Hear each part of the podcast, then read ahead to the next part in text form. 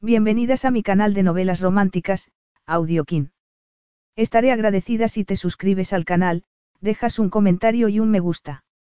Comencemos con la narración de la novela cuyo título es La Cenicienta del Jeque. Argumento. De hacer camas en el Palacio Real, a llevar en su ser al heredero de la corona. Era el día de la boda real y todo el mundo iba a acudir al gran evento, salvo la novia. Negándose a confesar que lo habían dejado plantado ante el altar, el jeque Zufar Alcalia ordenó a la tímida criada Niesa Zalbani que fuera su novia provisional hasta que la situación estuviera resuelta. El matrimonio debía ser solo una unión de conveniencia, pero, tras las puertas cerradas del dormitorio, la química que había entre ellos era abrasadora y el embarazo de Niesa daría al traste con los planes de Zufar, obligándolo a enfrentarse con sus sentimientos. Capítulo 1. No podía ser. Su cerebro le estaba jugando una mala pasada. Tenía que ser eso. Otra cosa era inconcebible. Repite lo que has dicho. El jeque Zufar, rey de Calia, miró a su secretario y el hombre se encogió. Marvan Farad consiguió soportar su helada mirada durante unos segundos antes de clavar los ojos en la alfombra persa a sus pies. Dímelo, Marvan, insistió Zufar.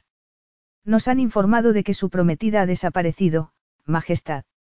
No está en la habitación y su doncella cree que ha sido secuestrada. Cree que ha sido secuestrada. No lo sabe con seguridad. Pues, no he hablado con ella personalmente, pero... Entonces, Amira podría estar escondida en cualquier rincón del palacio. Tal vez sean los nervios que suelen afectar a las mujeres el día de su boda. ¿No te parece? Marvan intercambió una mirada con sus ayudantes. Es posible, Majestad. Zufar se dio cuenta de que el hombre no lo creía. ¿Dónde está esa doncella? Quiero hablar con ella. Por supuesto, Majestad, pero me han dicho que está histérica. No sé si servirá de algo. No sabes si servirá de algo. Lo interrumpió Zufar, airado. ¿Ves lo que llevo puesto, Marvan? Le espetó con ese tono suave, letal, que solía dejar a sus subordinados en aterrado silencio. Marvan tragó saliva mientras miraba el uniforme de gala con charreteras y botones de oro. Otro hombre habría parecido estirado y pomposo, pero su rey tenía un aspecto envidiablemente elegante, su porte y su metro ochenta y cinco daban al uniforme un rango aristocrático que pocos podrían emular. La capa que llevaba sobre los hombros completaba el atavío ceremonial. Para la boda del rey, encargada cuando cumplió 21 años para la ocasión. Zufar Alcali había sido una imponente figura desde la pubertad, pero aquel día resultaba majestuoso. Sí, Majestad respondió el hombre con tono deferente. Zufar tiró sobre el escritorio los guantes blancos que estaba a punto de ponerse cuando fue interrumpido y dio un paso adelante. ¿Has visto a los dignatarios y jefes de Estado que se dirigen hacia el Salón del Trono en este mismo instante? A los 50.000 ciudadanos que han acampado a las afueras de la capital durante días. A los 300 periodistas de todo el mundo que esperan transmitir la ceremonia por televisión. Por supuesto, Majestad. Zufar tomó aire e intentó calmarse. Si no lo hacía, acabaría sufriendo una apoplejía y, considerando que aquel era el día de su boda, eso sería muy poco sensato. Entonces, dime por qué crees que no serviría de mucho descubrir el paradero de mi prometida. Marvan juntó las manos en un gesto de súplica que no hizo nada para calmar el mal humor de Zufar. Mil perdones, Majestad, se disculpó. Solo he venido para decirle que podría haber un retraso. Tal vez deberíamos posponer la ceremonia. La ceremonia no va a posponerse. Encontraremos a mi prometida y la boda tendrá lugar como estaba programado. Majestad, los guardias y los criados han buscado por todas partes. Su prometida no está en el palacio. Zufar empezaba a verlo todo rojo. El cuello de la camisa lo ahogaba, pero no exteriorizó su inquietud de ningún modo. Él era el rey. Desde su nacimiento, docenas de educadores, instructores y gobernantas se habían encargado de impartir interminables lecciones de decoro y protocolo, castigándolo cuando se saltaba las reglas. En cuanto a muestras de emoción, eso tenía como castigo una semana de destierro en el Palacio de Invierno del norte de Calia, con montañas nevadas e interminables clases por toda compañía. No, las muestras de emoción habían sido exclusivo patrimonio de su padre. Zufar y sus hermanos habían vivido en estrictos internados en países extranjeros y durante las vacaciones, cuando les permitían volver al país, pasaban horas estudiando para convertirse en perfectos embajadores de la Casa Real de Calia. Eso lo había convertido en un hombre severo, contenido, pero en las raras ocasiones en las que perdía la paciencia, como aquel día, sus ayudantes se alejaban en cuanto les era posible. Zufar se irguió, con sus ojos de color ámbar clavados en Marvan. Quiero ver a esa doncella. Quiero que me cuente lo que ha visto. El hombre inclinó la cabeza. Por supuesto, Majestad. En cuanto salió al pasillo, Zufar supo que ocurría algo. El personal del palacio corría de un lado a otro con expresión angustiada. Y, aunque era un gesto de respeto bajar la cabeza en presencia del rey, notó que todos ellos intentaban evitar su mirada. La palpable tensión hizo que se le erizase el vello de la nuca. Era evidente que su boda estaba en peligro. Como era costumbre en la región, los aposentos de las mujeres estaban separados de los aposentos de los hombres. Sus habitaciones estaban en el ala oeste del enorme palacio, edificado sobre el monte Gerra, pero llegó al ala este tan rápido como le fue posible. Ignorando las reverencias de los empleados, se dirigió con expresión seria hacia la habitación que Amira, su prometida, había ocupado desde que llegó al palacio tres semanas antes para comenzar con los preparativos. Era la hija del mejor amigo de su padre y la conocía desde que era niño, pero era más joven que él y lo encontraba intimidante hasta el punto de quedarse sin habla en muchas ocasiones. En realidad, Zufar no se había tomado gran interés por ella hasta que su padre le informó de que había llegado a un acuerdo con Feroz Galib, el padre de Amira, para que contrajesen matrimonio. Incluso entonces, la boda le parecía algo distante, algo que ocurriría en el futuro, una unión acordada por otros. Solo era necesario encontrarse en un par de ocasiones para guardar las apariencias. Aún así, tomándose en serio su deber, intentó corroborar que ella no se veía forzada a un matrimonio que no deseaba. Sus garantías lo habían satisfecho y el informe médico confirmó que Amira podía tener los hijos que sellarían el acuerdo. Aparte de eso no había pensado mucho en su prometida, aunque le había parecido algo distante la última vez que cenaron juntos. Pero Amira era amiga de su hermana y estaba seguro de que, si hubiese algún problema, Galila se lo habría contado. Zufar frunció el ceño. Tal vez se le había pasado algo por alto. La tarea de gobernar el país era su prioridad. Tenía que ser así tras el caos que había creado la repentina abdicación de su padre. Pero no quería pensar en su padre aquel día.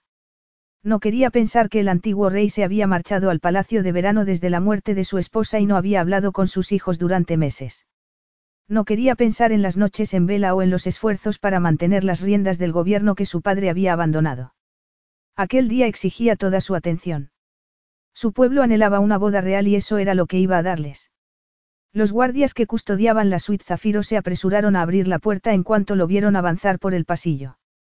Zufar entró en la habitación y se detuvo al ver a unas mujeres evidentemente angustiadas. Dos de ellas lloraban histéricamente mientras la tercera, una mujer mayor, intentaba consolarlas. ¿Cuál de ellas es? preguntó. Sorprendidas, las mujeres se volvieron hacia él para hacer una reverencia. Marvan se acercó a la mayor y ella, nerviosa, señaló el dormitorio. Zufar abrió la puerta sin esperar a que lo hiciesen los criados para entrar en la suntuosa cámara que había sido una vez el santuario de su madre. No perdió el tiempo mirando los muebles y los objetos decorativos. No sabía qué objetos habían sido un tesoro para su madre. No sabía cuál era su libro preferido o si ponía allí sus flores favoritas porque nunca había podido entrar en esa habitación. Su madre solo lo toleraba en público, delante de los fotógrafos, cuando fingía adoración para que lo viesen los demás y para disfrutar después mirando las fotografías en las revistas de sociedad. Aparte de eso, su madre nunca había tenido una palabra amable ni para él ni para sus hermanos. Pero tampoco tenía tiempo para pensar en su madre, de modo que se concentró en la figura encogida al lado de la cama. Era tan delgada y menuda que casi no la vio. Llevaba un vestido apagado de color beige que le llegaba hasta los pies y que casi se confundía con los almohadones y las cortinas que decoraban la cama con dosel. Cuando se dirigía hacia ella la oyó sollozar y contuvo una maldición. No le gustaban las mujeres débiles y menos las mujeres que lloraban. Al verlo, la joven intentó apartarse de la cama, pero tropezó con los pliegues de su falda y cayó al suelo, a los pies de Zufar. Impaciente, esperó a que se levantase, pero ella parecía tener un hipnótico interés por sus zapatos. Zufar dio un paso adelante, esperando sacarla de ese estado de trance. Puedo sugerir que dejes la inspección de mis zapatos para otro momento. Cuando la reputación de mi reino no esté en juego, por ejemplo. La joven, por fin, levantó la cabeza. Su expresión era de abyecto terror. Tenía el rostro hinchado y enrojecido de tanto llorar y el ceño fruncido en un gesto de sorpresa. En realidad, era la muchacha menos atractiva que Zufar había visto nunca. ¿Cómo te llamas? Le preguntó, esperando que fuese capaz de formar una frase coherente. Ella no respondió. Parecía aterrorizada. ¿No has oído la pregunta de tu rey? Le espetó Marvan. La joven tragó saliva, pero seguía sin decir palabra. Zufar apretó los dientes. Un año de meticulosos planes estaba en peligro porque una criada llorona no era capaz de encontrar la voz. Pero era evidente que estaba asustada, de modo que tomó aire e intentó relajar su expresión. No habría conversación coherente con ella a menos que encontrase la forma de disipar sus miedos. Déjanos solos, Marvan, le ordenó. ¿Está seguro, Majestad? Sí, márchate. El hombre salió de la habitación y Zufar alargó una mano hacia la joven, pero ella la miró con gesto de recelo, como temiendo que fuese a golpearla, algo que él no haría jamás. Parecía uno de los potrillos de su establo, los que exigían tiempo y paciencia para responder a sus órdenes. Salvo que aquel día no tenía ni lo uno ni lo otro. La ceremonia debía comenzar en menos de dos horas. Levántate, le ordenó. Ella tomó su mano por fin, pero una vez de pie la soltó como si la quemase. No era una cría como había pensado. A juzgar por las curvas que se adivinaban bajo el insulso vestido, ya no era una adolescente. Le llegaba por la barbilla y tenía un rostro delicado. Zufar miró su pecho de nuevo. Era solo su agitada respiración lo que llamaba su atención, se dijo. Nada más. Dio un paso atrás, con las manos a la espalda, y asumió el gesto de tranquilidad que siempre funcionaba con sus caballos. ¿Cómo te llamas? Le preguntó. Ella bajó la mirada y murmuró algo ininteligible. Habla más alto. La joven seguía mirando sus zapatos. Ni esa Zalbani, Majestad. Su voz era suave, algo ronca y tímida. Pero al menos estaban llegando a algún sitio. ¿Cuál es tu trabajo aquí? Soy, era una simple criada hasta la semana pasada, cuando me incluyeron entre las doncellas de la señorita Amira. Mírame cuando me hables, le espetó Zufar. Por supuesto, la joven tardó una eternidad en levantar la cabeza. ¿Dónde está Amira? Ella abrió los labios, pero de nuevo parecía tener dificultades para respirar y Zufar tuvo que hacer un esfuerzo para no mirar sus pechos bajo el vestido. Se ha ido, Majestad. ¿Dónde ha ido? Le preguntó él, con los dientes apretados. No lo sé, Majestad. Se ha ido sola. La joven se aclaró la garganta. No, Majestad. Se fue con un hombre. Con un hombre. ¿Qué hombre? No me dijo su nombre, Majestad. Pero está segura de que ese hombre se la llevó contra su voluntad. La joven se mordió el labio inferior, llamando la atención de Zufar hacia la generosa curva de su boca. Bueno, yo. Cuéntame qué pasó exactamente. Puede que me equivoque, Majestad, pero ella no parecía, en fin, no parecía irse contra su voluntad. La posibilidad de que Amira lo hubiese dejado plantado por voluntad propia lo encolerizó. Pero no por él mismo sino por la decepción de su pueblo, por el caos que provocaría en el país. Amira dijo algo. Él dijo algo que te hiciese creer. Todo ocurrió muy rápido, pero, la joven metió las manos en los pliegues de la falda y sacó un trozo de papel. El hombre me pidió que le diese esto a la princesa Galila para que ella se lo diese a usted, le dijo, ofreciéndoselo con dedos temblorosos. Zufar tomó el papel, con el sello de la Casa Real de Calia. Leyó el mensaje una vez. Y luego otra.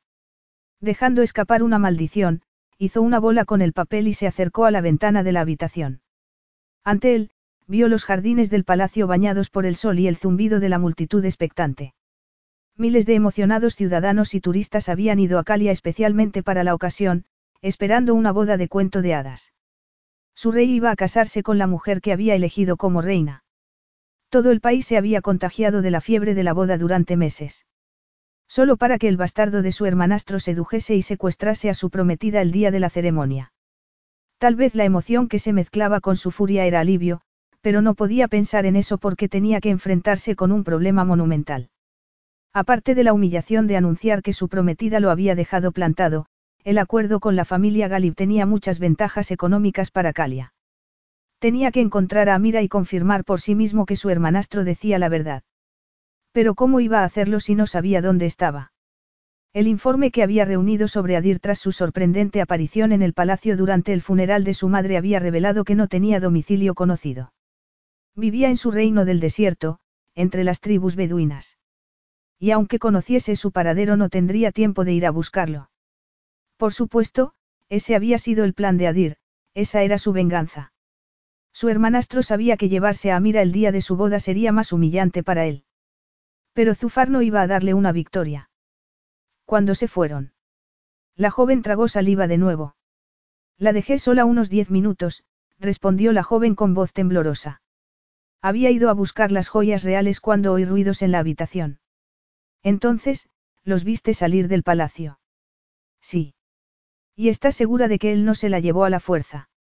Ella, no parecía asustada o angustiada, Majestad. Al contrario, parecía irse con él por propia voluntad. ¿Cómo se fueron? La joven señaló la ventana. Zufar apretó los dientes. Al otro lado del cristal solo había enredaderas. Claro que eran lo bastante robustas como para sujetar a un caballo, pero de verdad el bárbaro de su hermanastro había sacado de allí a su prometida saltando desde la ventana de un segundo piso. ¿Los vio alguien más? Solo la princesa Galila, pero estaban a punto de saltar por la ventana cuando ella entró en la habitación. Galila lo había visto. ¿Y por qué no le había dicho nada? Habría intentado detenerlo sin éxito y temía contárselo. ¿Cuánto tiempo tardaste en dar la alarma? La joven lo miró con expresión culpable, temblando. Segundos, minutos. Insistió él. Lo siento, yo, al principio pensé que se trataba de una broma. No lo era y que tú no dieses la alarma a tiempo podría haberlos ayudado en su huida, dijo Zufar. La joven se encogió aún más y él apretó los labios en un gesto de rabia. Pensar en el escándalo que provocaría tal revelación hacía que lo viese todo rojo, pero se guardó la nota en el bolsillo e intentó no pensar en el insulto de Adir contra la corona. Se encargaría de su hermanastro más tarde. Por el momento, tenía que encontrar una solución provisional, una solución que no incluyese cancelar la boda. El vestido que debería haber llevado su prometida estaba colgado en un maniquí, con los zapatos de tacón asomando por debajo. Zufar hizo una lista mental de las candidatas que le habían sido presentadas. Como en la mayoría de los matrimonios reales, aunque una de las candidatas fuese en principio la elegida, siempre había otras en caso de cualquier contingencia.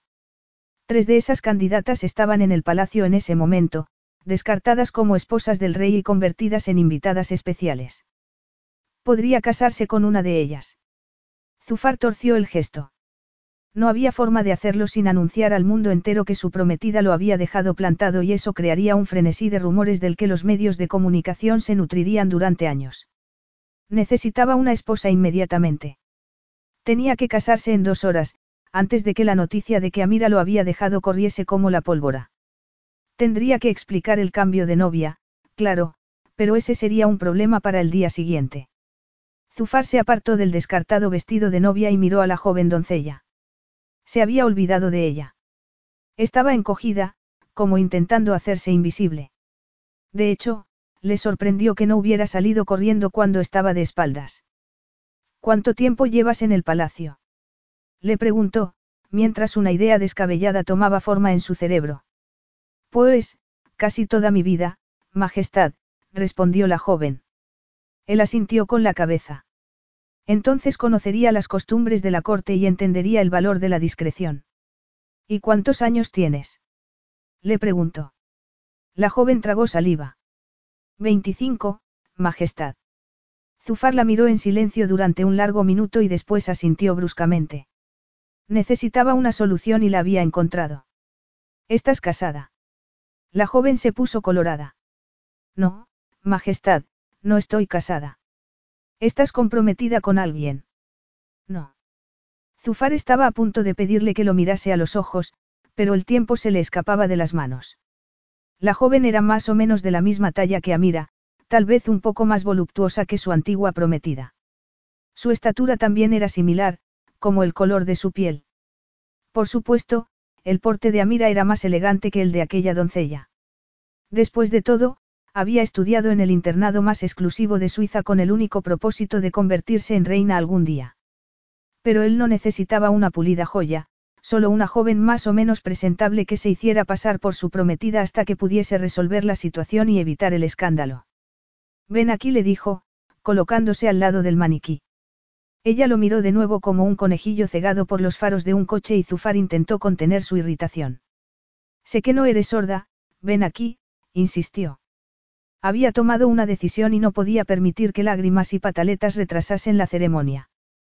Por fin, ella dio un paso adelante y Zufar vio que sus ojos eran de color amatista, no marrones como había pensado, y que sus pestañas eran extraordinariamente largas. Sus labios formaban un arco perfecto y, si algún día era capaz de sonreír, incluso podrían resultar atrayentes. Cuando bajó la mirada hacia su cuello experimentó cierta sorpresa al ver la delicada curva de sus hombros, lo perfectas que eran sus clavículas y su piel. No, no era un diamante, pero tal vez no era tan poco atractiva como había pensado. Un diamante en bruto, pensó, al ver que no sabía qué hacer con las manos. Cálmate, mujer le ordenó. No quería que se desmayase antes de conseguir su objetivo. En ese momento, Marvan entró en la habitación, seguido de un grupo de ayudantes. ¿Alguna noticia, Majestad? Esta joven le ha dado alguna pista. Me temo que eso ya no tiene importancia, respondió Zufar. En realidad, la desaparición de Amira no le dolía tanto como debería. Era el insulto de su hermanastro lo que más le exasperaba. Eso significa que hay que cancelar la ceremonia. Zufar miró a la joven, que estaba inmóvil como una estatua de sal. El ramo de novia ocuparía sus nerviosas manos, el velo ocultaría su rostro y los zapatos de tacón corregirían su postura. Aparte de eso, nada más importaba por el momento. No vamos a cancelar la ceremonia, respondió. Pienso casarme dentro de dos horas como estaba previsto. Niesa Zalbani será mi esposa y todos los que están en esta habitación se encargarán de que mis deseos se cumplan. Capítulo 2. Dile a tu hermano que no solo he seducido a su preciosa novia, sino que huye conmigo por voluntad propia. Dile que le he robado a su futura reina como él me ha robado mis derechos. Eso era lo que el desconocido había escrito en la nota. Las palabras más escandalosas que Niesa había esperado escuchar aquel día, y posiblemente durante el resto de su vida. Un día que debería haber estado lleno de alegría, pero que una hora antes había tomado un desvío hacia el infierno. Con la aparición del jeque en la habitación, había tenido esperanzas de que todo se resolviese, pero el rey Zufar al había dicho algo que no tenía el menor sentido y, por un momento, Niesa se preguntó si la sorpresa de ver a Amira Galib saltar con un desconocido por la ventana el día de su boda habría provocado la muerte de millones de neuronas en su cerebro. El hombre que tenía delante, la formidable y cautivadora torre de virilidad que se paseaba por todo el país recibiendo la adulación de sus súbditos acababa de decir, no, es imposible, Tienes que haber oído mal. Majestad. Murmuró, con tono de incredulidad. El rey, su rey, ya que también ella era una súbdita del reino de Calia, dio un paso adelante. Estaba tan cerca que casi podía ver el brillo helado de sus ojos, la contenida furia que hacía vibrar su cuerpo. Asustada, Niesa se apartó del elaborado vestido de novia y miró a su alrededor, deseando que la princesa Galila estuviese allí. Su amable sonrisa sería más consoladora que el fiero brillo de los ojos de su dominante hermano y las expresiones horrorizadas de los demás. Pero esas expresiones le decían que había oído correctamente. El rey había usado su nombre en conexión con su matrimonio. Su matrimonio. Con él. Niesa intentó tragar saliva, pero era incapaz. Nerviosa, rozó sin querer los pliegues del extraordinario vestido de novia. El vestido que, sola en la habitación tres noches antes, había soñado con ponerse el día que se casara con el hombre de sus sueños. El vestido que Zufar Alcalia quería que se pusiera para, para. No tenemos tiempo que perder, dijo él entonces. Sugiero que empecemos con los preparativos inmediatamente. Majestad, esto es, inaudito, objetó Marvan. La ceremonia tendrá lugar como estaba previsto. Niesa ocupará el lugar de Amira, insistió el jeque. Niesa, al borde de un ataque de pánico, hizo un esfuerzo para calmarse. Aquello era absurdo, no tenía sentido. Él la miraba con esos hipnotizadores ojos de halcón, pero antes de que encontrase valor para hablar, Marvan se adelantó. Majestad, tal vez podríamos discutir la situación. ¿Te atreves a cuestionar mis órdenes? Majestad. No hay tiempo para discutir. Llama a las doncellas y diles que vengan ahora mismo. Un gemido estrangulado escapó de su garganta. Niesa no salía de su sorpresa desde que vio a Mira desaparecer con un desconocido por la ventana, pero aquello no podía estar pasando, era imposible. No vas a desmayarte, dijo Zufar, como si emitiendo tal edicto su cuerpo tuviese que obedecer. Traed un vaso de agua, ordenó luego. Un vaso de agua apareció entonces como por arte de magia. Niesa tomó un sorbo, intentando controlar la burbuja de histeria que amenazaba con ahogarla. Aquello no podía estar pasando. Ella era la persona más insignificante de aquella habitación, una huérfana que había pasado su infancia en un orfanato del Estado subvencionado por la familia real. La ropa de segunda mano que llevaba, siempre demasiado ancha, debería esconderla mejor. Pero incluso cubierta de los pies a la cabeza, se sentía más desnuda que nunca en toda su vida. Bebe más le ordenó él. Le temblaban las manos, pero consiguió tomar otro sorbo de agua sin derramarla. Después, el propio jeque le quitó el vaso para dárselo a Lima, la jefa de las doncellas. Exijo tu discreción en este asunto, le advirtió Zufar. Por supuesto, Majestad murmuró ella.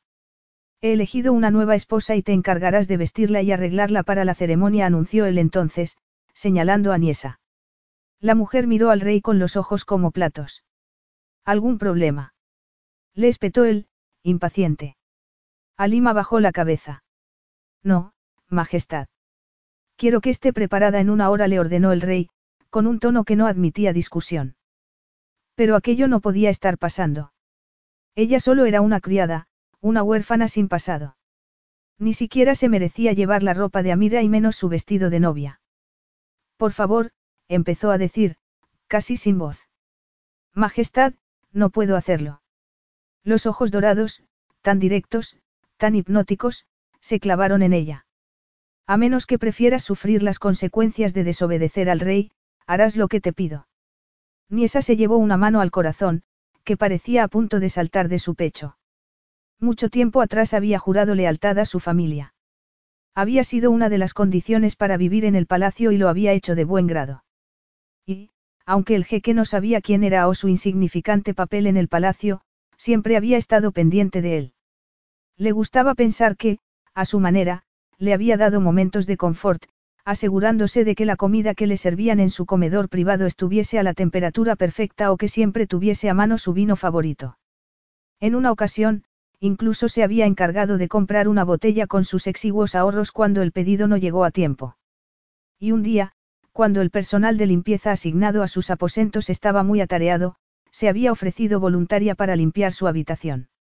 Niesa aún recordaba el aroma de sus sábanas, esa colonia especial que solo usaba él. Esos momentos insignificantes, pero intensos, habían hecho que se ruborizase en secreto durante semanas. Aún hacían que se ruborizase. De modo que, como todos los demás en el palacio, haría cualquier cosa por el jeque Zufar Alcalia. Pero no esto. Con todo respeto, Majestad, yo no soy nadie. Hay muchas mujeres más apropiadas que yo para ese papel. Está cometiendo un grave error. He tomado una decisión y vas a casarte conmigo. ¿Tienes alguna otra objeción? La pregunta dejó a Niesa atónita. Significaba eso que la escucharía si objetaba. ¿Qué más podía hacer, aparte de decirle al rey de Calia que estaba completamente loco? Por tu silencio, veo que no. Por favor, tiene que pensarlo bien, insistió Niesa. Esto es imposible. La discusión ha terminado, anunció él. Pero te aseguro que serás adecuadamente recompensada. Niesa negó con la cabeza. Aquello no podía estar pasando. Sentía como si estuviera en medio de una pesadilla desde que entró en la habitación y encontró a Mira a punto de saltar por la ventana con ese bárbaro. Incapaz de creer lo que estaba viendo, había perdido unos preciosos minutos. Debería haber intentado detenerlos. O dar la alarma antes, como el rey había sugerido. Y aquel era su castigo. Pero, casarse con él. Era imposible, ridículo, no podía hacerlo. Majestad, por favor, podemos hablar un momento. Se aventuró a decir. No hay tiempo para discusiones. Esto es una emergencia y requiere una solución urgente. Hablaremos más tarde, le espetó el jeque Zufar, antes de seguir dando instrucciones. Un momento después, unas manos firmes tiraban insistentemente de su ropa. Iban a desnudarla delante de él. Ni esa se reveló. No. Todos los presentes se quedaron inmóviles. No. Repitió Alima, horrorizada. Estás diciendo que no a tu rey. Todos la miraban, horrorizados. Niesa se dio cuenta de que también él. Esperaba una respuesta y su expresión le decía todo lo que necesitaba saber. Era ella quien había dejado escapar a Amira, quien no había dado la alarma a tiempo. Cuando lo hizo por fin estaba histérica y, sin darse cuenta, había informado a todo el palacio de la situación. No había ayudado a su prometida, pero la desaparición de Amira podría haber tenido éxito en parte gracias a ella. El jeque se acercó entonces. Yo también estoy esperando una respuesta. Niesa tragó saliva. Sabía que no tenía elección. Ella había ayudado a crear aquel caos y debía hacer lo posible para solucionarlo. Sí, Majestad, murmuró, mirando por la ventana. Seré su novia provisional. El jeque Zufar siguió la dirección de su mirada y su expresión se endureció. Si estás pensando en hacer lo mismo que mi prometida, piénsate lo mejor.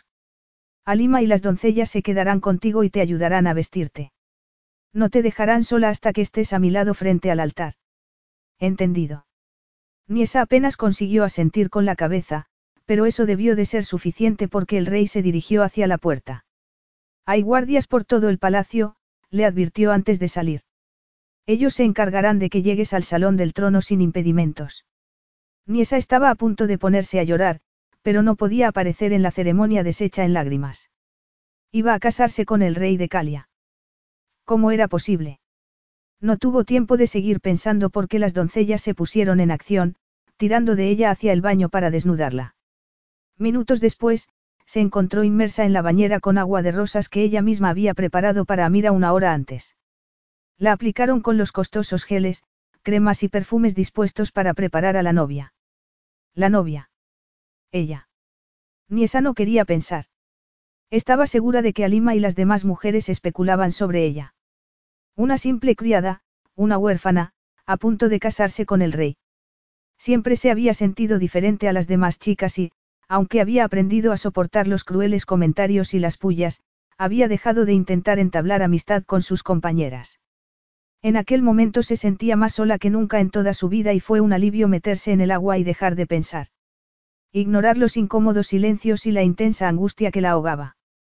En aquel negro túnel de desesperación, se dio cuenta de que seguía temblando, incluso después de que la sacasen de la bañera y le pusieran un grueso albornoz para ser peinada y maquillada. Pero, cuando la empujaron hacia el vestido de novia, Niesa despertó del trance. No, empezó a decir, como un animalillo herido. Por supuesto, no sirvió de nada. Tiene que ser así, dijo Alima. Por la razón que sea, has sido elegida para este papel. No vas a deshonrar al rey y yo no voy a dejar que me corten la cabeza por tu culpa. Venga, levanta los brazos para que podamos ponerte el vestido. Solo era una solución de emergencia, una novia provisional para salvar la cara. Al día siguiente, el jeque Zufar iría a buscar a Amira y la llevaría de vuelta al palacio. En unos días volvería a ser una doncella y aquel aterrador incidente habría quedado atrás. Sería una anécdota para contar a sus nietos algún día. Seguramente no la creerían, pensó. De hecho, apenas podía creerlo ella misma. Niesa levantó los brazos para que le pusieran el pesado vestido. Le quedaba algo estrecho en las caderas y el busto, pero no era demasiado incómodo. Contuvo el aliento mientras subían la cremallera y abrochaban los delicados botones. La sensación de estar siendo encerrada en una prisión de tela amenazaba con ahogarla y tuvo que parpadear rápidamente para controlar las lágrimas porque Alima se enfadaría si estropeaba el maquillaje. Además, tenía que recuperar la calma. Cuanto antes terminasen con aquello, antes volvería a esconderse en su caparazón. Inclinó la cabeza para que le pusieran la magnífica tiara de diamantes y zafiros y levantó las manos para recibir los brazaletes que iban con el vestido. Preciosas gemas de todos los tamaños brillaban en sus muñecas, su garganta y sus orejas mientras la empujaban hacia el espejo de cuerpo entero. Se quedó atónita. No conocía a la mujer que había frente al espejo y eso era bueno. Así podía distanciarse de la situación, retirarse a ese sitio donde se sentía segura, lejos de las pullas, las críticas y las miradas de sorpresa. El sitio donde una voz amable vivía en su cabeza, una voz que no reconocía, pero que había aceptado con los años como su tierna compañera y a la que se agarraba en los momentos de tristeza. Los cuidadores del orfanato habían desdeñado esa voz, pensando que se trataba de un amigo imaginario. Algunos la habían ridiculizado, pero a Niesa no le avergonzaba abrazar los suaves susurros que le decían que todo iba a salir bien. ¿Superarás esto?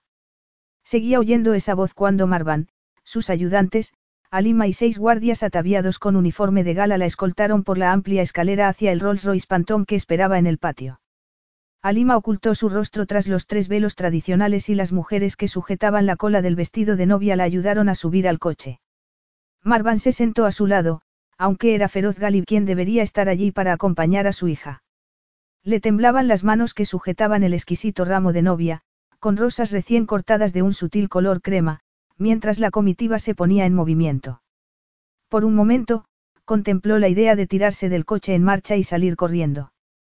Conocía cada rincón del palacio y podría encontrar un escondite, pero sabía que era una idea absurda.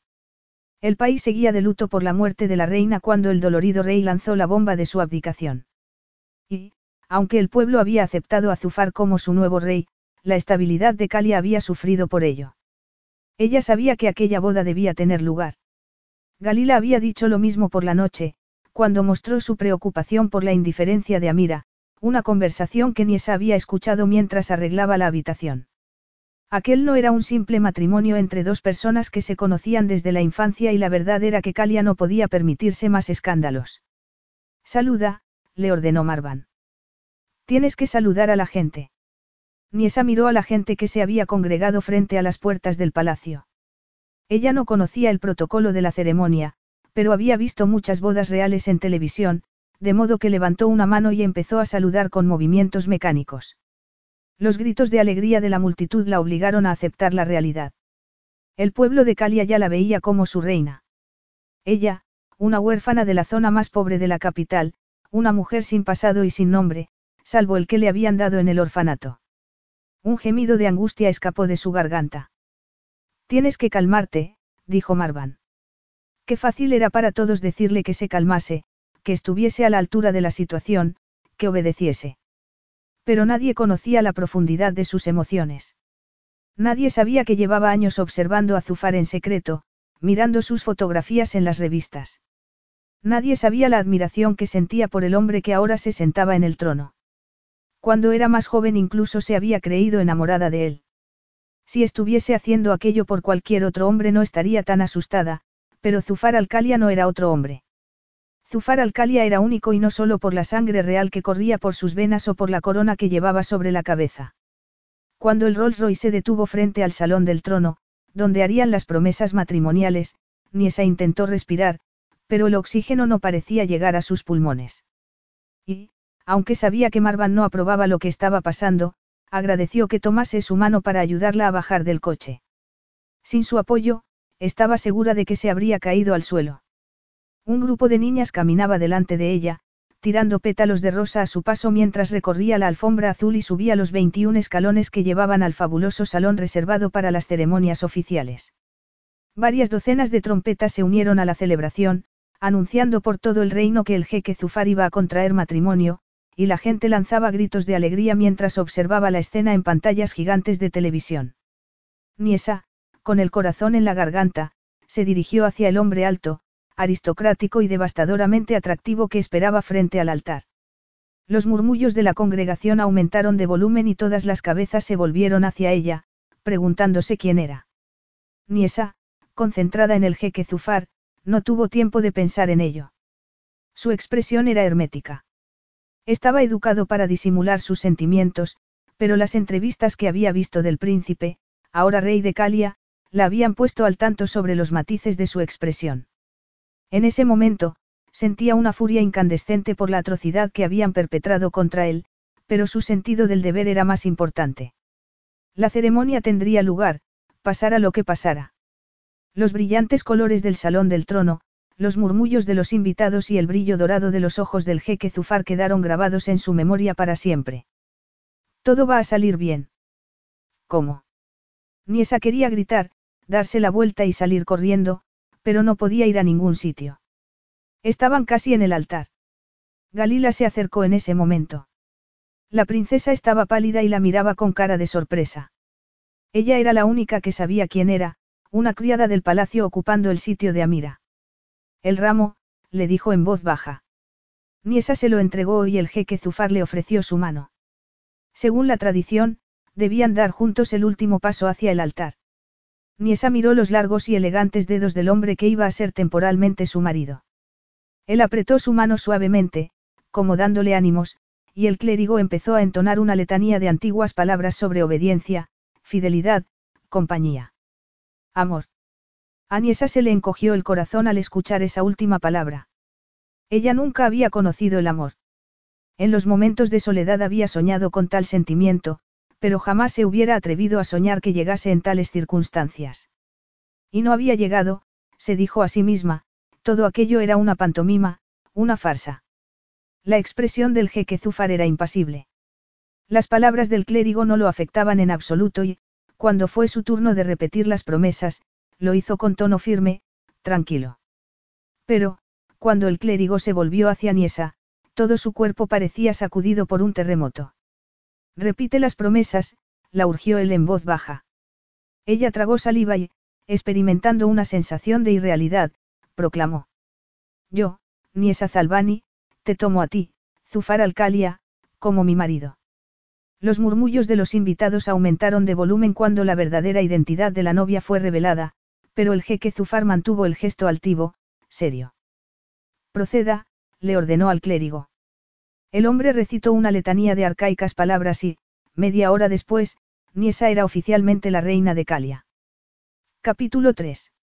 Después de la ceremonia, el jefe del gabinete de prensa del palacio emitió un breve comunicado en nombre del jeque Zufar Alcalia. Pero en lugar de provocar un escándalo, la insólita explicación sobre el cambio de novia despertó gritos de alegría de la multitud y, cuando salieron al balcón del palacio, todo el país estaba en un estado de romántico frenesí.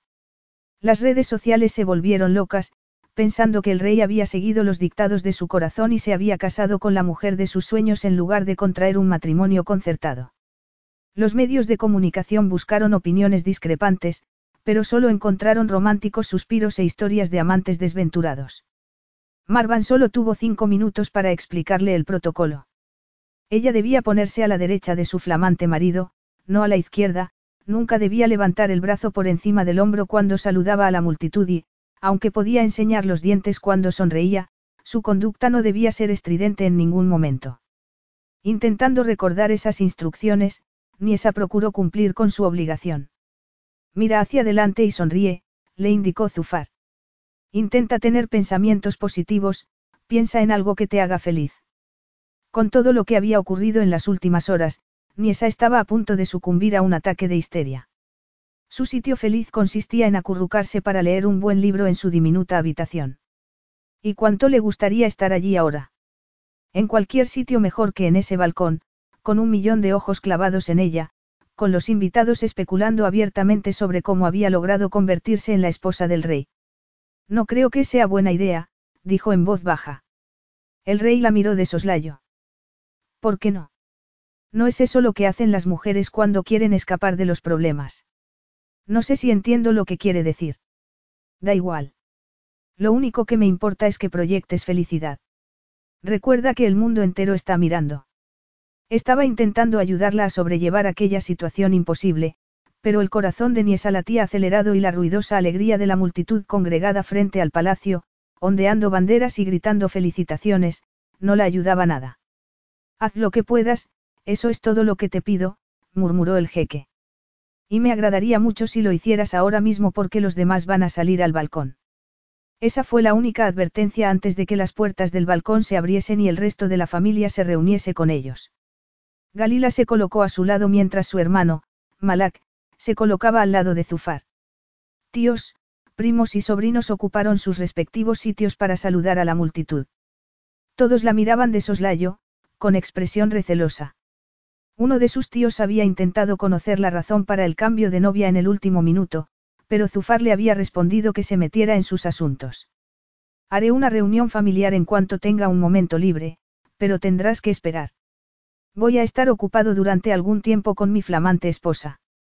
Su tío se había retirado con el rabo entre las piernas y Niesa se había puesto colorada hasta la raíz del pelo. Estaba claro que el jeque Zufar no debía ser cuestionado sobre su esposa. Al menos, aquel día. Supongo que debo felicitarte, dijo Galila. Gracias, murmuró Niesa. Me encantaría saber cómo ha ocurrido esto. Te dejé siendo una doncella y dos horas después eres mi cuñada. A mí me encantan las historias de amor, pero... Cuidado, Galila le advirtió Zufar en voz baja. Su hermana, tan entrenada como él para mostrar buena cara en público, no dejó de sonreír. Me muero por saber qué ha pasado. Hace unos minutos estaba intentando localizar a tu prometida y, de repente, descubro que tengo otra cuñada. Ya está bien, la regañó Zufar. No olvides que hay gente capaz de leer los labios. Ya hablaremos de ello más tarde. Por el momento, recuerda quién eres. Su hermano Malak intentó disimular una burlona carcajada. Si tu intención era entrar en los libros de historia, lo has conseguido. Nadie olvidará este día, hermano. La única indicación de que Zufar no estaba del todo sereno era el pulso que le latía en las sienes, pero siguió saludando a la multitud e incluso le pasó un brazo por la cintura cuando los jets militares sobrevolaron el palacio. El ensordecedor rugido de los motores ahogó el gemido de estupefacción de Niesa. Además del roce de su mano cuando la llevó al altar y cuando le puso la alianza en el dedo, el rey no la había tocado y Niesa lo había agradecido. Aunque se sintió ridículamente humillada cuando levantó los velos y se apartó sin darle el acostumbrado primer beso. Pero ahora su roce parecía quemarla a través de la tela del vestido y Niesa no pudo contener un estremecimiento. Era como si su mano estuviese cargada de electricidad y provocase pequeñas descargas en su piel. El balcón, la gente, la familia real, todo desapareció cuando el jeque Zufar inclinó la cabeza para mirarla a los ojos. Esos ojos de color ámbar se clavaron en su alma, como si quisiera poseer hasta el último de sus pensamientos. Sobre sus cabezas, los jets reales hacían piruetas acrobáticas. Unos minutos después, millones de piezas de confeti cayeron del cielo como una lluvia de colores. Era el momento que había estado esperando la multitud. El momento en el que el rey besaría a su flamante reina. Nunca se hubiera podido imaginar que esa mujer sería ella. Y jamás, ni en sus mejores sueños, habría concebido que un hombre como él la miraría con esa intensa expresión. Todo era una farsa, se repetía a sí misma. Pero su loco corazón y el ciclón que parecía recorrer sus venas se atrevían a sugerir otra cosa. Él le levantó la barbilla con un dedo. Zufar, el hombre con el que había soñado cuando era una adolescente, estaba a punto de besarla. Sobre sus cabezas hubo un estallido de fuegos artificiales, pero Niesa no prestaba atención. Todas las células de su cuerpo estaban concentradas en la cabeza que iba inclinándose hacia ella y en la mano que apretaba su cintura. Relájate, dijo él, con tono de advertencia y ánimo al mismo tiempo. Pero Niesa no podía relajarse. ¿Y si lo hacía mal? ¿Y si hacía el ridículo? ¿Y si? Niesa, murmuró el jeque Zufar de nuevo, en esa ocasión con un claro tono de advertencia. Estoy intentándolo, dijo ella. Esfuérzate más. Parece que vas al cadalso. Besarme es algo tan aterrador para ti. Tal vez sí. Ha pensado que podría ser lo último que yo quisiera hacer. Él hizo un gesto de sorpresa al ver el brillo de desafío de sus ojos. En ese momento, una lluvia de confeti empezó a caer sobre ellos. Niesa iba a retirar un pedacito de su mejilla, pero él se le adelantó, apartándolo con un dedo. Después, en lugar de darse la vuelta, empezó a acariciarle la barbilla y el cuello de una forma muy poco protocolaria. No era así como debía ser. Ella había visto suficientes besos de parejas reales en televisión y había soñado con ellos, como otras chicas de su edad. Pero esos besos siempre habían sido castos y el intercambio de miradas más discreto. El jeque estaba saltándose el protocolo, pero no podía decir nada, de modo que intentó mantenerse erguida mientras él le acariciaba las clavículas. ¿Cómo tiemblas, pequeña? murmuró. Ella abrió la boca para decir algo, no sabía qué, y él aprovechó para inclinar la cabeza y apoderarse de sus labios. El clamor de las trompetas era parte del espectáculo, ni esa lo sabía, pero los gritos de la gente intensificaban su emoción.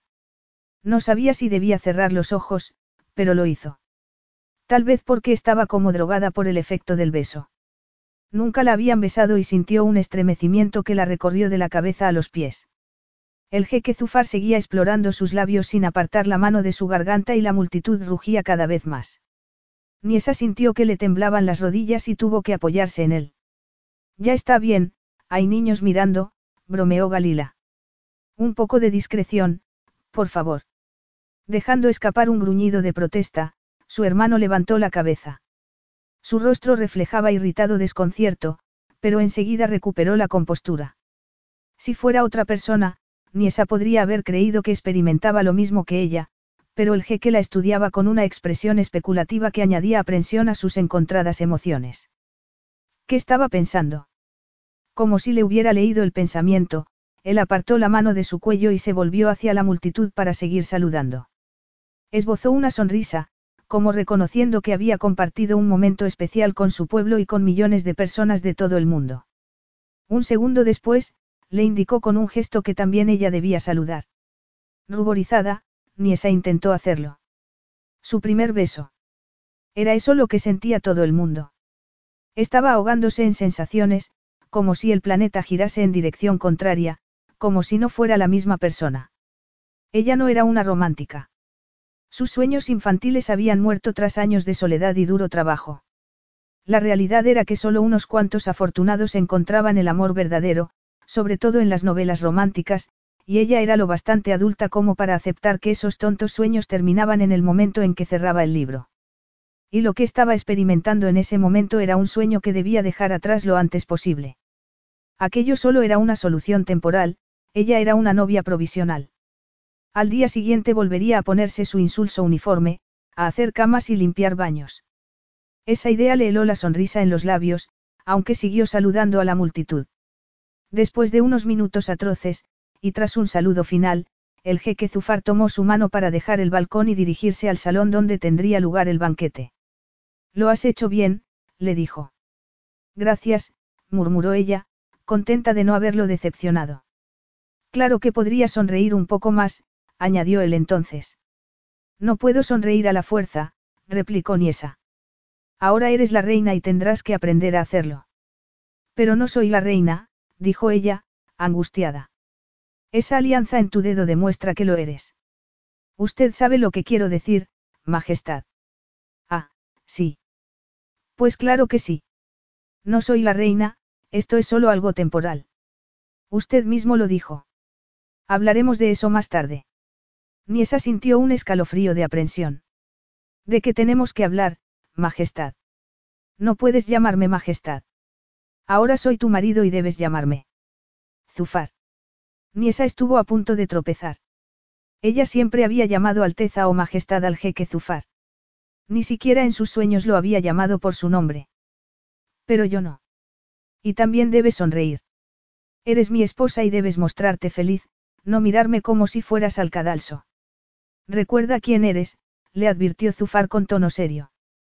¿De verdad crees que es el momento apropiado para mantener esta discusión?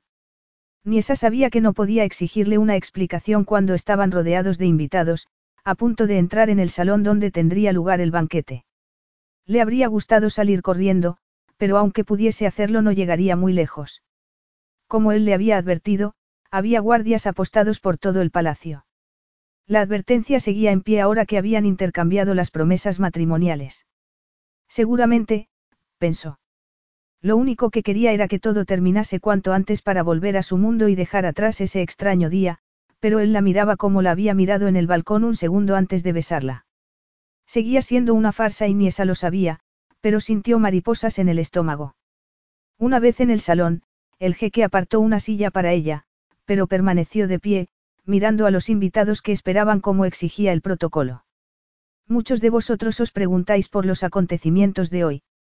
Tendréis que seguir haciéndolo, anunció, provocando risas. Lo único que debéis saber es que he tomado una decisión y me haréis el honor de reconocer y aceptar a Niesa Alcalia como mi esposa y vuestra reina. Después de un aplauso atronador, el jeque Zufar se sentó a su lado y el banquete dio comienzo. Niesa solo consiguió probar un par de bocados de un almuerzo de doce platos, pero, aparte de algunas miradas de soslayo, él no cuestionó su falta de apetito. Y casi como si hubiera creado una invisible zona de exclusión a su alrededor, nadie se acercó para felicitarla. Cuando Galila lo hizo por fin, el jeque Zufar lanzó sobre su hermana una mirada de advertencia que no pareció afectarla en absoluto. Tú y yo tenemos que ir al ESPA algún día, le dijo al oído antes de alejarse. ¿Qué te ha dicho? Le preguntó él. Creo que quiere que vayamos a un ESPA, respondió Niesa. Supongo que eso es un código. Debe de significar algo. ¿Qué? Mi hermana es muy curiosa, ten cuidado con ella. No tiene que preocuparse por eso, no. Dentro de unos días dejaré de ser su mujer. Por alguna razón, esa respuesta hizo que se pusiera tenso. No quería escuchar la verdad. Es el día de nuestra boda.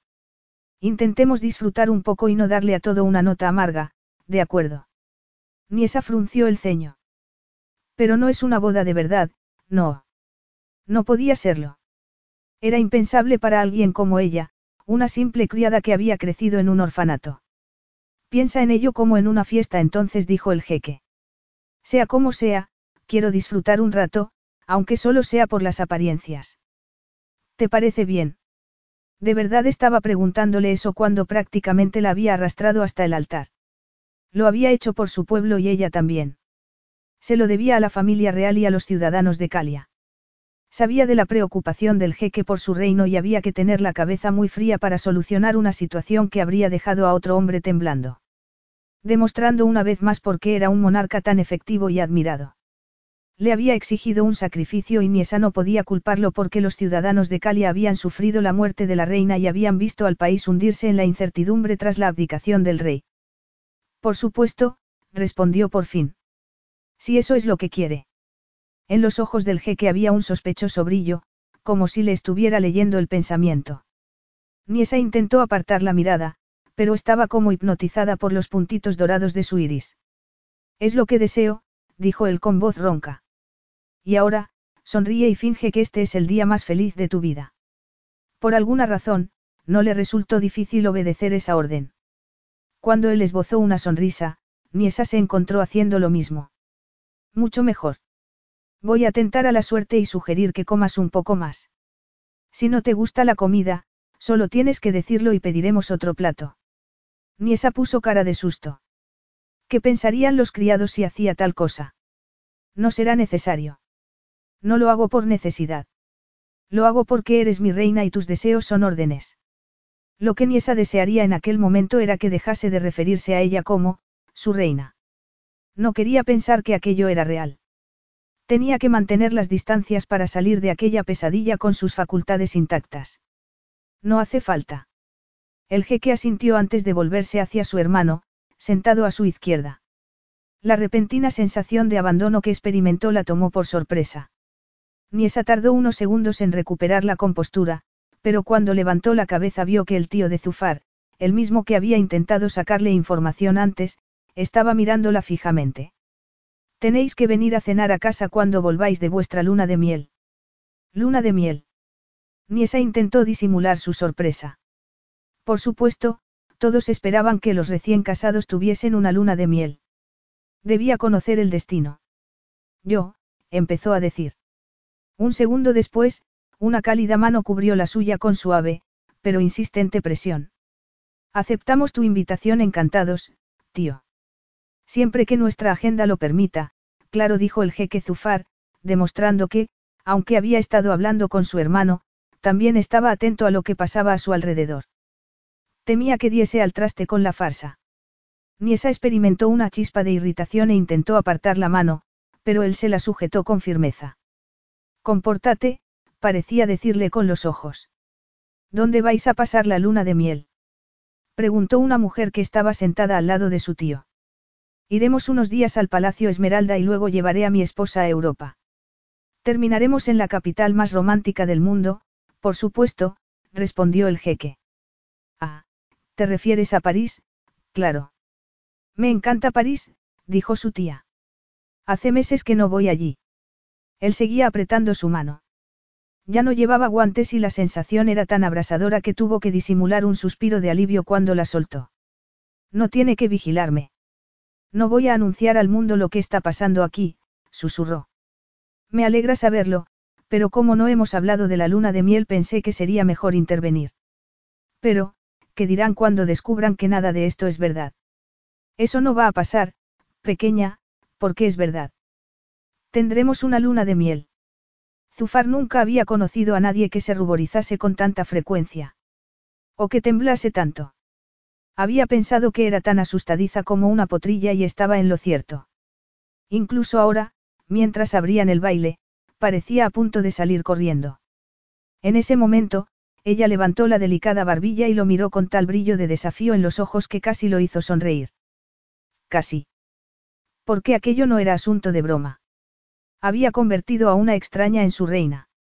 Sí, Amira había sido poco más que una conocida a pesar del acuerdo de matrimonio, pero aquello era inaudito.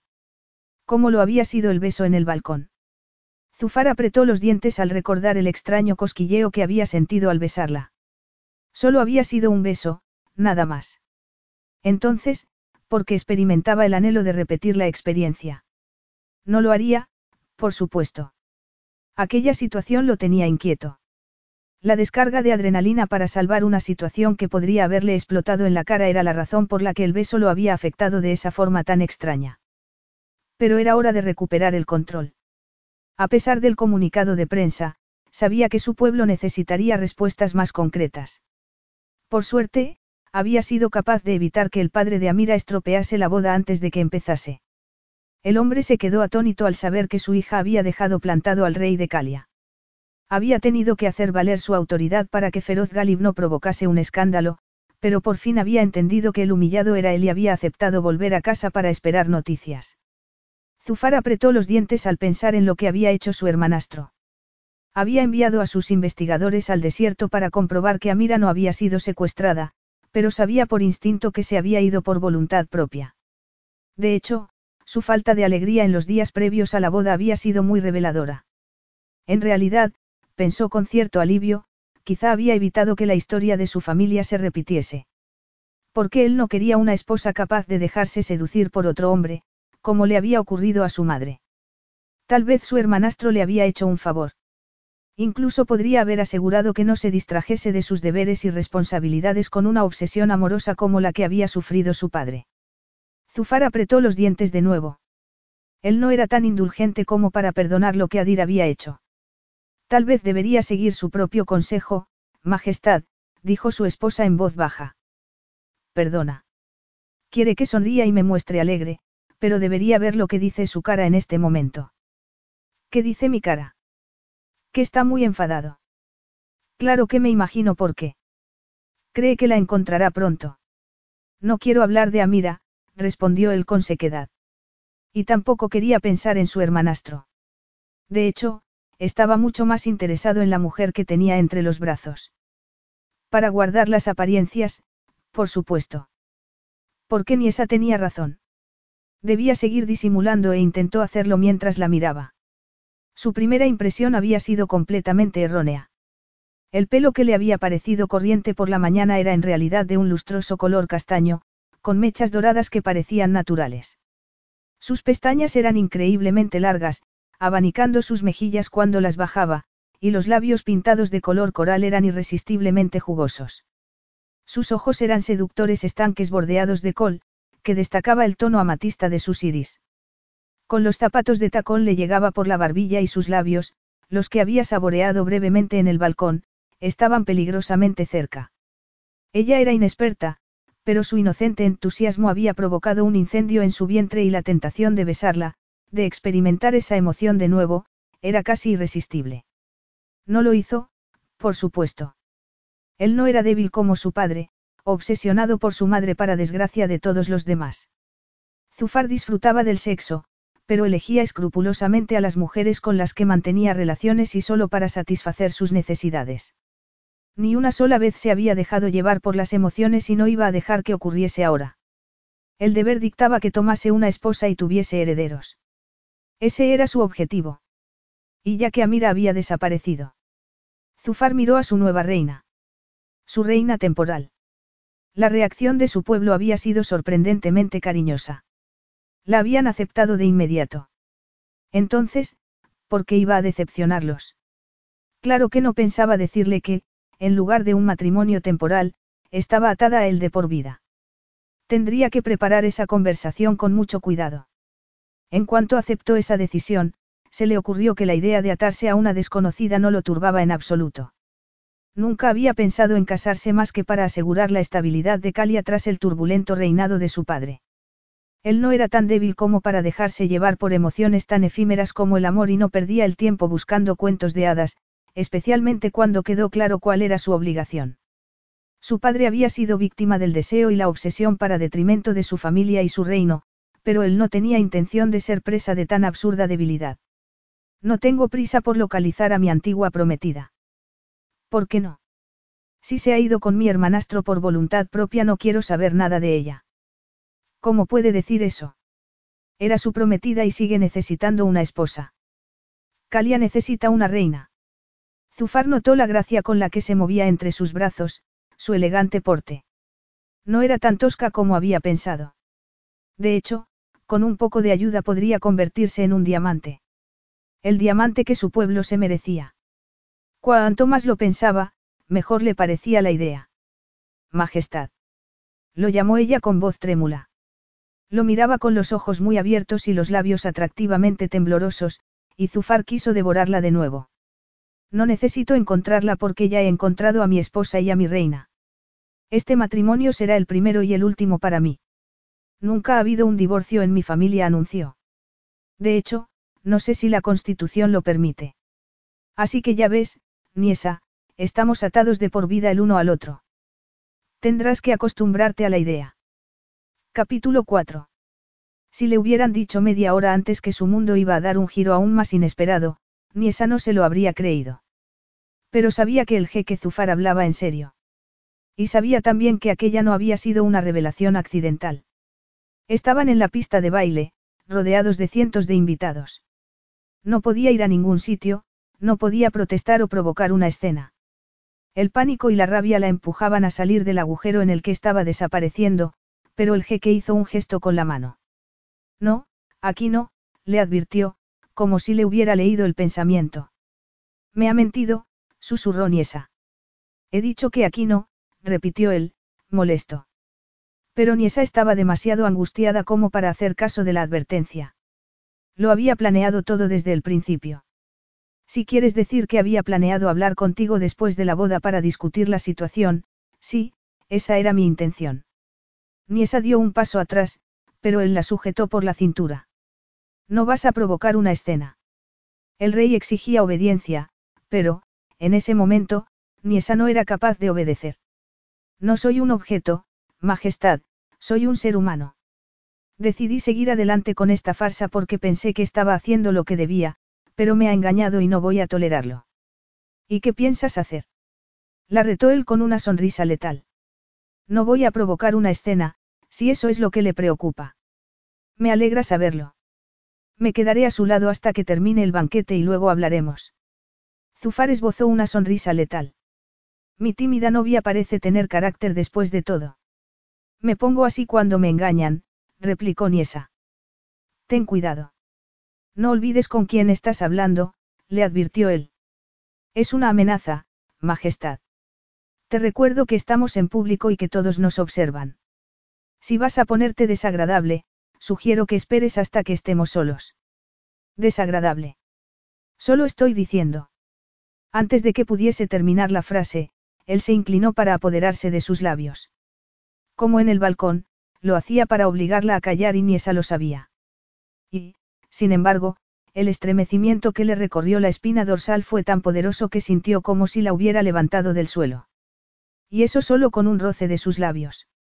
Niesa maldijo la reacción de su cuerpo y siguió maldiciéndola cuando él la tomó por la cintura para salir de la pista de baile. No la soltó en ningún momento. Sus largos dedos se enredaron con los suyos mientras se movían de grupo en grupo, charlando con los invitados. Durante dos horas, Niesa se vio sometida al electrizante roce de su mano hasta que el evento culminó con un espectacular despliegue de fuegos artificiales que iluminó el cielo de la ciudad. Pero ella apenas le prestó atención. Lo único que quería era alejarse a la menor oportunidad y garantizar que su destino no estaba sellado como sospechaba. Cuando sus doncellas fueron a buscarla, el jeque soltó su mano por fin. Pero tenían que hablar. No podía esperar un segundo más. Nos reuniremos en un momento, pequeña, le dijo, mientras se llevaba su mano a los labios. Era un seductor, pensó ella. Lo tenía todo calculado. Niesa seguía intentando encontrar el aliento cuando las doncellas la empujaron con firmeza hacia la puerta. ¿Dónde vamos? preguntó, sorprendida. Alima, que caminaba unos pasos por delante, se volvió para mirarla con una sonrisa en los labios. Su actitud era totalmente diferente a la que había tenido siempre con ella. Por supuesto, pensó Niesa, ahora era la reina y donde había habido susurros especulativos y miradas irritadas, ahora todo eran sonrisas y gestos de cortesía y respeto. Le hubiera gustado decir que no había necesidad de cambiar de actitud, que seguía siendo una de ellos. Desde luego, no iba a ser la reina durante mucho tiempo si tenía algo que decir al respecto. Pero el rey no hablaba por hablar. Ella no conocía bien la constitución, pero sí conocía la historia de la familia real y sabía que nunca había habido divorcios ni escándalos. Hasta la fecha, el padre de Zufar había sido el único en abdicar y eso había provocado el caos en Calia. Majestad. Niesa se dio la vuelta, esperando ver a Zufar tras ella. ¿Qué vestido prefiere, Majestad? Le dio un vuelco el corazón al entender que se dirigía a ella. Por favor, no me llames así. Alima y las jóvenes intercambiaron miradas de aprensión. Pero ese es su título oficial. Llamarla de otro modo sería una falta de respeto, Majestad. Le gustase o no, ahora todos la veían de otro modo. Muy bien, murmuró Niesa. Lo último que quería era provocar problemas con el personal del palacio porque tarde o temprano volvería a ser uno de ellos. Le he preparado un té de jazmín para calmar los nervios de la noche de bodas, Majestad dijo Alima, esbozando una benigna sonrisa. Niesa estuvo a punto de decirle que había sido una pérdida de tiempo porque ella no pensaba acostarse con el rey ni esa noche ni ninguna otra noche. Naturalmente, no dijo nada. ¿Podéis ayudarme a quitarme el vestido, por favor? Por supuesto, Majestad. Las mujeres la ayudaron a quitarse tan pesada prenda. No sabía por qué le prestó atención entonces, tal vez porque sabía que nunca volvería a estar cerca de una creación tan maravillosa. Niesa observó las preciosas gemas bordadas en el corpiño, las capas y capas de tul, las delicadas mangas y el magnífico diseño. Era un vestido maravilloso, mágico, pero no le pertenecía y no podría pertenecerle nunca. Tal vez algún día tendría su propio vestido de novia. Menos elegante y espectacular, por supuesto, pero precioso de todos modos. Aunque primero tendría que hablar con el rey. Tenía que escapar de aquella red de circunstancias imposibles. Alima señaló una fila de fabulosos vestidos de noche colocados en el vestidor. ¿Son nuevos? Preguntó Niesa, sorprendida. No estaban allí esa mañana y no los había visto en el ajuar de Amira. Su Majestad los encargó para usted. ¿Cómo? La mujer esbozó una sonrisa. Creo que Su Majestad no quería que llevase la ropa de otra mujer durante la noche de bodas. Los encargó para usted especialmente. El tono nostálgico de Alima sugería que, bajo el brusco exterior, había una romántica empedernida. Era increíble que hubieran hecho esos vestidos en cuestión de horas, aunque no debería sorprenderla.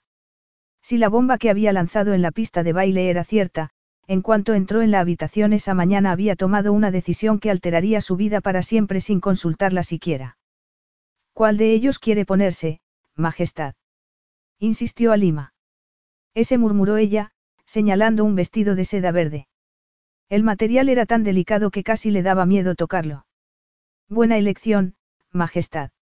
Niesa tragó saliva, intentando calmarse mientras las mujeres la peinaban, retocaban su maquillaje y le ofrecían otros zapatos de tacón. He pensado que querría tomar el té en la terraza, Majestad.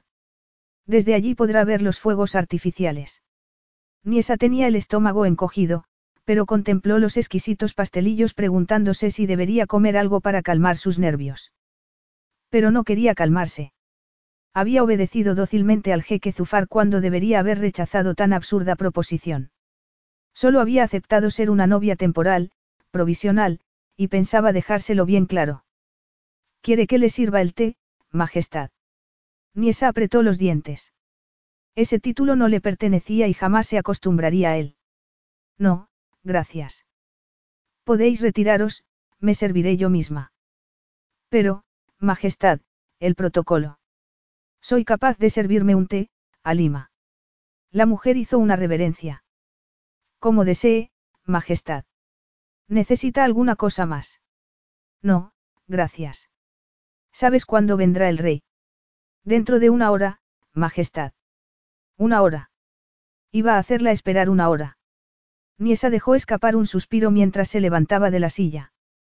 Tenía que haber una salida, pensó, paseando por la habitación hasta que empezaron a dolerle los pies. Airada, se quitó los zapatos y los tiró contra la pared, pero enseguida se sintió culpable por tratar así algo que debía de costar una fortuna. Otra andanada de fuegos artificiales iluminó el cielo y Niesa salió a la terraza para disfrutar del espectáculo. Cuando levantó una mano para tocarse la frente vio el brillo de la alianza que llevaba en el dedo. Nunca había visto un anillo parecido, pero sabía que había pertenecido a la abuela del jeque Zufar. La importancia de esa reliquia histórica amenazaba con abrumarla del todo, pero en ese preciso instante sonó un golpecito en la puerta. Temblando, corrió a ponerse los zapatos y, después de tomar aire, abrió la puerta con toda la dignidad de la que era capaz. Él también se había cambiado de ropa. En lugar del magnífico uniforme militar llevaba una cautivadora túnica blanca que destacaba sus anchos hombros y su espectacular físico, trabajado jugando al polo. Se había duchado porque el rizado pelo oscuro brillaba bajo la lámpara de araña. A pesar de su angustia, Niesa no podía apartar los ojos de él, hasta que el jeque se aclaró la garganta, mirándola de un modo que provocó un insistente cosquilleo en su vientre. ¿Vas a invitarme a entrar? Niesa dio un paso atrás, maldiciendo el rubor de sus mejillas. Ese vestido te queda muy bien, dijo él, mientras entraba en la habitación y cerraba la puerta. Pensar que lo había elegido él personalmente no debería provocarle un traidor cosquilleo de placer, pero Niesa no quería hablar de ropa ni preguntarse si aquel vestido maravillosamente suave le gustaba o no. Solo quería hablar de su libertad. Dígame que lo que ha dicho antes no es verdad, le espetó acaloradamente. Tal vez deberíamos sentarnos, sugirió él, suspirando de impaciencia. Niesa negó con la cabeza. Me dijo que sería una solución provisional y quiero saber por qué me ha engañado, empezó a decir, su tono sonó más lastimero de lo que hubiera querido. Cálmate, le ordenó Zufar. Me calmaré cuando sepa que este matrimonio será anulado lo antes posible. Él no respondió. Sencillamente, atravesó el salón para dejarse caer sobre un sofá. He hecho que te investigasen, dijo luego. No tienes familia, ¿verdad? Niesa apretó los puños. Ha hecho que me investigasen. Él asintió con toda tranquilidad, como si su enfado no tuviese importancia. Tal vez así era, pero pensar que mientras intercambiaban las promesas matrimoniales él había estado indagando en su triste pasado hizo que sintiera náuseas. Entonces, ahora sabrá que yo no soy capaz de hacer este papel. De ser mi reina. ¿Por qué estaba tan tranquilo? ¿Por qué no intentaba librarse de ella cuando tenía la oportunidad de hacerlo? Si respondió Niesa. Al contrario, creo que es una ventaja para mí porque no hay parientes a los que dar explicaciones. Solo tengo que lidiar contigo, dijo él con tono satisfecho. Aniesa le dio un vuelco el corazón. ¿Qué quiere decir con eso? El jeque la miró de arriba abajo, como si tuviera todo el tiempo del mundo. Has tenido un día difícil, lo comprendo. Siéntate, no quiero que te caigas al suelo. Niesa estuvo a punto de dar una patada en el suelo. No soy tan débil como cree. Soy perfectamente capaz de mantener una conversación sin derrumbarme sobre una silla. Pero tal vez sería más civilizado de ese modo, dijo él, sarcástico, señalando un sillón. La sugerencia de que era ella quien no estaba siendo civilizada encolerizó a Niesa, pero no iba a discutir. Lo único que le importaba era conseguir su libertad, de modo que se sentó en el sillón y juntó las manos en el regazo. Ya estoy sentada, Majestad. Por favor, explíqueme la situación. La constitución no es tan anticuada como te he hecho creer. El divorcio está permitido, pero, Si nos divorciásemos, yo sería el primero en hacerlo. Ningún alcalia se ha divorciado nunca. Entonces, ¿podemos divorciarnos? Preguntó Niesa, aunque por alguna razón las palabras se le atragantaban. Él asintió con la cabeza. Cualquiera de los cónyuges puede pedirlo, pero solo en circunstancias específicas. ¿Qué circunstancias? Una infidelidad. Nada más. Nada más respondió él. Pero yo no, este no es un matrimonio de verdad y yo no tengo intención de ser, infiel ni esa sacudió la cabeza. Todo esto es absurdo. Y una anulación. El rey negó con la cabeza. Tampoco hay precedentes de anulaciones en mi familia, respondió con tono arrogante. Y todos los alcalia han consumado sus matrimonios. Por alguna razón, tal afirmación provocó un cosquilleo en su vientre. Y usted va a ser el primero en pedir la anulación. Zufar se inclinó hacia adelante y apoyó los codos en las rodillas. ¿Tú crees? Niesa tragó saliva. Claro que sí. Es la única opción. No, no lo es. ¿Qué quiere decir? Que este matrimonio podría ser legítimo. Legítimo. Repitió Niesa, como si no entendiese el significado de la palabra. Y tal vez así era porque nada de aquello tenía sentido. Legítimo, afirmó él. Yo seré tu marido y tú serás mi esposa. Me darás hijos y serás mi reina. Ella lo miró, boquiabierta. ¿Y por qué iba a querer yo que el matrimonio fuese legítimo? Porque tu recompensa será algo que muy poca gente consigue en la vida. Tendrás el respeto de todo un reino y la adoración de millones de personas. Pero yo no quiero eso. Él hizo un gesto de incredulidad. Quieres seguir siendo una criada toda tu vida.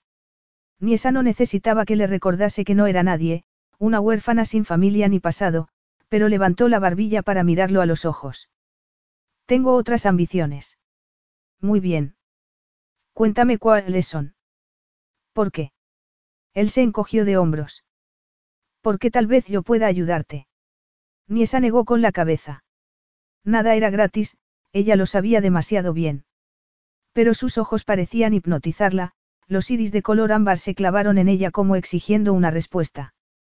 Siempre he querido trabajar con niños, dijo por fin. He estado ahorrando para empezar un curso el año que viene.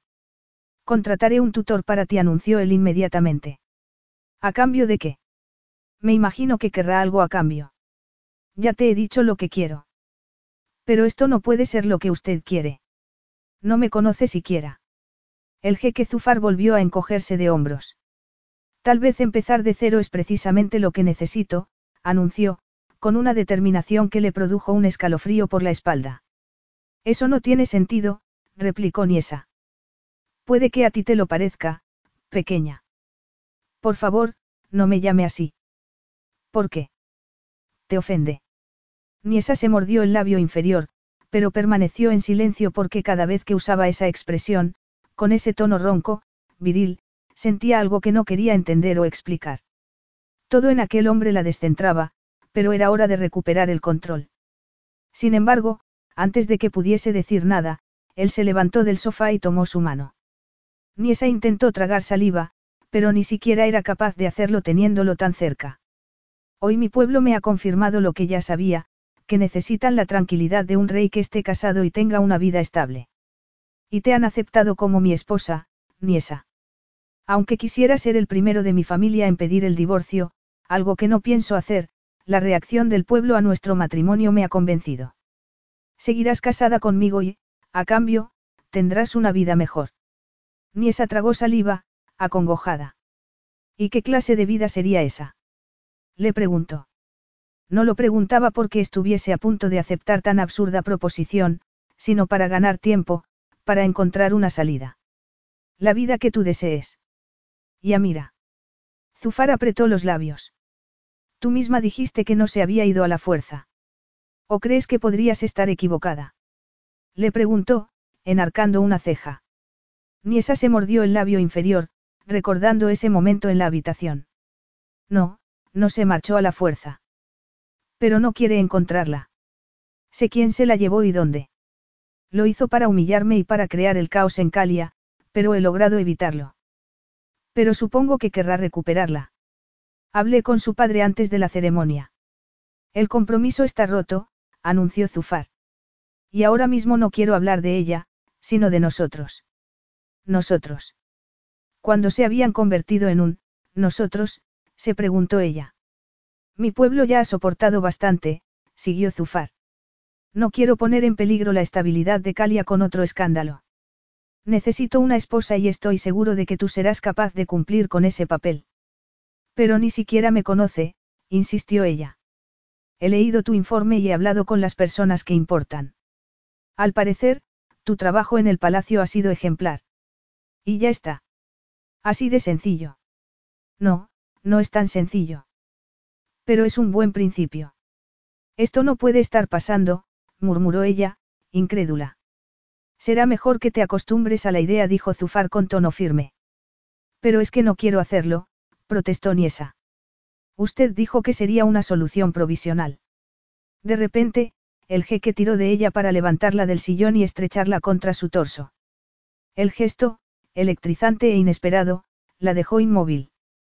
La miraba en silencio, con expresión indescifrable.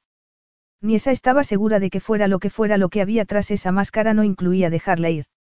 Mi pueblo necesita que estemos casados, Niesa, dijo por fin. Yo no quiero causar problemas, pero... ¿Quieres volver a una vida de servidumbre? Quiero poder elegir con quién me caso. Y yo no soy un marido adecuado. Yo no he dicho eso. Al contrario, era el marido ideal, en un cuento de hadas. Entonces, ¿cuál es el problema? Quiero que haga honor a su promesa. Me dijo que solo sería algo temporal, una solución de emergencia. Zufar se quedó en silencio durante unos segundos y después asintió con la cabeza. Muy bien, cinco años, dijo abruptamente. Eso es todo lo que te pido, cinco años. ¿Qué? Si un matrimonio permanente es demasiado para ti, volveremos a hablar del asunto en cinco años. Mientras tanto, estarás a mi lado y me darás herederos. Al final de esos cinco años, si sigues queriendo tu libertad, te la daré. A cambio, recibirás la educación que deseas, el título de reina y una vida de lujos y privilegios. No me interesan los lujos y los privilegios. Él le levantó la barbilla con un dedo para mirarla a los ojos. ¿Y mi pueblo? Tanto odias a la gente de Calia que deseas verlos infelices. Eso no es justo, protestó Niesa. Él esbozó una sonrisa. Baja de las nubes, pequeña. Si la vida fuese justa, tú no habrías terminado en un orfanato. No había maldad en su tono, solo estaba diciendo la verdad. Y, sin embargo, tuvo que hacer un esfuerzo para controlar el dolor. Aunque nadie sabía nada sobre su pasado, la calidad de su ropa cuando la encontraron vagando cerca de un barranco indicaba que alguien había cuidado bien de ella hasta entonces. Pero la realidad era que la habían abandonado, tal vez incluso la habían dado por muerta. Niesa había dejado de preguntar sobre su pasado cuando cada pregunta era recibida con una seria reprimenda. Tenía comida, ropa y un techo sobre su cabeza. Debería sentirse agradecida, le decían siempre. Pero esas preguntas seguían dando vueltas en su cabeza. Eso era lo que impulsaba su deseo de trabajar con niños, especialmente niños huérfanos. Si en el futuro pudiese reunir a un solo niño con sus padres sería suficiente para Niesa porque ningún niño debía sufrir el dolor y la soledad que ella había sufrido durante 20 años. Zufar Alcalia podría ayudarla a conseguir eso, pero ser la reina, darle herederos, todo eso le parecía tan imposible. Quiere que tenga hijos. Es lo normal cuando dos personas se casan, especialmente en mi caso, ya que el mío es un gobierno hereditario. Niesa tuvo que hacer un esfuerzo para no soltar una carcajada histérica. Pero yo. Nada en el informe médico sugiere que no puedas darme herederos. También había pedido un informe médico. Claro que no debería sorprenderle. Zufar era el rey de Calia aunque se habían unido por una serie de complicadas circunstancias, al parecer quería que aquel matrimonio funcionase. ¿Y ella? Necesito una respuesta, pequeña, dijo él entonces. Hijos, murmuró Niesa, pensativa. Sus hijos se parecerían a él. Las imágenes que aparecieron en su cerebro la dejaron sin aliento. Muchos, dijo Zufar. Tantos como puedas tener en cinco años. La idea de casarse y tener hijos había sido algo abstracto hasta entonces, algo que esperaba que ocurriese algún día, en el futuro. Pero tener hijos con el rey de Calia era, un desatino. Como si él supiera que la tenía acorralada, se inclinó hacia adelante hasta que su boca estuvo a unos centímetros de la suya. ¿Estás de acuerdo? Le preguntó. Matrimonio, hijos. Todo lo que había soñado cuando tenía 16 años, mientras leía revistas de cotilleos. Por supuesto, él no había hablado de amor y dudaba que fuese a hacerlo en el futuro porque solo eran dos desconocidos, unidos por insólitas circunstancias, pero no podía olvidar a la chica de 16 años que había sido, mirando las fotografías del príncipe Zufar en las revistas. Incluso de joven llevaba una vida íntegra, de absoluta dedicación a su país y a la corona. Qué mejores cualidades para un futuro marido. Niesa intentó respirar, pero no parecía capaz de hacerlo. Piensa en lo que podrías conseguir, en los niños a los que podrías ayudar. Di que sí, Niesa, insistió él, poniendo una mano en su nuca. Anhelaba volver a ser una criada. De verdad quería volver a su solitaria cama y ahorrar cada céntimo durante años hasta que pudiese cambiar de vida. Sus labios estaban muy cerca y quería que la besara de nuevo, se dio cuenta entonces. Quería que la besara al día siguiente, y al otro, tantas veces como fuera posible. Y sabía sin la menor duda que lo lamentaría para siempre si rechazaba la oportunidad que le ofrecía en bandeja de plata.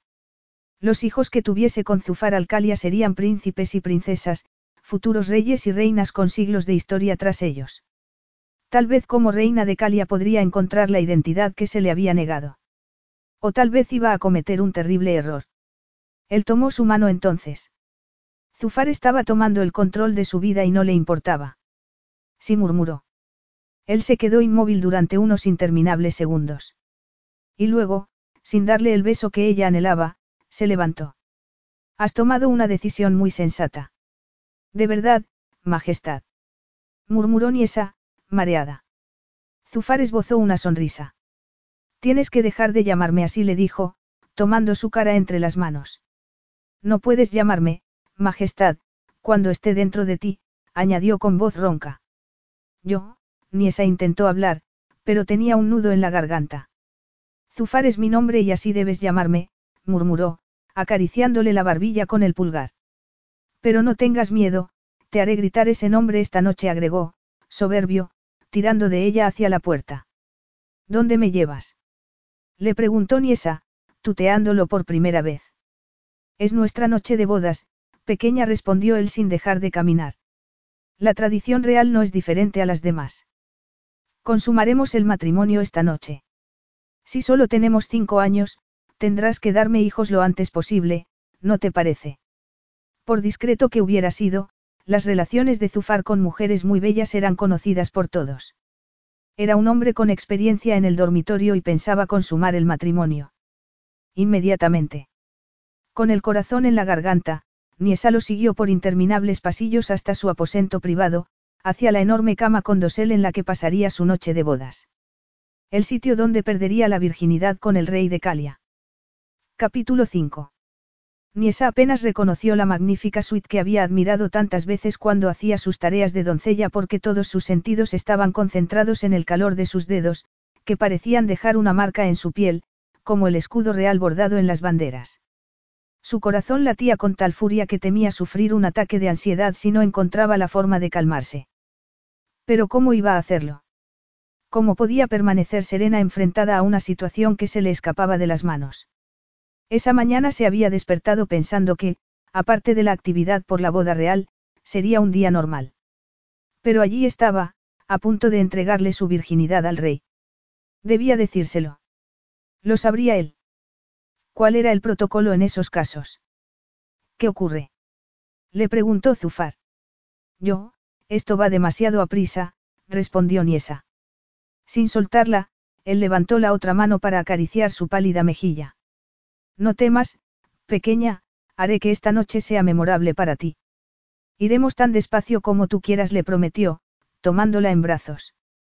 ¿Qué haces? exclamó Niesa. Creo que es la tradición. Niesa se dio cuenta de que estaban frente a la puerta del dormitorio.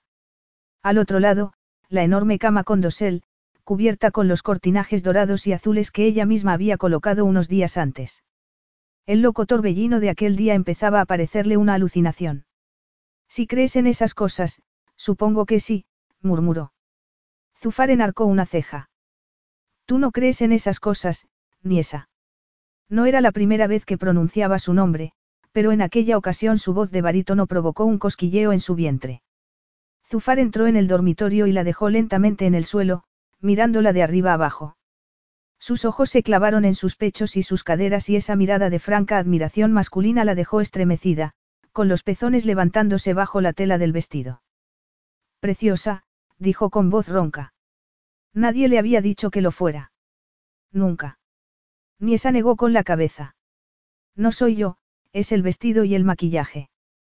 También es la mujer que lleva todo eso. Gracias por el vestido. No tenías que. Tú no has podido elegir el vestido de novia y tenía que compensarte de algún modo, la interrumpió él. No soy tan descortés como para pedir que te pusieras la ropa de otra mujer en tu noche de bodas. Que se hubiera preocupado de ese detalle hizo que se le empañaran los ojos. Gracias, dijo ella, casi sin voz. De nada, pero creo que es hora de quitarte ese vestido. El brillo decidido de sus ojos provocó un incendio en su interior. Zufar acarició perezosamente el pulso que latía en su garganta hasta que Niesa dejó escapar un gemido. ¿Te gusta? Le preguntó. Niesa tuvo que pasarse la lengua por los labios resecos. La encontraría atrevida si admitía que le gustaban sus caricias. Necesitaba una respuesta. Seguramente podía verlo por sí mismo. Tenemos que conocernos, Niesa. No debes ser tímida. Yo pienso descubrir tu cuerpo y tú debes descubrir el mío, dijo Zufar entonces mientras el roce de su mano dejaba estelas de calor sobre su piel. ¿Te gusta esto? Sí respondió ella por fin. Me alegro, murmuró él con tono satisfecho mientras tomaba su cara entre las manos. Quiero saborear tus labios de nuevo. Sin poder evitarlo, Niesa se inclinó hacia él y, dejando escapar un ronco gemido, Zufar selló su boca con sus labios. Niesa no tenía experiencia, pero incluso ella sabía que aquel beso era diferente del beso del balcón. Era una experiencia profundamente carnal, embriagadora. Se sentía subyugada, incapaz de pensar. Todos sus sentidos estaban concentrados en aquel momento mágico y no quería que terminase nunca. Dejando escapar un suspiro de deseo, Niesa abrió los labios y experimentó una sensación totalmente nueva cuando sus lenguas se enredaron. Estaba atrapada en las garras de una fiebre que nunca hubiera creído posible. El suelo parecía moverse bajo sus pies y tuvo que abrazarlo para no perder el equilibrio. Gemía de gozo mientras él la exploraba con su lengua, sucumbiendo al poder de sus caricias. Lo oyó respirar agitadamente mientras deslizaba las manos por su espalda para tocar sus nalgas atrayéndola hacia él. Ningún hombre la había tocado con tal descaro, ningún hombre había hecho ni una fracción de lo que Zufar estaba haciéndole y era, embriagador. Sin pensar, empezó a explorar su espalda por encima de la túnica de seda. Los duros músculos se flexionaban con cada caricia y el tiempo desapareció. La única realidad eran aquellas sensaciones alucinantes que la llevaban a un destino desconocido. Entonces oyó que Zufar contenía el aliento y se dio cuenta de que le estaba clavando las uñas en los hombros. Tengo una tigresa entre las manos. Bromeó él, enredando los dedos en su pelo para empujar su cabeza hacia atrás. Su mirada era ardiente y poderosa. Parecía decidido a conquistarla y ella quería ser conquistada. Lo deseaba tanto, quería que nunca dejase de besarla. Me miras con deseo, dijo Zufar con voz ronca. Eso es suficiente para que cualquier hombre pierda la cabeza. Pero tú no, observó ella. Porque él estaba por encima de las debilidades que plagaban a los meros mortales. Incluso ahora, mientras el rígido miembro viril rozaba su vientre, se mostraba orgulloso y dominante como una estatua. Tal vez era su imaginación, y no podía compararlo con otros, pero la impronta de su miembro era tan sustancial como para provocar cierta alarma. Pero también era una pecadora y deliciosa tentación que provocó un torrente entre sus muslos. Experimentaba el ansia de, no sabía bien qué, pero cuando Zufar bajó la cremallera del vestido y acarició su espalda desnuda los nervios se la comían viva. Él la mordió en el cuello sin piedad, provocando un grito que le despertó un gruñido de satisfacción. Eres tan receptiva, cualquier caricia despierta en ti una reacción. Sin dejar de besarla en el cuello, Zufar tiró del vestido y dio un paso atrás para admirar sus pechos desnudos. Asustada, Niesa cruzó los brazos sobre el pecho para ocultar su desnudez. ¿Qué ocurre? Ella tragó saliva. Hay algo que, debes saber. Él hizo un gesto de fastidio. ¿Qué es? Preguntó, mirándola con gesto impaciente.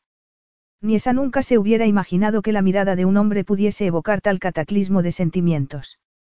Porque, aunque Zufar aparentaba tranquilidad, el brillo de deseo de sus ojos la dejaba muda. Pero tenía que hablar. Tenía que decírselo, aunque se le encogía el corazón al pensar en lo que podría pasar cuando descubriese que era virgen. Los hombres como Zufar preferían mujeres que supieran complacerlos. Las chicas con las que salía eran expertas, sofisticadas, mujeres de mundo, pero ella no sabía nada salvo lo que había leído en las novelas románticas y esas escenas siempre le habían parecido poco realistas. Desmoralizada, bajó la mirada. Zufar había parecido excitado por sus besos, pero aquello era mucho más que besarse. Habla le ordenó él con tono brusco. Yo no, yo. Dime qué es lo que te preocupa. Yo, no tengo experiencia, dijo Niesa por fin. Será mejor que te expliques. ¿Hasta qué punto eres inexperta? Soy virgen, le confesó ella. Y no quiero, decepcionarte. Zufar la miró en silencio durante unos segundos y Niesa recordó que estaba desnuda de cintura para arriba. Solo me decepcionarás si no me dices cómo es posible que seas virgen. Yo creo que es muy sencillo. Nunca he estado con un hombre. Se quedó sorprendida al ver el brillo posesivo que iluminó sus ojos. Zufar dejó de ser una estatua entonces y tomó aire, como si tuviese que hacer un esfuerzo para controlarse. Tienes 25 años y nunca has estado con un hombre. No, nunca. Zufar la tomó por la cintura. Entonces serás mía, solo mía. Ese gesto posesivo la dejó sin aire. Estaba intentando respirar cuando él apartó sus brazos, dejándola expuesta ante su mirada. Atrapada en una telaraña de brujería, Niesa tembló mientras él miraba sus pechos desnudos. Eres verdaderamente exquisita, dijo con voz ronca. Niesa no habría podido moverse aunque su vida dependiese de ello. Zufar la tenía cautivada y se quedó inmóvil, temblando mientras él tiraba del vestido. La levantó en vilo para librarla de la prenda y, aunque debería sentirse vulnerable al quedar solo con las bragas y los zapatos de tacón, su ardiente mirada la hizo sentirse poderosa. Tal vez Zufar Alcalia no era tan impasible como había pensado. No sabía bien en qué consistía hacer el amor, pero por el momento lo complacía tanto como para que no pudiese apartar los ojos de ella. Abruptamente, Zufar la tomó por la cintura y la aplastó contra la ardiente columna de su cuerpo. Se quedaron así durante unos interminables segundos. Después, lentamente, él enredó los dedos en su pelo y empezó a quitarle los prendedores de diamante que sujetaban el elaborado moño, descartando uno por uno hasta que la melena cayó en cascada sobre sus hombros y su espalda. Increíble, susurró. El calor que sentía entre los muslos se volvió insoportable cuando él empezó a acariciar su pelo como si tuviese todo el tiempo del mundo. Y, cuando deslizó una mano hasta la curva de sus pechos para rozar un pezón con el pulgar, se le doblaron las piernas. Mía, dijo con voz ronca. Sus gemidos se convirtieron en impotentes gimoteos cuando siguió acariciando el pezón, atizando un incendio en su vientre que ella no quería aplacar hasta que le diese más, más, más. Zufar deslizó la mano hacia el otro pecho, torturando ambas cumbres con expertos pellizcos hasta que Niesa pensó que iba a explotar. Zufar. A mi tigresa le gusta esto. Ella dejó caer la cabeza, con las llamas del deseo envolviendo todo su ser. Sí, musito. Zufar se rió suavemente mientras seguía acariciándola. Niesa oyó un frufru de ropa, pero no levantó la cabeza porque temía que sus sobrecargados sentidos la enviasen al precipicio si lo veía desnudo. Así que, dejando volar su imaginación, conjuró el aspecto de Zufar. Pero incluso eso la dejó sin aliento. Quería más, quería verlo y sentirlo. El deseo de experimentarlo todo hizo que levantase la cabeza, pero él estaba tocándola de nuevo, deslizando los dedos por la cinturilla de las bragas, tirando hacia abajo. Una vez que la liberó de la prenda, Zufar dio un paso atrás. Por supuesto, su imaginación se había quedado corta. Era magnífico. Bronceado de los pies a la cabeza, no tenía un gramo de grasa. Su cuerpo podría haber sido esculpido por los propios dioses, no podía ser más perfecto. Los impresionantes pectorales, los marcados abdominales, los poderosos muslos, y un miembro viril que sobresalía, orgulloso, de entre la mata de vello oscuro. Niesa lo miró, boquiabierta. Era tan impresionante que su cuerpo estalló en llamas al mirar los poderosos muslos y, de nuevo, aquel sitio entre ellos que la tenía fascinada. ¿Te gusta lo que ves, pequeña? Preguntó él, con un toque de masculina arrogancia. Mientras hacía la pregunta su miembro seguía creciendo y Niesa tragó saliva. Era imposible que encajase con ella. Era demasiado grande. Como si le hubiera leído el pensamiento, Zufar dio un paso adelante. No debes preocuparte. Yo cuidaré de ti, Abiti. Sin darle tiempo para pensar, la levantó en brazos y la depositó sobre la cama. Luego, despacio, se inclinó hacia ella hasta que el duro torso masculino rozó sus sensibles y excitados pezones. El deseo se acrecentó cuando volvió a sellar sus labios con un beso mientras la acariciaba por todas partes, sin dejar un solo centímetro de su cuerpo por explorar. Niesa no sabía cuánto tiempo había pasado y le daba igual. Zufar bajó la cabeza para besar el valle de entre sus pechos, tórridos besos con la boca abierta, y murmuró algo que no pudo descifrar antes de capturar un pezón entre los labios. Niesa arqueó la espalda cuando él deslizó la lengua por el pezón, chupando con fuerza antes de soltarlo, solo para empezar con la tortura de nuevo un segundo después. Repitió el gesto con el otro pezón y el delirio de esas nuevas sensaciones la dejó sin aliento. Tienes mi promesa de que haremos esto de nuevo, pero ahora debo saborear lo que es mío. Cuando entendió a qué se refería, Niesa intentó cerrar las piernas. No podía querer decir. Sí, dijo él. Zufar separó sus muslos con las dos manos, abriéndola ante sus ojos. El rubor más fiero de su vida amenazaba con tragársela mientras lo oía jadear. Verdaderamente exquisita. Cuando bajó la cabeza y deslizó la experta lengua por su carne, Niesa se estremeció. Zufar la exploraba a placer, como si poseyera cada centímetro de su cuerpo. En algún momento dejó de ruborizarse, superando la vergüenza mientras se entregaba a la magia de su lengua. Él mordisqueó, exploró y lamió sus pliegues y luego se concentró en el capullo escondido entre los rizos. Cuando pensaba que no podía experimentar nada más excitante, Zufar chupó el capullo con firme presión, detonando un volcán en su pelvis. Niesa gritó, con todo su cuerpo tenso por un instante antes de romperse en un millón de fragmentos. Las convulsiones de placer duraron una eternidad, o podrían haber sido solo unos deliciosos segundos. No lo sabía y le daba igual porque había sido el momento más alucinante de su vida. Notó entonces que había enredado los dedos en el pelo de Zufar mientras el mundo empezaba a volver a girar sobre su eje. Al oírlo jadear, pensó que no era el hombre hermético que la había llevado al dormitorio. No, su actitud había cambiado. Estaba tan perdido en aquella fiebre de deseo como ella y había sido así desde el momento en que mencionó su virginidad. No tuvo tiempo de seguir pensando porque él se apoyó en los codos y la miró a los ojos un momento antes de besarla. Saborearse a sí misma en sus labios debería haberla avergonzado, pero solo experimentó una decadente sensación de triunfo. No estaba apartándose, no parecía decepcionado. Al contrario, la besaba con el mismo deseo que sentía ella. Tócame, le ordenó Zufar entonces con voz ronca. Niesa movió los dedos por su cuello, sobre su nuez. No sabía lo que hacía, pero notó que él tragaba saliva y su gruñido le dijo que le gustaba. Envalentonada, acarició los duros pectorales antes de deslizar las manos por su estómago y sus caderas. Zufar respiraba con dificultad y, con manos menos firmes que antes, abrió sus muslos y colocó el duro miembro entre sus húmedos pliegues. Al ver que ella se ruborizaba, esbozó una sonrisa. No te sientas avergonzada conmigo, soy tu marido, le dijo. Abre más las piernas, le ordenó luego. Ella obedeció, con el corazón acelerado. La gruesa cabeza de su miembro rozaba su entrada y Niesa tenía dificultades para respirar. Tranquila, dijo él. Ella intentó tranquilizarse apretando los duros bíceps, como intentando sujetarse a algo. El agudo dolor que provocó la primera embestida la tomó por sorpresa y dejó escapar un grito. Lo siento, murmuró Zufar, apartándose lentamente para volver a entrar en ella un segundo después, mirándola con un brillo feroz en los ojos. El dolor pasará, le dijo, como si él tuviese el poder de hacerlo desaparecer. Y, por alguna absurda razón, Niesa lo creyó y asintió con la cabeza. Como si ese gesto hubiera despertado algo salvaje en él, Zufar la penetró hasta el fondo. Niesa volvió a gritar, notando que las lágrimas rodaban por sus sienes.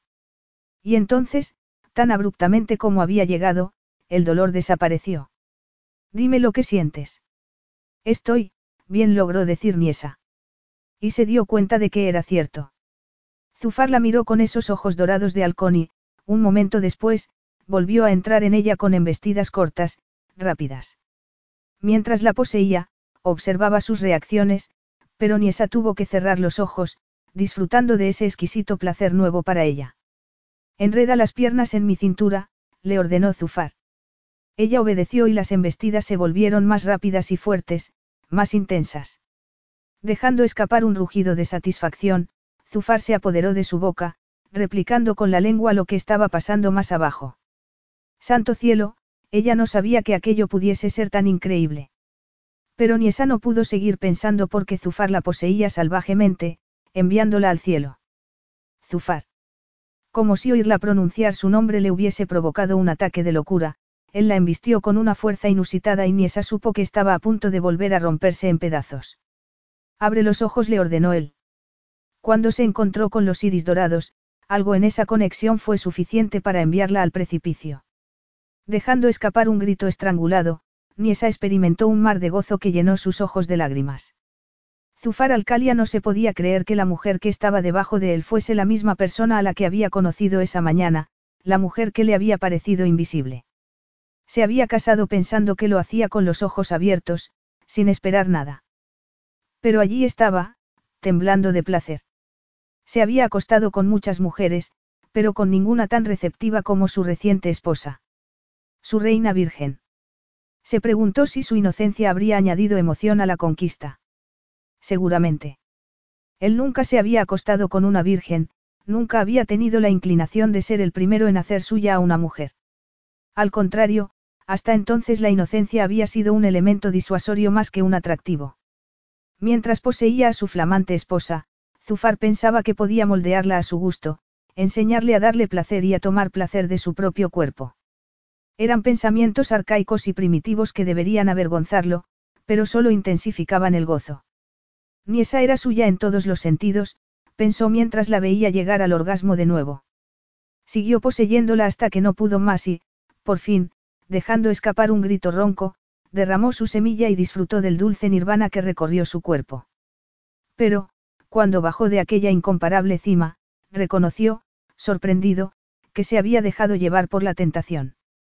Como su padre, siempre dispuesto a dejar a un lado sus obligaciones para sucumbir al deseo. Durante unos minutos, Zufar había olvidado que los asuntos de la carne habían destrozado a su familia. Capítulo 6. De modo que aquello era el deseo. Aquel interminable ciclón de sensaciones, aquella excepcional impresión de estar tocando el cielo. Cuando Zufar se apartó para levantarse de la cama, Niesa lo miró, sorprendida. Con el corazón acelerado, lo vio recorrer la habitación, gloriosamente desnudo y arrogante, pero la magia se desvaneció cuando se encerró en el cuarto de baño. ¿Qué había pasado? Había hecho algo para provocar esa reacción.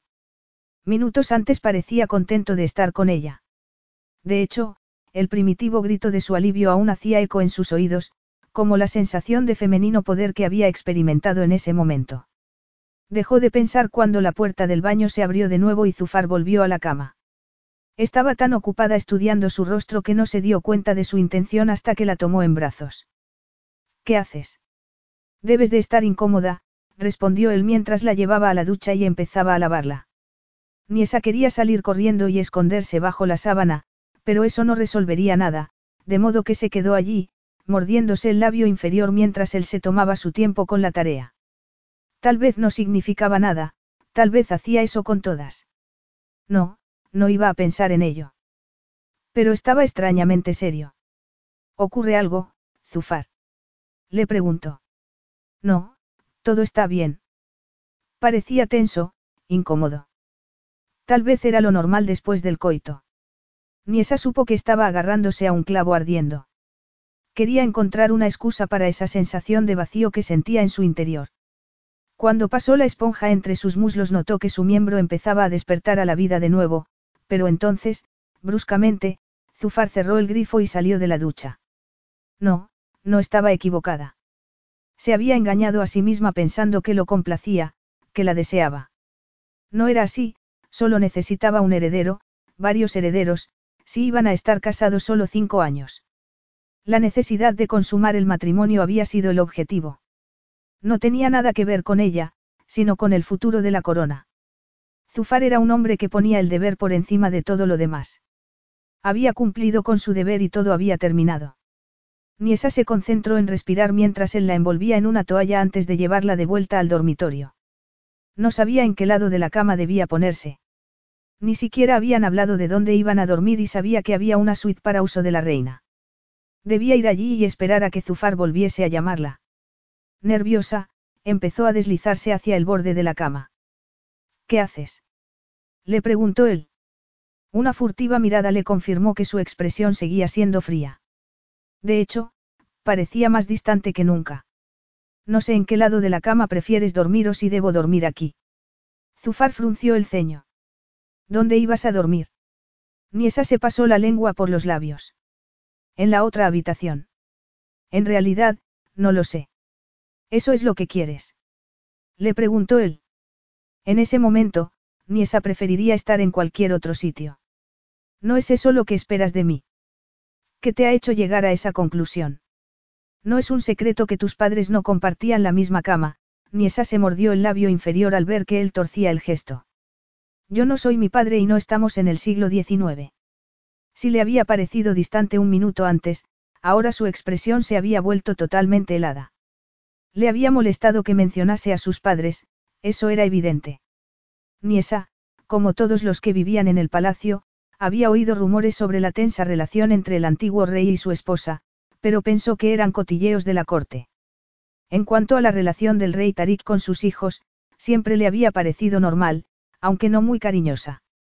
Pero por la reacción de Zufar, podría ser todo una farsa para hacer creer al pueblo que eran una familia unida. Los dos sabemos que este no es un matrimonio de verdad. Acabas de entregarme tu virginidad y hemos acordado que tendremos hijos. No puede ser más real, replicó él. Tú sabes lo que quiero decir.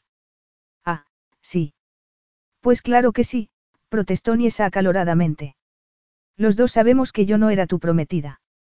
Si Amira no hubiera sido seducida por otro hombre, estaría aquí ahora mismo, así que entiendo que quieras dormir solo y tener tu propia habitación. Él apoyó una rodilla en la cama y Niesa tuvo que hacer un esfuerzo para no mirar el impresionante miembro entre sus piernas. Envidiaba su seguridad, especialmente cuando ella no podía controlar su estúpido rubor. ¿Eso es lo que quieres? Le preguntó, mirándola a los ojos. Niesa parpadeó, insegura. Podía dormir con Zufar, respirando su aroma, acariciando su magnífico cuerpo, y despertar a su lado. Quería eso. Si iba a mirarla con esa expresión helada, no. Pero entonces, ¿cómo iba a cumplir con su parte del trato? Como tú has dicho, cuanto antes me quede embarazada, mejor para todos. Empezó a decir tentativamente. Él asintió con la cabeza como si estuviera de acuerdo y Niesa supo que había hecho bien. No podía dejarse llevar por el tonto sueño de que su unión fuese algo más que un trato. Solo estaba allí porque otro hombre se había llevado a la mujer que Zufar había elegido como esposa. En cuanto a la esperanza de concebir un hijo con amor, era hora de dejar atrás esos cuentos de hadas. Estoy de acuerdo, dijo él entonces. Mañana, el decorador de palacio se pondrá en contacto con tu ayudante. ¿Para qué? Para discutir lo que quieres hacer con la suite. Puedes convertirla en un vestidor gigante, por ejemplo. O tal vez en un cuarto para los niños. Puedes hacer lo que quieras, respondió Zufar mientras se tumbaba a su lado. Hoy ha sido un día difícil para ti y mañana no será más fácil, así que sugiero que duermas un rato. Después de decir eso, se dio la vuelta y apagó la lámpara de la mesilla. El roce de unos labios firmes despertó a Niesa. Perdida en una pesadilla de gritos, fuego y humo, fue un alivio abrir los ojos. No era la primera vez que tenía esa pesadilla.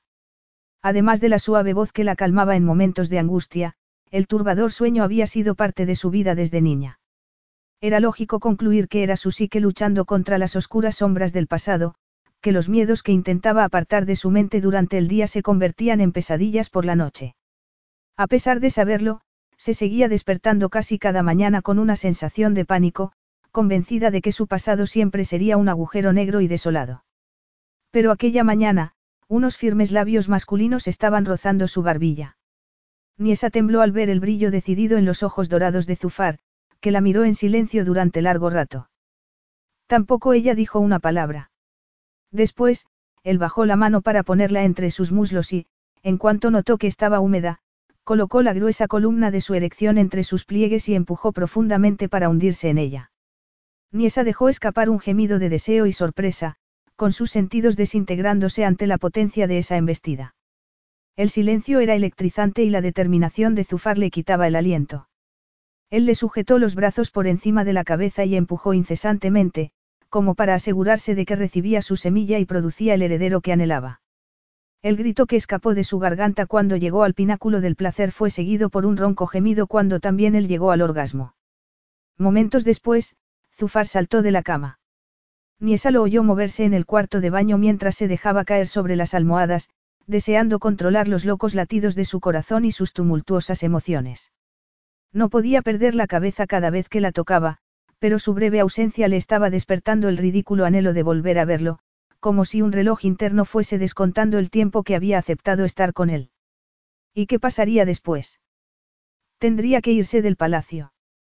Niesa se incorporó de golpe, pensando que debería haber hablado con él de esa parte del trato. Podría ver a sus hijos o de nuevo se vería condenada a una vida de soledad y desolación. No, ella no dejaría que pasara eso. Los hijos que tuviese con Zufar serían suyos, pensó. Pero él era el rey de Calia y tenía incontables recursos para luchar contra ella en los tribunales. Era una batalla perdida de antemano. Estaba intentando controlar la angustia que le provocaba tal pensamiento cuando él salió del cuarto de baño y así, de repente, todos sus miedos se esfumaron. Con el espeso pelo negro apartado de la cara, recién salido de la ducha, el ancho torso húmedo mientras se acercaba a la cama, era como una visión. Pero fue la toalla atada a su cintura, enmarcando la divina V de su pelvis, lo que la dejó sin aliento. Ni esa era incapaz de apartar la mirada. Buenos días dijo después de tragar saliva. Zufar enarcó una ceja. Son buenos. Niesa apretó el embozo de la sábana, con el corazón acelerado. Había cambiado de opinión. Quería renegar del acuerdo. Iba a buscar a Amira después de todo. Aunque eso era lo que ella había esperado, no. Te lo pregunto porque has tenido una pesadilla, dijo Zufar entonces. Por eso te he despertado. Por eso le había hecho el amor. Para distraerla de la pesadilla. Ah, comprendo. Gracias, murmuró. ¿Qué importaba por qué la hubiese despertado? Ella había aceptado aquella situación y era absurdo darle tantas vueltas. ¿Estás bien? Le preguntó Zufar. Se refería a la pesadilla o a lo que había pasado por la noche y esa mañana. O en general. De nuevo, daba igual. Sí, estoy bien. Vamos a desayunar. Después de eso, tendrás que elegir a tus ayudantes. Mi secretario te dará una lista, dijo él antes de entrar en su vestidor. Al levantarse de la cama, Niesa vio signos de su virginidad perdida sobre la sábana y se puso colorada, pero se alegró de que Zufar no estuviese allí para verlo. Nerviosa, localizó el descartado vestido en el suelo y salió de la habitación. Por supuesto, el palacio ya estaba en marcha, con el habitual ajetreo de gente moviéndose de un lado a otro para que todo funcionase como una máquina bien engrasada. Las doncellas que la habían vestido el día anterior, encabezadas por Alima, se acercaron en cuanto salió de la habitación. Habían estado despiertas toda la noche, esperándola. En unos minutos, todo el mundo sabría que había pasado la noche en la cama de Zufar, pero Niesa consiguió mantener la cabeza alta mientras la escoltaban hasta su habitación, la habitación de Amira. Sin saber cuánto tiempo tenía antes del desayuno, Niesa se dio una ducha rápida y, veinte minutos después, con un vestido de seda en tono marfil por debajo de la rodilla y modernas plataformas, salió de la habitación. Una doncella la llevó al comedor, donde Zufar, con un impresionante traje de chaqueta hecho en Italia, estaba leyendo un periódico. Era espectacular incluso haciendo algo tan mundano como leer mientras comía, pensó tontamente. Cuando entró, él dejó a un lado el periódico, inclinó la cabeza en un gesto de saludo y la observó mientras se sentaba. Niesa mantuvo las manos en el regazo y la espalda recta mientras un criado le servía el té. Saliste corriendo antes de que pudiera enseñarte el pasadizo privado para ir a la otra habitación, dijo Zufar con tono burlón en cuanto se quedaron solos. Ah, no sabía. Él la interrumpió con un gesto. No importa. Es mejor no hablar de tu precipitada huida. Venga, come algo. Niesa se mordió el labio inferior mientras untaba mantequilla en una tostada y añadía un poco de mermelada y miel. ¿Ocurre algo? Preguntó Zufar al ver su expresión. Hablas como si necesitara tu permiso para irme de la habitación. O tal vez quería ahorrarte el bochorno de encontrarte con los criados después de dormir conmigo, replicó él. Siento mucho no estar a la altura, dijo ella, irritada. Al contrario, eres el arquetipo de la tímida novia. Creo que la mayoría de los hombres buscan eso, no. Ni esa volvió a ponerse colorada. Lograría no hacerlo algún día. Sigue en pie lo que dijiste ayer sobre la luna de miel. Por supuesto. ¿Por qué no iba a ser así? ¿Por qué la había planeado con otra mujer?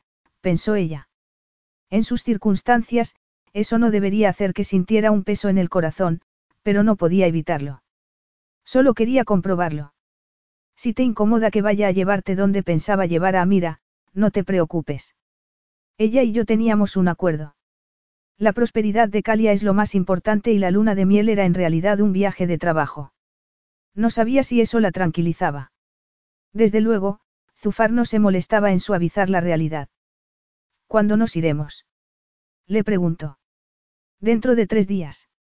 Nos alojaremos en el Palacio Esmeralda durante dos días y luego viajaremos a Europa. Nombró los sitios que iban a visitar, sitios con los que Niesa había soñado desde niña, pero no sentía ilusión alguna.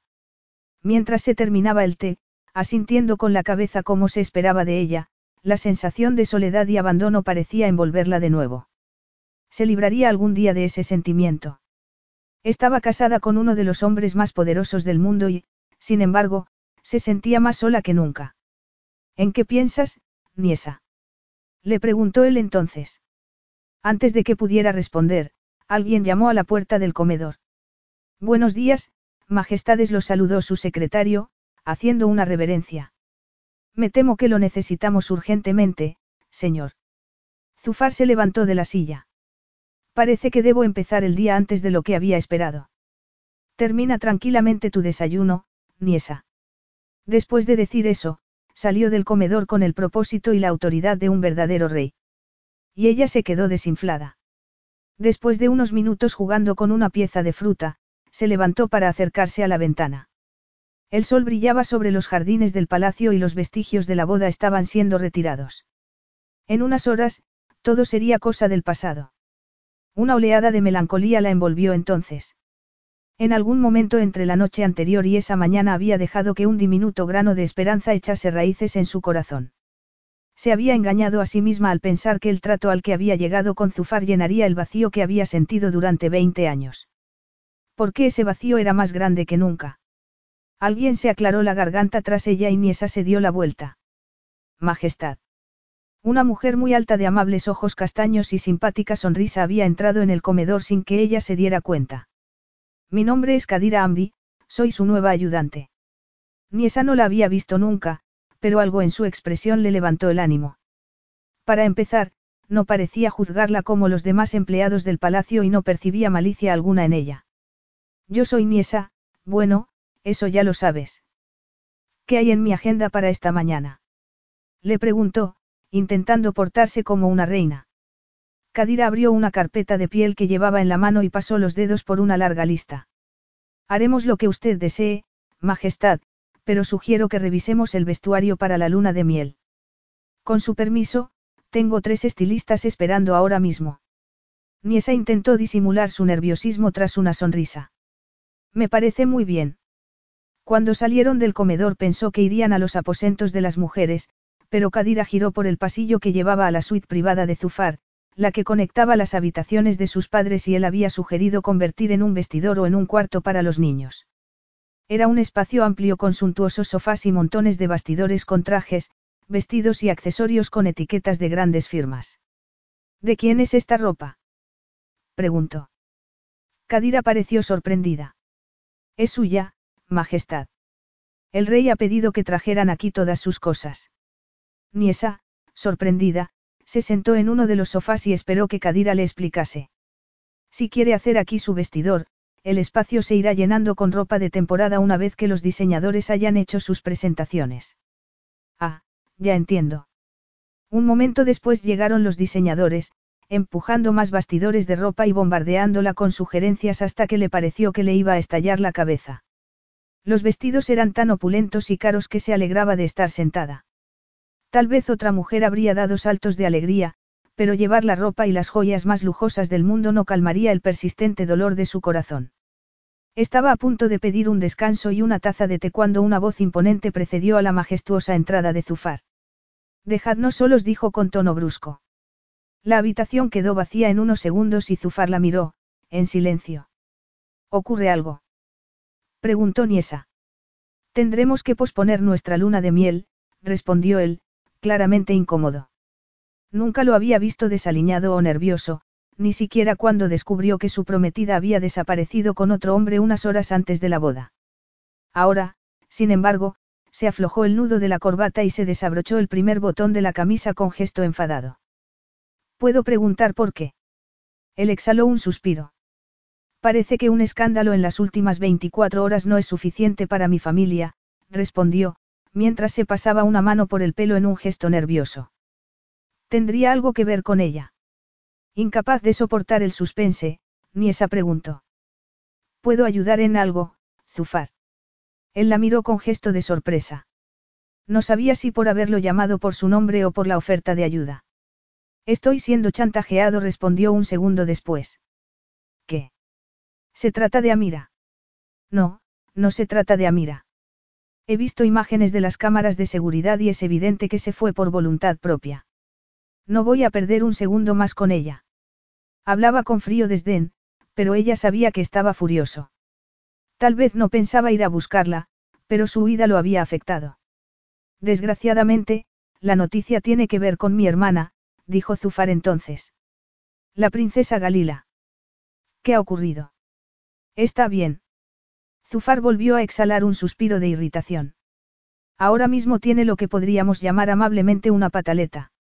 Se niega a aceptar las consecuencias de sus actos, respondió, paseando por la habitación. Al parecer, se emborrachó durante el banquete y le contó secretos familiares a un perfecto desconocido. ¿Qué secretos? Zufar se sentó a su lado en el sofá. Ahora eres parte de la familia y será mejor que esta situación no te pille desprevenida. Niesa sintió. Le dolía un poco saber que solo iba a contárselo porque temía que no supiera reaccionar si alguien preguntaba, pero se recordó a sí misma que la boda había tenido lugar 24 horas antes y que para Zufar Alcalia no era más que una desconocida con la que había tenido que casarse por circunstancias insólitas. Muy bien, murmuró, esperando. Galila reveló que nuestra madre tuvo una aventura con el padre del jeque Karim hace tres décadas, le contó Zufar por fin. Y que de la aventura nació un hijo, el hombre que se llevó a Amir ayer. Así que ahora Karim conoce los secretos de mi familia y sabe de la existencia de mi hermanastro. Niesa lo miró, perpleja. ¿Qué? La familia real que se había imaginado en sus sueños adolescentes no era más que una fachada. Después de todo, eran humanos. Como ella. No estaba comparándose con ellos, claro, pero no podía desechar esa sensación de afinidad. Entonces, Amira se marchó con tu hermanastro. Preguntó, atónita. Zufar la miró con un brillo de furia en los ojos antes de soltar una amarga carcajada. Mi hermanastro cree que mi puesto en la familia real debería ser suyo. Eso era lo que quería decir en la nota. Era por eso por lo que Zufar había querido contraer matrimonio a toda costa. Así es. Pero, por suerte, no me ganó la partida, respondió él, confirmando sus sospechas. Habían sido Amira y ella simples peones en aquel juego entre los dos hermanos. ¿Y qué quiere el chantajista? Dinero. Ojalá fuera eso, pero no. El jeque Karim de Ciria quiere algo bien diferente. Ni esa tragó saliva. El reino de Ciria compartía frontera con Calia y había una larga historia de conflictos entre los dos países. Al entender la magnitud de la traición de la madre de Zufar, muchas cosas empezaron a tener sentido. Por ejemplo, el dolor que había visto siempre en los ojos del rey Tarik. Tu padre lo sabía, ¿verdad? Sí asintió él. Esa confirmación dio al traste con su idealizada familia real, pero por otro lado se sentía más cerca de Zufar, aunque sabía que ese sentimiento no sería correspondido. Si el jeque Karim no quiere dinero, ¿qué es lo que quiere? Casarse con mi hermana. Inmediatamente. Niesa se llevó una mano al corazón. Y tú vas a darle la bendición a ese matrimonio. Zufar se encogió de hombros. Debo evitar un escándalo a toda costa. Dos bodas reales en dos semanas, cualquiera diría que el cielo nos sonríe, dijo, burlón. Aniesa se encogió el corazón, pero intentó mantener la compostura. Y Galila está de acuerdo. Estará de acuerdo si es capaz de asumir su responsabilidad, respondió él, tenso. Yo puedo hacer algo. De nuevo, Zufar pareció sorprendido por la oferta. La garantía de que tendré algo de paz durante al menos 24 horas sería más que bienvenida. Tan cerca, envuelta en su aroma, sintió el anhelo de acercarse más, de sentir el calor de su piel. Pero entonces recordó por qué la había despertado esa mañana. Prometo no ser la causa de ninguna distracción, dijo Niesa. Zufar la miró con una extraña expresión antes de levantarse abruptamente para hacerse el nudo de la corbata. Cuando terminó, era casi como si el hombre que acababa de hacerle confidencias no existiera. Pero Niesa había visto al hombre que había detrás de la máscara y eso la llenaba de emoción. Aunque no quería examinar por qué. ¿Qué vas a hacer con respecto a tu hermanastro? Cuando llegue el momento, me encargaré de él, respondió Zufar.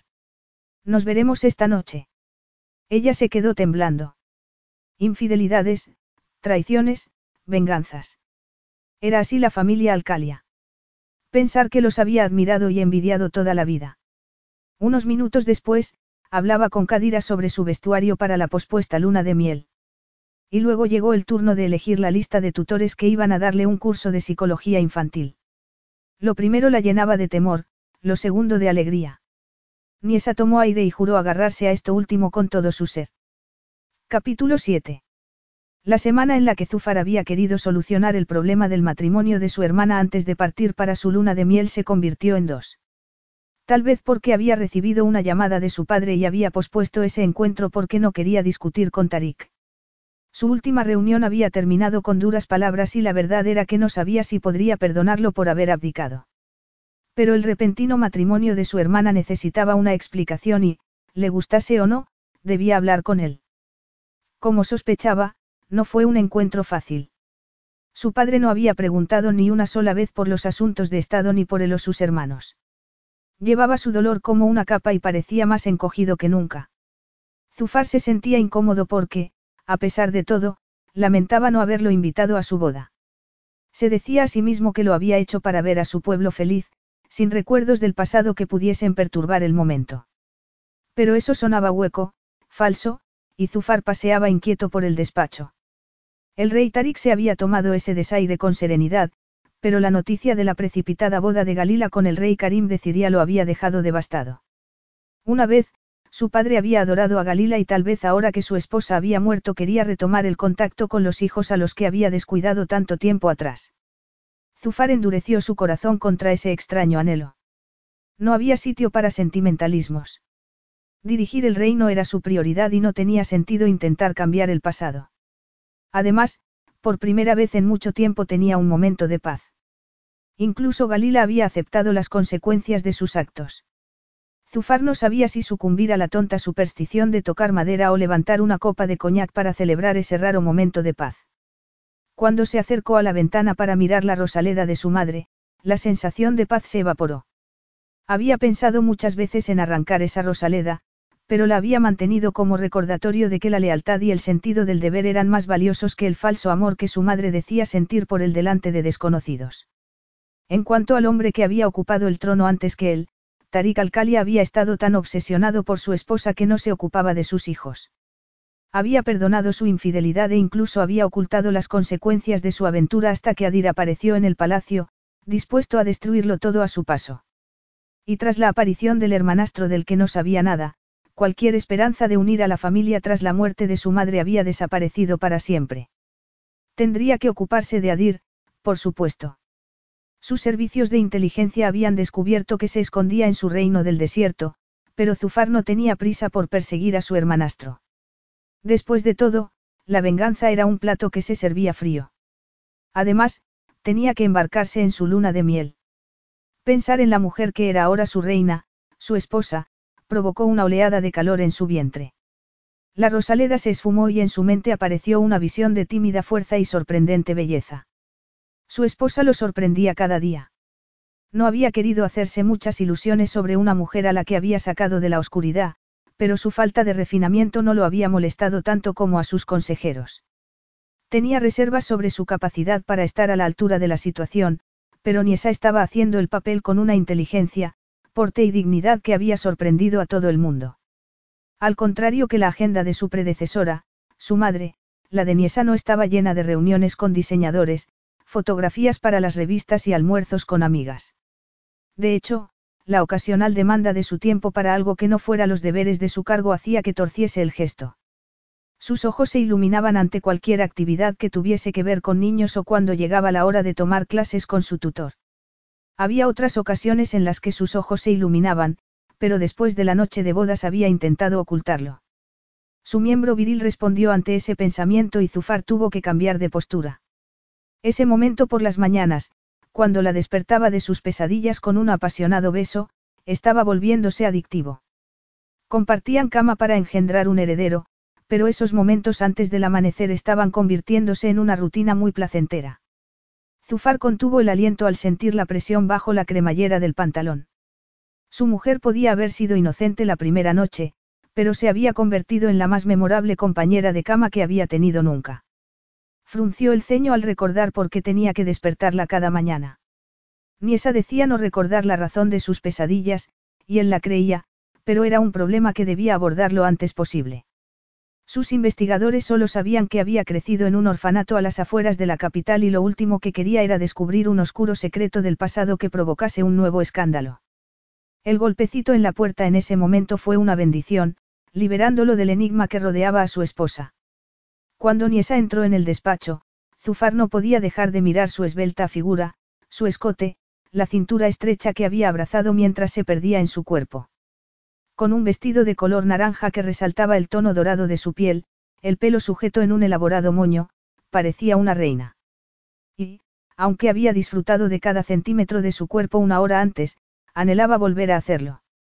Ella se detuvo al lado del escritorio, erguida, con la cabeza elegantemente inclinada, como si hubiera pasado toda su vida aprendiendo a portarse como una reina. Me han dicho que querías verme. Así es, respondió Zufar, señalando un sillón situado frente al escritorio. Quería decirte que mañana nos iremos de luna de miel, pero hay un compromiso pendiente para hoy y quiero que te encargues tú. Cuando ella bajó la cabeza, Zufar sintió la tentación de levantarle la barbilla con un dedo para mirarla a los ojos, pero se contuvo. No podía disfrutar del placer carnal cuando tenía que dirigir un reino. Ahora tienes 15 minutos libres, le dijo su vocecita interior. Pero la desoyó porque era su obligación. Entiendo. ¿Cómo puedo ayudar? Preguntó ella, sin mirarlo. Que su gente la quisiera era comprensible, pensó Zufar. Ni esa siempre era recibida con adoración, pero esa máscara de serenidad era para el público y le irritaba que la mantuviese cuando estaban a solas. Creo que tienes la agenda libre durante las próximas horas. Así es. Estupendo, dijo Zufar. Se trata de la ceremonia de inauguración de un hospital infantil. Debería haber ido Galila, pero ya no es posible. Su hermana estaba en Ciria. El jeque Karim se la había llevado en cuanto él bendijo el matrimonio.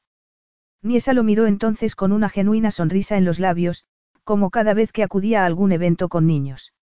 Zufar no tenía que preguntarse si le daría a su hijo el cariño que él no había recibido. Estaba absolutamente seguro de que Niesa sería una madre maravillosa. Será un honor acudir a la inauguración.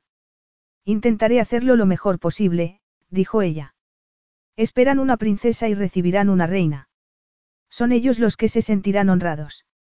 Ella abrió los labios como para decir algo, pero luego volvió a cerrarlos y Zufar se sintió absurdamente incómodo. ¿Te encuentras bien? Le preguntó, con un tono más abrupto del que pretendía. Sí, claro.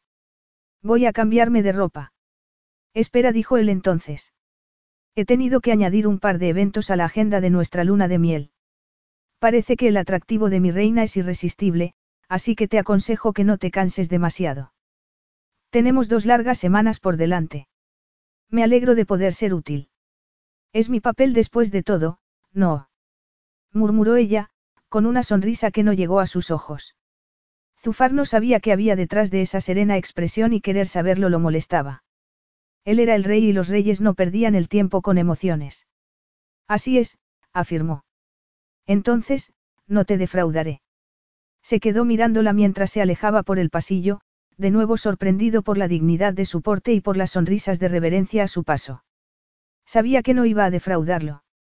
El primer discurso que escribió estaba tan en sintonía con su propia visión que se preguntó si habría hablado con su secretario. Descubrir que ella misma había escrito el discurso a los veteranos del ejército había sido una enorme sorpresa. Pero, a pesar de su buena relación, siempre tenía un brillo de melancolía en los ojos. Zufar volvió al escritorio, incapaz de librarse de esa inquietud. Por primera vez en su vida tenía un problema que no era capaz de resolver. Tenía una esposa que brillaba en áreas en las que su madre no había mostrado el menor interés. Al pensar en su madre volvió a ponerse de mal humor y, aunque intentó apartarla de sus pensamientos, su mente volvía una y otra vez a la mujer que lo había traído al mundo y después lo había tratado como si fuera una molestia. Sí, su madre le había sonreído cariñosamente alguna vez, pero eso fue mucho tiempo atrás. O tal vez solo le había sonreído así en su imaginación. Adir había hablado de las cartas que su madre le había escrito, cartas en las que le declaraba su eterno cariño. Al parecer, su madre había reservado toda su devoción para el hijo al que no había podido reclamar como suyo y no le quedaba nada para los demás. Ya estaba bien. No tenía sentido pensar en su madre o en el pasado. Zufar se sentó tras su escritorio e intentó concentrarse en la montaña de trabajo que le esperaba, pero no era capaz. Tal vez debería haber tocado madera después de todo, pensó amargamente. Su secretario llamó a la puerta del despacho antes de entrar, haciendo una reverencia. Majestad, la reunión ha sido cancelada. La hija del ministro de Asuntos. Exteriores se ha puesto enferma. Zufar hizo una mueca de alivio. El ministro de Asuntos Exteriores era un hombre obsequioso, propenso a hablar durante horas sobre asuntos que podían ser solucionados en unos minutos. Libérame de reuniones durante las próximas tres horas, le dijo. Inmediatamente, Majestad. Informa a la comitiva de mi esposa que no se vayan sin mí. Iré a la inauguración del hospital con ella. Diez minutos después, Zufar esperaba en la limusina mientras los guardaespaldas escoltaban a Niesa hasta el coche. La observó mientras se acercaba, fascinado y sorprendido de haberla creído fea una vez. Era una belleza. El sol iluminaba su sedoso pelo, recogido en un atractivo moño. El vestido de color verde mar acariciaba discretamente sus curvas y la falda por la rodilla mostraba unas piernas bien torneadas sobre unos elegantes zapatos de tacón. Zufar sonrió, satisfecho, al ver en su cuello el collar de esmeraldas que le había regalado dos días antes. Pertenecía a la colección de joyas de su abuela y, aunque las esmeraldas eran las más pequeñas del lote, Aniesa le sentaba de maravilla. De hecho, era verdaderamente exquisita, observó con el corazón curiosamente acelerado. Niesa entró en el coche y lo miró con gesto de sorpresa. ¿Qué haces aquí? De repente, me he encontrado libre de obligaciones. Y has decidido acudir a una ceremonia de inauguración. Zufar se encogió de hombros mientras se abrochaba el cinturón de seguridad. Estoy a punto de perder mi puesto como la figura más popular de Calia, bromeó. Tú sabes que no es verdad. Además, tú no eres vanidoso, así que tiene que haber otra razón, dijo ella mientras la comitiva se ponía en marcha. Un halago cargado de recelos. No sé si sentirme complacido o herido, ni esa. ¿Qué ocurre, Zufar? ¿Crees que no soy capaz de cumplir con mis obligaciones? Le preguntó ella. No te habría encargado esa responsabilidad si creyese que no eras capaz de hacerlo. Entonces, ¿por qué has venido? No olvides que he visto tu agenda. Había liberado su agenda para pasar tiempo con su mujer, así de sencillo. Y así de complicado, pensó Zufar. Puede que haya preguntas sobre Galila. Preguntas que crees que yo no sería capaz de responder, dijo Niesa.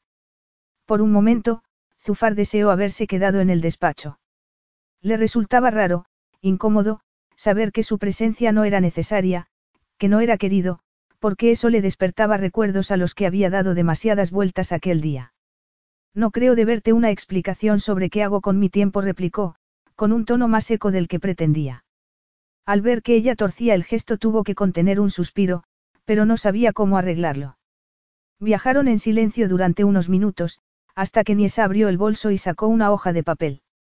Bueno, yo pienso practicar mi discurso en el coche, si no te importa. Puedes practicarlo conmigo, si quieres. ¿Estás seguro? Sí, claro. Niesa sintió con la cabeza y, después de desdoblar la hoja de papel, se aclaró la garganta y empezó a leer. Zufar la escuchaba intentando no perderse en su melodioso tono de voz, en el poderoso mensaje de apoyo, en su empatía y hasta en las simpáticas bromas. Tardó unos segundos en darse cuenta de que había terminado y estaba mirándolo con expectación. ¿Has escrito eso en tres horas? Sí. Es increíble. De verdad. ¿Estás seguro? Siempre me preocupa ser demasiado efusiva o no lo suficiente. Zufar le apretó la mano. Es perfecto. Su sonrisa era preciosa y deseó verla sonreír así siempre, pero se conformó con verla estudiar el discurso. Cuando terminó, volvió a tomar su mano y ella no intentó apartarse. Poco después llegaron al hospital y los emocionados murmullos de sorpresa al ver al rey, al que no esperaban, se convirtieron en gritos de adoración cuando Niesa salió del coche. ¿Lo ves? Estaba en lo cierto, bromeó Zufar. Yo solo soy un capricho pasajero. Tú recuperarás su devoción antes de que termine el mes, estoy segura. Por alguna razón, esa afirmación le molestó. Tal vez era un recordatorio de que había puesto una cláusula de rescisión en su matrimonio, pero intentó no pensar en ello mientras saludaba a la gente. Casi automáticamente, porque estaba programado para tales ocasiones, Zufar estrechó manos hasta que llegó el momento de entrar en el hospital. El personal estaba encantado de recibir a la familia real y, por supuesto, Niesa dedicó toda su atención a los niños, especialmente a los más enfermos, leyéndoles cuentos y haciéndoles sonreír. Cuando llegó el momento del discurso, lo hizo con gracia y elocuencia, despertando un entusiasmado aplauso. Zufar se sentía orgulloso, pero no podía dejar de pensar que, aunque su esposa parecía estar acostumbrándose al papel de reina, Tal vez estaba contando las horas hasta que pasaran los cinco años. Tienes el ceño fruncido. Niesa cerró la página de medicina que había estado leyendo, sorprendida por la repentina aparición de Zufar, que había estado reunido con sus consejeros en la sección frontal del impresionante avión desde que despegaron cuatro horas antes. Ella se había reunido con su equipo para estudiar el itinerario y después les había pedido que la dejasen sola un momento. Necesitaba ordenar sus pensamientos, pero había rechazado la sugerencia de Kadira de ir al dormitorio porque la idea de tumbarse en una cama con Zufar tan cerca le producía traidores estremecimientos, algo que no parecía capaz de controlar por mucho que lo intentase. Aparte de eso, la noche anterior había detectado unas gotitas de sangre mientras se duchaba. Había pensado contárselo a Zufar, pero no tenía sentido preocuparlo si era una falsa alarma. En el fondo, sabía que la razón por la que guardaba silencio era porque, si estaba embarazada, Zufar pensaría que había cumplido con su deber y podría sugerir que durmiesen en diferentes habitaciones. Desde la primera vez que hicieron el amor conseguía despertar en ella sensaciones que jamás hubiera creído posibles. Era un experto en el dormitorio y le daba miedo haberse vuelto adicta a las caricias de su marido. Esos momentos en la cama, especialmente al amanecer, cuando la despertaba de un sueño inquieto, se habían convertido en la mejor parte del día y no quería perderlos. De modo que cerró la página con funestas predicciones sobre el manchado durante el embarazo, descruzó las piernas e intentó mostrarse serena. He abierto una página de cotilleos sin darme cuenta mientras revisaba la lista de tareas. Ya te dije que no todo el mundo está enamorado de mí. Era una pequeña mentira sin importancia, se dijo a sí misma. Zufar se puso en cuclillas delante de ella, su aroma limpio y varonil le provocaba vívidos y bochornosos recuerdos de cómo perdía la cabeza cuando hacían el amor. No abras esas páginas, le aconsejó. Tú no necesitas llevarte un disgusto, y yo no quiero que mi mujer esté angustiada durante la luna de miel. No soy tan débil. Entonces, ¿por qué tienes ojeras? Ni esa se puso tensa. Esa es tu forma de decirme que no estoy presentable. Es mi forma de decirte que deberías haberte acostado un rato. Has venido para llevarme a la cama. Replicó ella, molesta. Zufar se incorporó y le ofreció su mano. Eso es precisamente lo que voy a hacer. Faltan tres horas para que aterricemos, así que tienes tiempo para descansar. Para descansar. Intentando ocultar su decepción, dejó que la llevase al dormitorio, tan impresionante que Niesa se habría dedicado a admirarlo si la imponente presencia de Zufar no reclamase toda su atención. Se le aceleró el corazón cuando le quitó la tablet de las manos y la tiró sobre el edredón para despojarla de la chaqueta, dejándola con una fina camisola de seda bajo la que sus pezones se marcaban descaradamente. Niesa intentó apartarse cuando él empezó a quitarle el prendedor de diamantes. No necesito que me ayudes a desnudarme. Y tampoco necesito descansar. No estás bien, la interrumpió él. Te has pasado la noche dando vueltas en la cama. Otra pesadilla. Era más fácil asentir con la cabeza que admitir que el manchado era lo que había turbado su sueño. Siento haberte despertado. ¿Desde cuándo tienes esas pesadillas? Desde siempre, respondió Niesa. Creo que lo único que las detendrá es descubrir qué me pasó, porque terminé en el orfanato. Tal vez deberías reconciliarte con la posibilidad de que nunca lo sabrás, sugirió Zufar. A Niesa se le aceleró el corazón al ver su seria expresión. Ese agujero en su pasado tendría consecuencias. La convertía en una mujer dañada.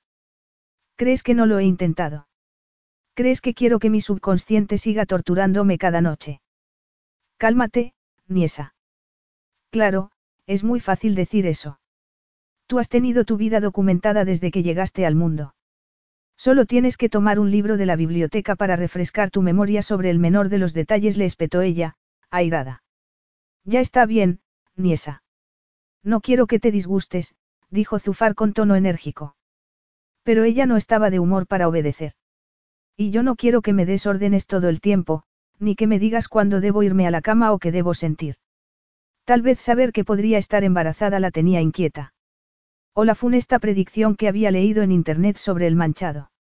Había buscado información para aliviar su angustia, pero esa información la había acongojado aún más.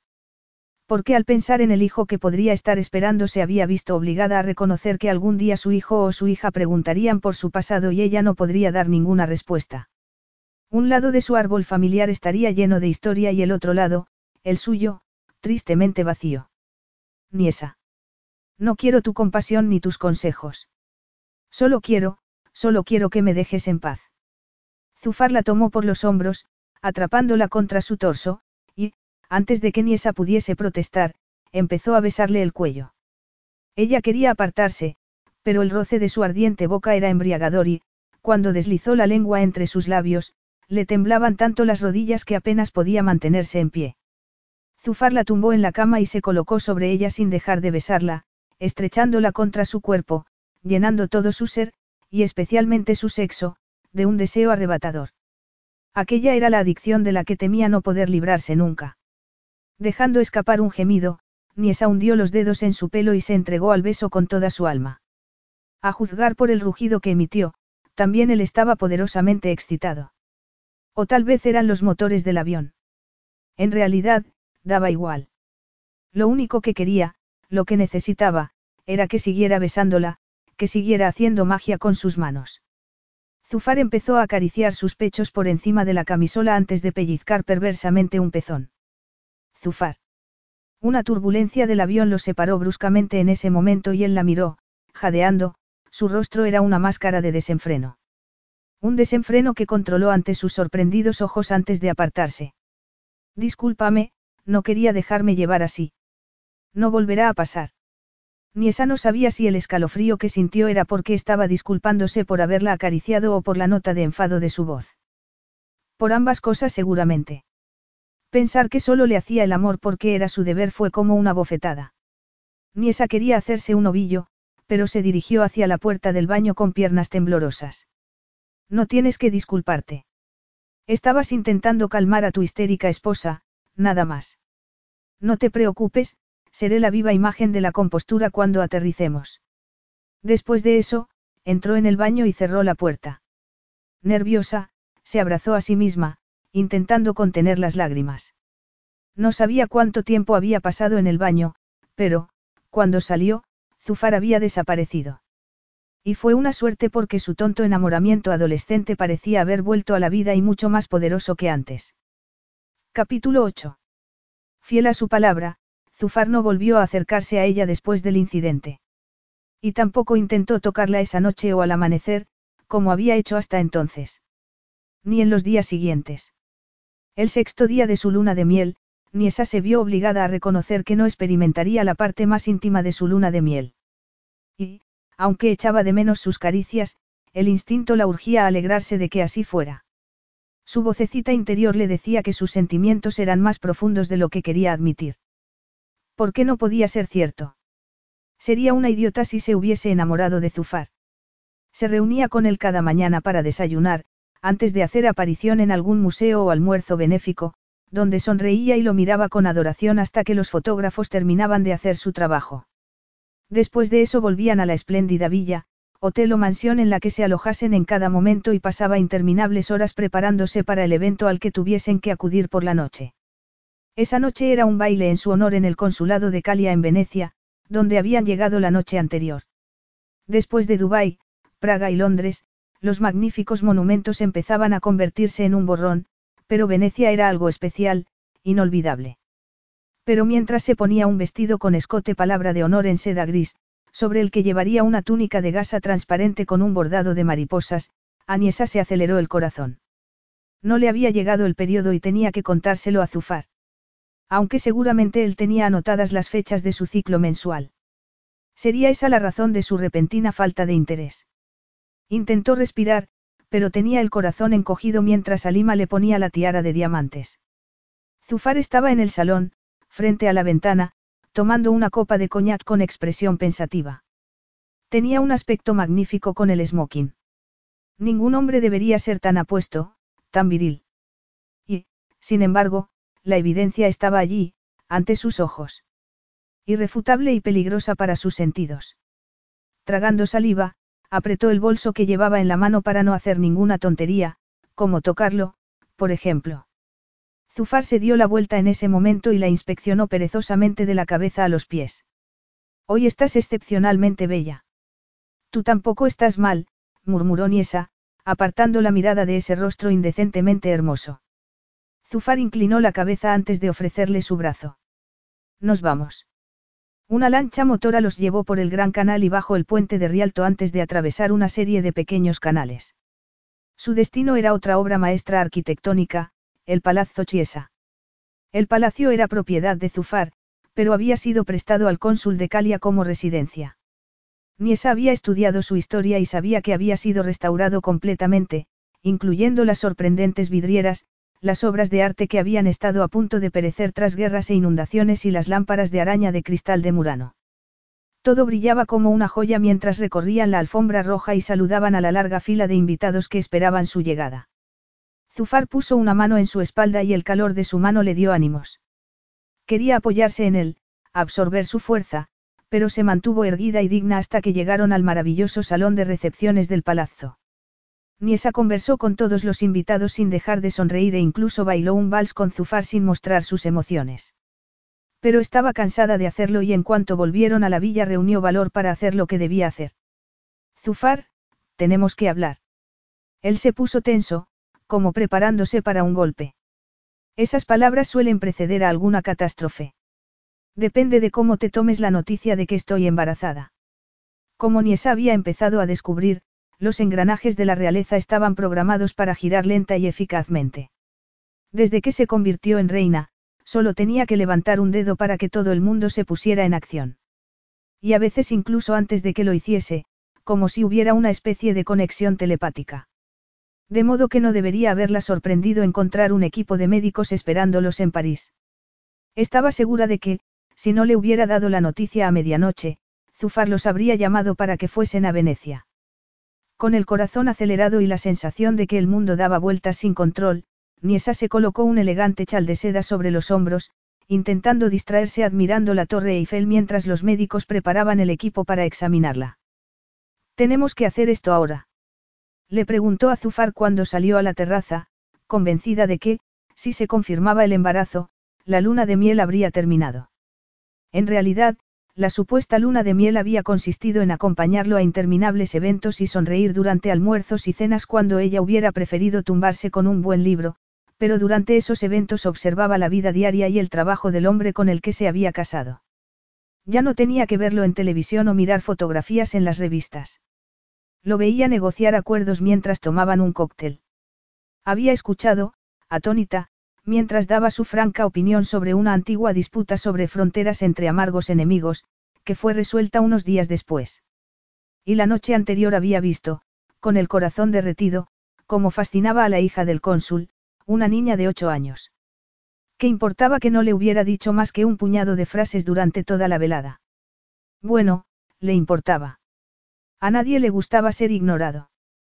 Pero le gustaba estar con él, aprendiendo de él, esperando absorber un poco de su habilidad para gobernar y negociar. Verlo navegar sobre las agitadas aguas de la diplomacia era algo a lo que no quería renunciar, a pesar de las peligrosas aguas en las que nadaba su corazón. En cuanto se confirmase el embarazo volverían a Calia y estaba segura de que a partir de ese momento dormirían en camas separadas, como sus padres. Por otro lado, si el embarazo no era confirmado. Quería que no se confirmase para seguir haciendo el amor con Zufar. Niesa apretó los labios, avergonzada. Hay que hacerlo, pero me han asegurado que no tardarán mucho, dijo él. Ven, pequeña, añadió, ofreciéndole su mano. Pequeña. No había usado ese término cariñoso desde la noche de bodas y, aunque se reía de sí misma por echarlo de menos, no podía negar que su ausencia dejaba un hueco en su corazón. Según las redes sociales, Zufar y Niesa Alcalia eran la pareja real más fotogénica y romántica del mundo. Si ellos supieran. En el salón había tres médicos, dos hombres y una mujer, todos de mediana edad. Soy la doctora Guadya, se presentó ella, haciendo una reverencia. No tardaremos mucho, Majestad, le prometió con una sonrisa. Un poco más calmada, Niesa se sentó en el sofá. Zufar se sentó a su lado, con una mano sobre el respaldo, rozando su pelo. Todos parecían emocionados ante la posibilidad de que estuviese esperando un heredero para la corona. El estruendo de la sangre en sus oídos evitó que oyera lo que estaban diciendo y, en cierto modo, fue una bendición porque así podía olvidar que su vida estaba siendo planeada y organizada sin contar con ella. Pero cuando se quitó el chal que cubría sus hombros oyó que uno de los médicos, el doctor Beisim, dejaba escapar una exclamación. ¿Qué ocurre? preguntó Zufar. El hombre miraba la parte interior de su antebrazo, concentrado en la marca rosada en forma de estrella de mar. ¿Ocurre algo? Preguntó Niesa. El doctor Beisim levantó la mirada. Seguro que es una coincidencia. ¿Qué es una coincidencia? ¿De qué está hablando? Le espetó Zufar. Explíquese. No quiero sacar conclusiones precipitadas, Majestad. Me había parecido reconocer la marca del brazo de su esposa. No tiene importancia, le ruego que me disculpe. Mientras le hacían la extracción de sangre, Niesa no dejaba de mirar al médico. ¿Qué había querido decir? Había visto antes esa marca en forma de estrella de mar. Cuando terminaron, Zufar pidió a todos que salieran salvo al doctor Beisim. ¿Cómo ha reconocido esa marca? Le preguntó. El médico sacudió la cabeza. No quería alarmarles, Majestad. Le pido disculpas. Espere un momento, lo llamó Niesa cuando el hombre se dio la vuelta. Majestad. ¿Cuánto tiempo tardarán en saber si está embarazada? Intervino Zufar. No era eso lo que ella quería preguntar, pero Niesa contuvo el aliento. El análisis de sangre lo revelará en cuestión de horas, Majestad. ¿Qué sabe sobre mí, doctor Beisim? Le preguntó ella entonces. ¿Qué ha querido decir sobre la marca de mi brazo? El hombre miró a Zufar, inseguro. Responda a la pregunta de mi esposa. Majestad. Solo quiero saber lo que ha pensado al ver esa marca en mi brazo. La ha reconocido, eso es evidente. Por favor, dígamelo, necesito saberlo. Antes de emigrar a Calia, yo era ciudadano de Rumada, empezó a decir el doctor Beisim. Rumada era un pequeño país de Oriente Medio, conocido como un paraíso del desierto porque era rico en petróleo. Niesa no sabía mucho más. Siga le dijo, con voz trémula. Tuve el honor de ser el médico de la familia real hasta que, el hombre hizo una pausa, mirándola con expresión de angustia. La familia real estaba de vacaciones cuando ocurrió la tragedia. ¿Qué fue de ellos? Preguntó Niesa. Un neumático del vehículo en el que viajaban estalló y cayeron por un puente. El coche se incendió y, toda la familia falleció en el accidente. ¿Dónde ocurrió eso? En Siria. Niesa dio un paso atrás y Zufar la tomó por la cintura para ayudarla a sentarse en el sofá. Recuerdo vagamente el accidente, pero, ¿qué tiene eso que ver con mi esposa? El hombre miró el brazo de Niesa.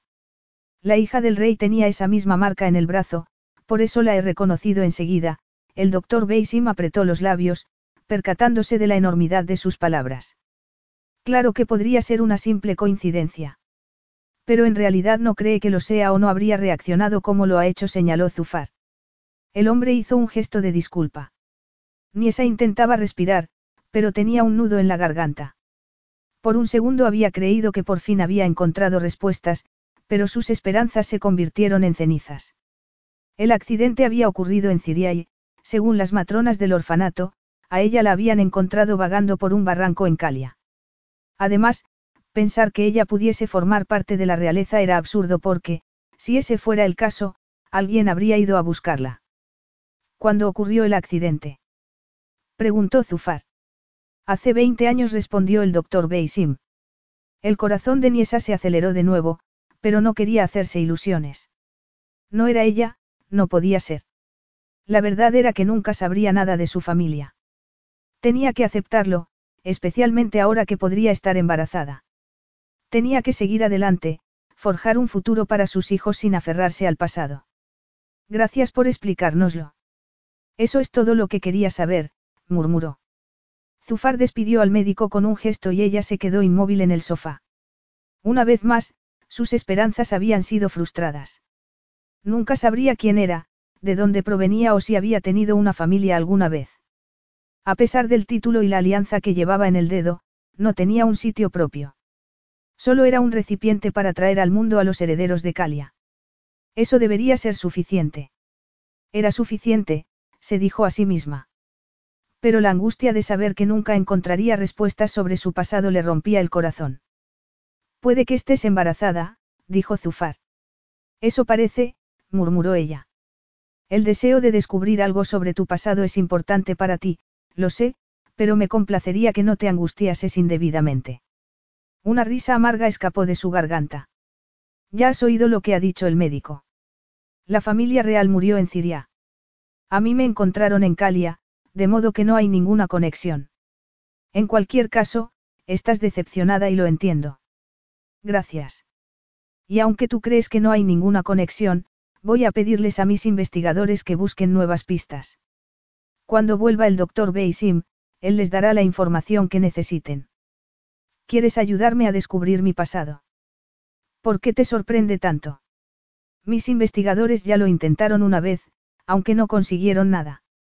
No sé, tal vez porque dijiste que preferías empezar de cero conmigo. No quiero sorpresas, pero tampoco quiero que te angusties por tu pasado. Dijo Zufar, mirando la marca de su antebrazo. Es una cuestión que hay que resolver de un modo u otro y me gustaría que fuera lo antes posible. Por su hijo. Todo tenía que ir bien para no turbar el embarazo, por supuesto. No hay nada que resolver. Les pregunté a las matronas del orfanato muchas veces y ellas solo sabían que me habían encontrado cerca de un barranco, a muchos kilómetros de la civilización. Además, nadie me buscó, así que es una pérdida de tiempo. Yo creo tener más poder que unas matronas, dijo Zufar. Lo sé, pero no quiero que pierdas el tiempo. ¿Por qué temes llevarte otra desilusión? ¿Qué quieres decir con eso? Cálmate, Niesa. Estás haciéndolo otra vez, le espetó ella, enfadada. No te agites. En tu estado, eso no es bueno. ¿Qué estado? Aún no sabemos si estoy embarazada. Pero tú sí lo sabes, ¿verdad, Niesa? Preguntó él mientras la tomaba por los hombros. Tú sabes que estás esperando un hijo mío. Suspirando, ella se apoyó en su torso. Nuestro hijo, Zufar. Es hijo de los dos. Él le levantó la barbilla con un dedo, mirándola con un brillo posesivo en los ojos que la dejó sin aliento. Nuestro, desde luego. Y su felicidad será nuestra prioridad. Tal vez fue el electrizante roce de sus manos o el profundo timbre de su voz, pero Niesa se quedó inmóvil, incapaz de apartar la mirada del brillo dorado de sus ojos. Entonces, de repente, Zufar la tomó en brazos y se dirigió al dormitorio. Niesa pensó que la dejaría allí y se le aceleró el pulso cuando apartó la ropa de la cama y se tumbó a su lado. Pero lo único que hizo fue depositar un beso en su frente. He cancelado todos los compromisos para hoy. Es mejor que descanses hasta que vuelva el doctor Beisim. Niesa quería protestar, pero ¿de qué serviría? Era el rey, y ella, ella estaba envuelta en sus cálidos y poderosos brazos. Suspirando, apoyó la cabeza en su torso y cerró los ojos. Tendría que ser fuerte cuando volviese el doctor Beisim con más desilusiones y penas. Hasta entonces. Estaba embarazada, por supuesto que sí. La semilla de Zufar había echado raíces durante la noche de bodas.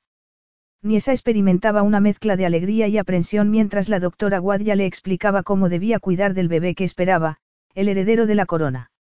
Aparte del brillo inicial de sus ojos cuando recibió la noticia, el rostro de Zufar era una máscara inescrutable. En cuanto a ella, no podía dejar de mirar el maletín que el doctor Beisim había llevado consigo. Eso es todo, gracias, dijo él abruptamente. Doctor Beisim, quédese un momento. Cuando los demás salieron de la habitación, el médico abrió su maletín. Tendremos que hacer más pruebas, por supuesto, pero su esposa tiene el mismo grupo sanguíneo que su, que el rey Nacir empezó a decir, sacando un documento. Y he visto fotografías de la marca de nacimiento del brazo de la princesa y es idéntica a la suya, Majestad. El rey Nacir. Su padre. Tal vez. Niesa dejó escapar un gemido y Zufar le apretó el brazo, dándole el apoyo que necesitaba. ¿Cómo? ¿Cómo se llamaban? Fue Zufar quien respondió. El nombre de tu padre es, era Nacir al-Bakar, soberano de Rumada, y tu madre era la reina Ayesa. Tenías un hermano mayor, Jamil, que murió en el accidente. Tu nombre es Nacira Fatima al-Bakar. Te llamaron así por tu padre. Nacira, no Niesa. Tenía un nombre, una historia. Pero seguía estando sola. El corazón se le rompió en mil pedazos al pensar en sus padres y en su hermano, a los que no conocería nunca, con los que nunca intercambiaría una sonrisa. A los que nunca contaría sus penas o compartiría las suyas. ¿Cómo lo sabes? Preguntó con voz trémula. He estado investigando mientras dormías y, el parecido con tu madre es extraordinario, respondió Zufar. En realidad, es asombroso que nadie se diese cuenta. Niesa sabía que estaba llorando, pero no podía evitarlo. ¿Por qué nadie buscó a una princesa en un orfanato? O con el uniforme de una doncella. Zufar le ofreció un pañuelo.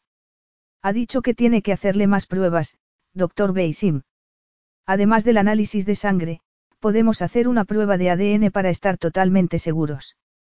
Si me da su permiso, Majestad, sugirió, sacando un bastoncillo del maletín para tomar una muestra de saliva. Niesa sintió con la cabeza. Tiene mi permiso, pero, como terminé en Calia y no en Ciria con mi familia. Le preguntó después de que tomase la muestra. Zufar le apretó la mano. El lugar donde ocurrió la tragedia estaba en la frontera entre Calia y Ciria. Los dos países están separados por un barranco. Supongo que saliste despedida del coche y empezaste a caminar sin rumbo. Pero solo tenía cinco años. Yo la conocí de niña, Majestad, y siempre me pareció muy decidida, intervino el doctor Beisim. Puede que fuese a buscar ayuda y se perdiese. Debía de estar desorientada y, cuando la encontraron, el trauma había borrado sus recuerdos. Niesa se dio cuenta de que nunca tendría todas las respuestas, pero había una curiosidad que sí podía satisfacer. Puedo ver, hay fotografías de mi familia. Por supuesto respondió Zufar, tomando su tablet. Unos segundos después, se encontró mirando unos ojos que se parecían mucho a los suyos.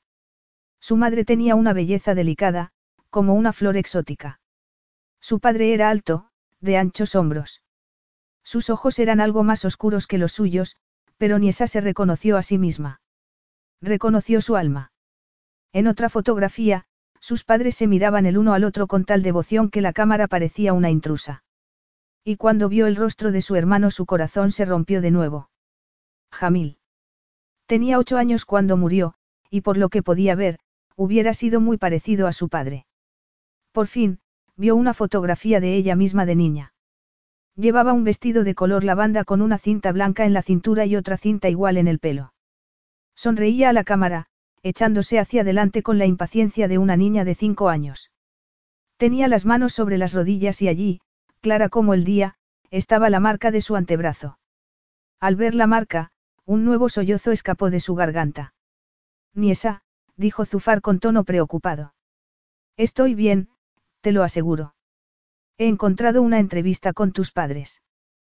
¿Quieres verla? Sí, por favor. Zufar pulsó el botón y Niesa tragó saliva. Su padre hablaba con una profunda voz de barítono, con autoridad, pero también con calidez. Y entonces su madre empezó a hablar. La voz que llevaba en su cabeza, la voz que la había acompañado durante 20 años, la voz que calmaba sus miedos en momentos de angustia, era la voz de su madre. Mamá. No se dio cuenta de que la tablet resbalaba de sus dedos. No oyó la imprecación de Zufar antes de que la tomase en brazos. Lo único que sintió fue una bendita oscuridad. Capítulo 9. Niesa se despertó apoyada sobre unas suaves almohadas, con un grueso edredón cubriendo su pecho. ¿Qué ha pasado? Zufar apretó su mano. Te desmayaste al escuchar la voz de tu madre. Los recuerdos volvieron entonces, envolviéndola en una profunda tristeza. Pero además de la pena sentía un calorcito en su interior, como si el vacío que había sido parte de su vida durante tanto tiempo se hubiera llenado. La voz de su madre. Sus ojos se llenaron de lágrimas, pero parpadeó para controlarlas porque temía que Zufar la confinase en la cama indefinidamente. Y no podía quedarse en la cama cuando había tantas cosas que descubrir sobre su familia y sobre sí misma. Su madre se había quedado con ella durante todos esos años, asegurándole que no estaba sola del todo, que era querida. ¿Y bien? Preguntó Zufar cuando el doctor Beisim terminó de tomarle el pulso. Está bien, Majestad respondió el hombre con una sonrisa. Mientras descanse, este episodio no tiene por qué volver a ocurrir. No debería haber ocurrido en absoluto, protestó Zufar. Estoy bien, en serio, dijo Niesa. Las pruebas demuestran lo contrario. El doctor Basing guardó el estetoscopio en su maletín. La dejo para que descanse, Majestad. Espere, Niesa intentó incorporarse, pero Zufar la empujó suavemente contra las almohadas. Me gustaría que esto fuese confidencial. No quiero que nadie sepa nada, hasta que esté confirmado definitivamente. El hombre sonrió. Estoy casi seguro de que así será, Majestad. De todas formas, quiero que me dé su palabra de que no dirá nada hasta que esté confirmado. Calia no necesita más sobresaltos. Estás pensando en mí, en mi gente. En este momento. Le preguntó. Zufar, sorprendido. También es mi gente, no. No creo que necesiten más sustos. Vio un brillo de emoción en los ojos dorados, pero desapareció antes de que pudiese adivinar qué significaba. Olvidas que nuestro matrimonio terminó siendo una celebración. Y quiero que siga siendo así durante el mayor tiempo posible, si no te importa. De nuevo, algo brilló en sus ojos, dejándola fascinada. Aunque cualquier cosa que hiciese, por pequeña que fuera, parecía cautivarla. No sabía cuánto tiempo habían estado mirándose el uno al otro hasta que una discreta tosecilla les recordó que el doctor Beisim seguía en la habitación. Zufar fue el primero en recuperar la compostura. Hará lo que le pide mi esposa. No le diga nada a nadie hasta que haya terminado con las pruebas. El hombre hizo una reverencia. Como desee, Majestad. Un avión privado le llevará a Rumada hoy mismo. Nosotros volveremos a Calia esta misma noche. Tiene 48 horas para contrastar la muestra de ADN. Cuando el médico se despidió, Zufar se dirigió al teléfono. Incapaz de permanecer tumbada, Niesa se levantó para acercarse a la ventana, desde la que podía ver el corazón de París, el Sena brillando sinuosamente bajo el sol y la torre Eiffel, tan cerca como si pudiese tocarla.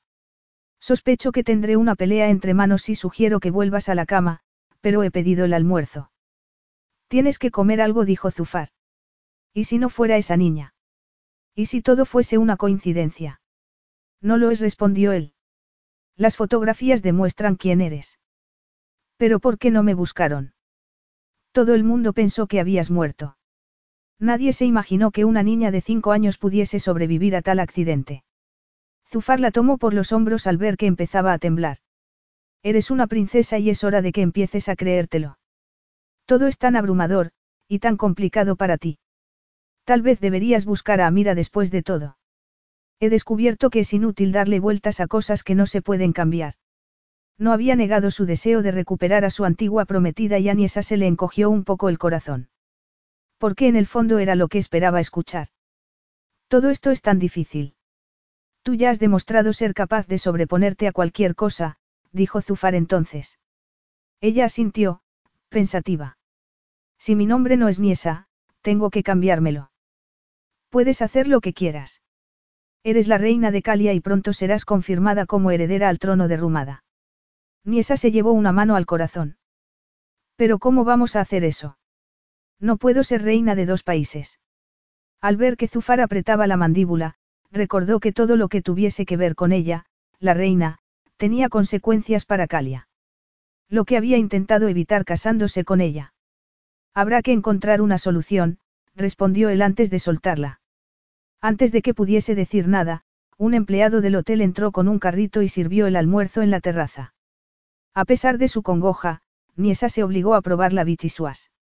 Al fin y al cabo, estaba comiendo por dos. Vio un brillo de aprobación en los ojos de Zufar cuando tomó una buena porción de pasta con pan francés. Cuando terminó de comer, dejó la servilleta sobre la mesa e intentó disfrutar del paisaje. ¿Te apetece salir a dar un paseo? Le preguntó él abruptamente. ¿Dónde? Zufar se encogió de hombros. ¿Dónde te apetezca? Estamos encerrados aquí, no tenemos compromisos y el avión no despegará hasta dentro de unas horas. Si te apetece salir, lo haremos. Niesa miró la torre Eiffel. Sí, me gustaría dar un paseo. Voy a llamar a tus doncellas. No hace falta. Me gusta vestirme sola de vez en cuando. Él asintió antes de desaparecer en su vestidor y Niesa entró en el suyo, suspirando. Eligió unos pantalones capri y un top que dejaba un hombro al descubierto. El atuendo era más informal de lo habitual, pero solo iban a dar un paseo. Había observado suficiente a Lima y las doncellas como para saber aplicarse el maquillaje y hacerse un moño en diez minutos. Unos discretos pendientes de diamantes, unas sandalias rojas a juego con el cinturón, grandes gafas de sol y un bolsito de mano completaban el atuendo. Zufar la esperaba en el salón. Se había puesto un pantalón gris con una camisa azul cielo y una chaqueta algo más oscura que el pantalón. Sin corbata, con un pañuelo al cuello y mocasines de ante, parecía un modelo. Al acercarse, vio el escudo de la Casa Real de Cali bordado en el bolsillo de la chaqueta y le habría gustado decirle que no hacía falta porque todo en él dejaba claro su condición real. Podríamos pasear un rato. Sugirió Niesa cuando llegaron a la recepción. Si quieres ser acosada por los fotógrafos, respondió él, señalando a los paparazzi que esperaban en la puerta. Entonces, me gustaría dar una vuelta en coche. Como tú quieras. Cuando el pequeño convoy de vehículos arrancó, Niesa intentó olvidar su conflicto y disfrutar del paisaje, pero le resultaba imposible. Todo va a salir bien, dijo Zufar, apretándole la mano. Las mismas palabras, pronunciadas por una voz distinta. Nunca conocería a su madre ni escucharía su voz de verdad, pero Zufar estaba allí. Aunque debería desconfiar de sus tentadoras palabras porque Zufar nunca la vería más que como el reemplazo de otra mujer. Una mujer que no le había importado lo suficiente como para ir a buscarla. Si le había resultado tan fácil descartar a Amira, con la que había estado prometido, que Esperanza había de tener una relación profunda con él. Intentó apartar la mano, pero Zufar se lo impidió. Dime qué te preocupa. Estoy asustada, le confesó ella. Te entiendo. ¿Por qué? ¿Has estado embarazado alguna vez? Él esbozó una sonrisa. No, ese es un privilegio que solo podrás disfrutar tú.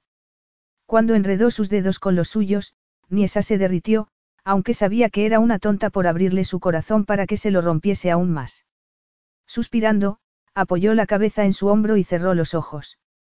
Solo quería disfrutar de ese momento, de esa cercanía. Niesa, despierta. Ella parpadeó, sorprendida. Estaba prácticamente tumbada encima de Zufar e intentó apartarse, pero él apretó su cintura. ¿Dónde estamos, en el aeropuerto.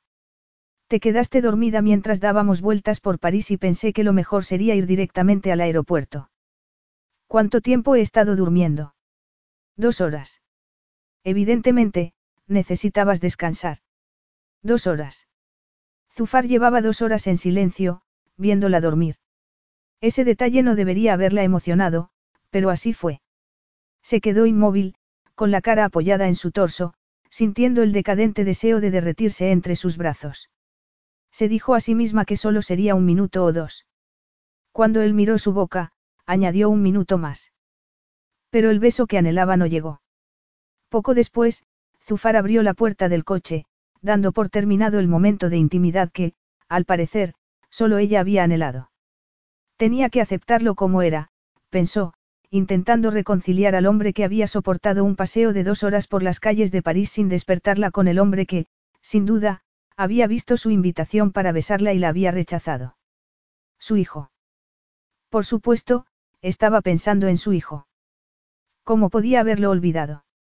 Zufar le ofreció su mano para salir del coche y Niesa la aceptó, pero se apartó a la primera oportunidad, jurando no repetir el error. Además, con su futuro en juego, cuanto antes aprendiese a defenderse sola, mejor. Durante el vuelo se quedó en el dormitorio, con la tablet por toda compañía. Cuando aterrizaron en Cali había devorado todo lo que pudo encontrar sobre su familia en las redes sociales, y había llorado mucho. Hicieron el viaje al palacio en silencio, pero cuando se acercaban al dormitorio no pudo contenerse más. Bueno, ¿qué va a pasar ahora? Una vez que tengamos la confirmación irrefutable, mis consejeros se reunirán con los de Rumada. No era eso lo que ella quería saber, pero discutir dónde iban a dormir cuando dos reinos estaban en juego le parecía demasiado trivial. ¿Qué quieres decir? Esta es una situación complicada. Tendremos que desarrollar una estrategia para encontrar la mejor solución. Eso no me aclara nada. Zufar se pasó una mano por el pelo. No puedo darte una respuesta hasta que termine la investigación. La investigación. Parece que Rumada necesita a su legítimo gobernante en el trono. No lo ha tenido durante dos décadas. ¿Por qué no podían sentar en el trono a un gobernante de otra familia real hasta que pasaran 25 años? dijo ella, recordando lo que había leído sobre la constitución del país. En ese tiempo, un consejo de 12 miembros, el mismo que sirvió al rey Nacir, había gobernado Rumada. Pero ¿cómo iba ella a reclamar su derecho al trono y seguir siendo la reina de Calia y la esposa de Zufar? Se le encogía el corazón al pensar en alejarse de él. En realidad, haber perdido a su familia no era la única razón por la que había llorado en el avión. También había llorado porque al fin había aceptado que estaba enamorada de Zufar. Y también había aceptado que ese amor nunca sería correspondido. Tal vez no deberíamos adelantarnos. Esto podría ser un error. Hace unos días te dije que debías reconciliarte con la posibilidad de que tal vez nunca sabrías nada de tu pasado, pero eso ha cambiado y has conseguido lo que esperabas. Tal vez ahora deberías reconciliarte con esa bendición. Había una nota de censura en su tono, pero antes de que Niesa pudiese responder, Zufar se dio la vuelta. Tengo montones de asuntos que resolver. No me esperes despierta. Pensaba reunirse con ella en la cama, pero le daba igual si estaba despierta o dormida ahora que estaba embarazada.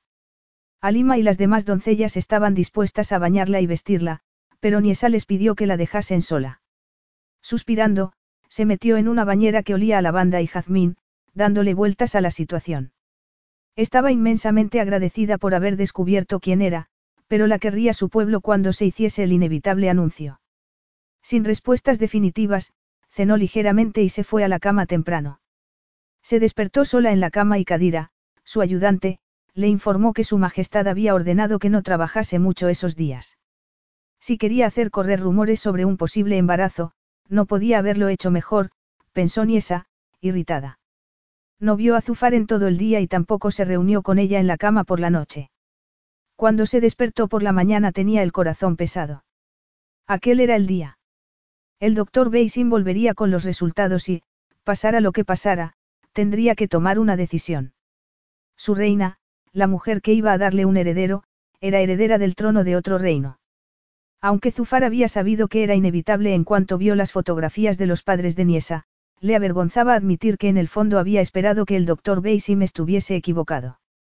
El doctor Beisim y un equipo de médicos de Rumada habían demostrado de forma concluyente que Niesa, o Nacira, como se la llamaba en la sala de conferencias, era la legítima heredera del trono de Rumada.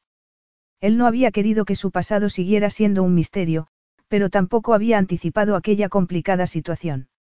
Los consejeros que habían acompañado al doctor Beisim hicieron una reverencia ante Niesa, reconociéndola como su soberana. Su inesperada aparición era bienvenida, por supuesto, y querían reclamar a su reina lo antes posible. Todos lanzaban furtivas miradas sobre él, pero si dijese en voz alta lo que pensaba los habría dejado sorprendidos. La angustia que sintió ante la inminencia de que el pasado de Niesa fuese revelado se convirtió en ira al ver cómo intentaban clavar sus garras en la mujer que él había reclamado como suya. O había intentado reclamar como suya. Zufar apretó los puños, tenso. Entendía la situación, pero no pensaba dejarla ir tan fácilmente. Puede que no tengas alternativa. Él mismo había impuesto una cláusula de rescisión a su matrimonio. Y, lo aceptase o no, esa fecha de expiración podría volverse contra él. Sus propios consejeros lo miraban interrogantes, pero por primera vez en su vida no tenía una respuesta que dar. Como no las había tenido en París, cuando se dio cuenta de que podría perder a Niesa. Tenemos que hacer el anuncio, Majestad. ¿Cuándo podemos esperar su regreso a Rumada? Preguntó el jefe del consejo, un astuto anciano que había estado mirando a Zufar de soslayo desde que entraron en la sala de conferencias.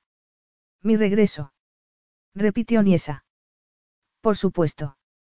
En cuanto se haga el anuncio, su pueblo querrá verla en persona para comprobar que está viva y sana. Está perfectamente, como puede ver, intervino Zufar, con tono seco.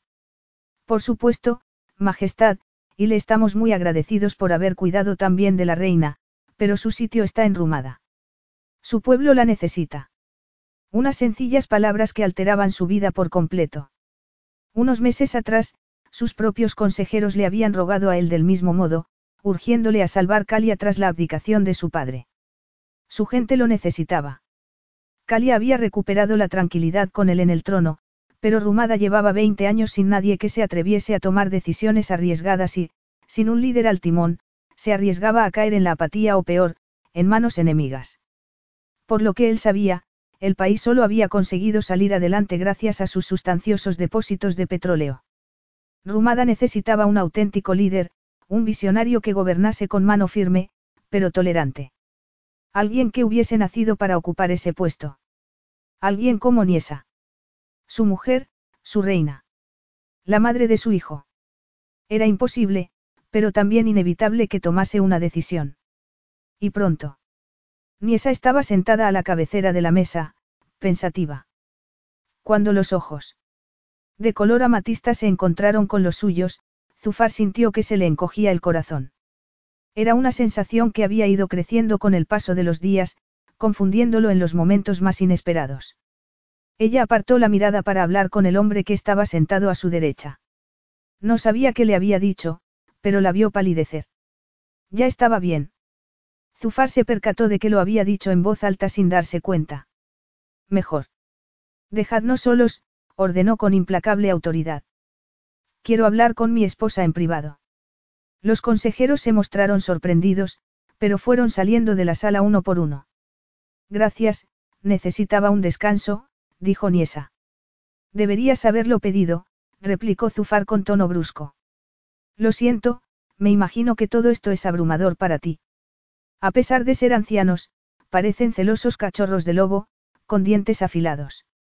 La descripción no podía ser más acertada, pensó Zufar. El truco es aleccionarlos pronto, demostrarles quién manda. La tuya no debe ser la voz más alta, pero sí la que tenga más autoridad. Ella lo miró con gratitud por el consejo, aunque Zufar anhelaba otro tipo de mirada. Una cuya ausencia hacía que sintiera una garra en el pecho. Debería anotar todo eso, no. Para recordarlo cuando sea necesario. No hará falta. Eres la reina, te han inculcado el liderazgo desde tu nacimiento.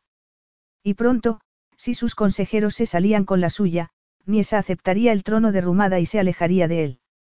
Suspirando, ella levantó una mano para llevársela a la sien, como si estuviese agotada.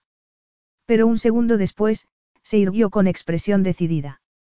Cómo le habían pasado desapercibidos sus exquisitos modales. La majestad estaba grabada en cada fibra de su ser. ¿Querías hablar conmigo? Zufar tuvo que hacer un esfuerzo para concentrarse. Había pedido a los consejeros que salieran para que ella pudiese respirar tranquila un momento, pero había un asunto que debían discutir. El doctor Beisim no les ha dicho que estás embarazada. ¿Piensas decírselo? Haber recuperado a su reina después de 20 años complacería a su pueblo. Una reina que esperaba un hijo los volvería eufóricos y Zufar se preguntó si esa era una baza que pensaba jugar. No lo sé. Es costumbre no hacer pública la noticia del embarazo hasta el segundo trimestre. Niesa se levantó de la silla para acercarse a una de las ventanas. Lo haré público cuando esté preparada para hacerlo. Sin darse cuenta, Zufar dejó escapar un suspiro de alivio. La mitad de los consejeros volverá mañana a Rumada, la otra mitad se irá el viernes, agregó ella entonces. Quieren que los acompañe y creo que es lo mejor. Cuando había llegado a ese acuerdo. Mientras él estaba en silencio, compadeciéndose de sí mismo. Faltan tres días para el viernes y acabamos de regresar de nuestra luna de miel. No puedo irme tan pronto, dijo Zufar. Especialmente cuando no sabía cómo detener aquel tren sin frenos. Lo entiendo, pero podría ir sola, sugirió Niesa entonces. Zufar tragó saliva. ¿Y cuánto tiempo estarás allí? Tres días, tal vez cuatro. Ese era el plan desde el principio. Perdona. Vas a utilizar mi sentido del deber contra mí. Niesa frunció el ceño. No sé de qué estás hablando. ¿Y qué pasará después? Le preguntó él, acalorado. ¿Qué quieres decir? Piensas viajar diariamente de un país a otro, tu reino y el mío. No sé qué decir, Zufar, pero mi pueblo debe saber que estoy viva. Tú entenderás eso mejor que nadie. Tenía razón, lo entendía, pero no lograba superar la angustia y se acercó a ella a pesar de haberse jurado a sí mismo que no la tocaría. Había tomado esa decisión en Praga al ver sus ojeras porque sabía que, en parte, su cansancio era culpa suya. Durante las dos primeras semanas de matrimonio habían hecho el amor cada noche. Varias veces. Su deseo era tan grande, tan imparable, que lo sorprendía. Cuando las demandas de su puesto lo mantenían alejado del lecho matrimonial, buscaba señales de que Niesa lo había echado de menos. No encontró ninguna y pensar que esa debilidad era solo por su parte lo había hecho pensar. La había convencido para que se casase con él y le diese un heredero, pero que recibía ella a cambio. Era el deber la única razón por la que hacía el amor con él. Tal vez esa era la razón por la que podía hablar tan alegremente de marcharse arrumada. Si ese es el plan, Tendré que pensarlo porque no es posible, le espetó. ¿Qué estás diciendo, Zufar? No es sano para un matrimonio estar separados. Mi madre vivía en el ala este del palacio y mi padre en el ala oeste. Incluso viviendo bajo el mismo techo, su matrimonio era una mentira y yo no deseo eso para mí. Estoy de acuerdo, pero... Yo sé lo que quiero y desde luego no es vivir en países distintos. ¿Quieres que renuncie a mis derechos al trono? Le preguntó ella, sorprendida. Zufar apretó los dientes. Estoy diciendo que hay que tomar decisiones difíciles. ¿Y quieres que sea yo quien las tome? Al ver que le temblaban los labios, Zufar sintió la tentación de acariciarla, de apartar las lágrimas que veía en sus ojos, pero eso sería ceder. Su padre había cedido siempre a los caprichos de su madre y él había jurado no ser nunca tan vulnerable. Pero, no sería ya demasiado tarde. Tenemos un acuerdo, le recordó. Ella asintió con la cabeza. No tengo intención de renegar de él, solo estoy intentando encontrar la forma de... ¿La forma de qué? Sabía que estaba siendo poco razonable, pero era incapaz de controlarse. Estaba desmoronándose, haciéndole daño y haciéndose daño a sí mismo. Sentía que se ahogaba, pero no encontraba un salvavidas. Me prometiste cinco años, repitió, como si eso fuera a hacer que Niesa cayese a sus pies. Cuando, en realidad, quería que fuese al revés. Pero ¿cómo iba a hacerlo sin hablarle de sus sentimientos?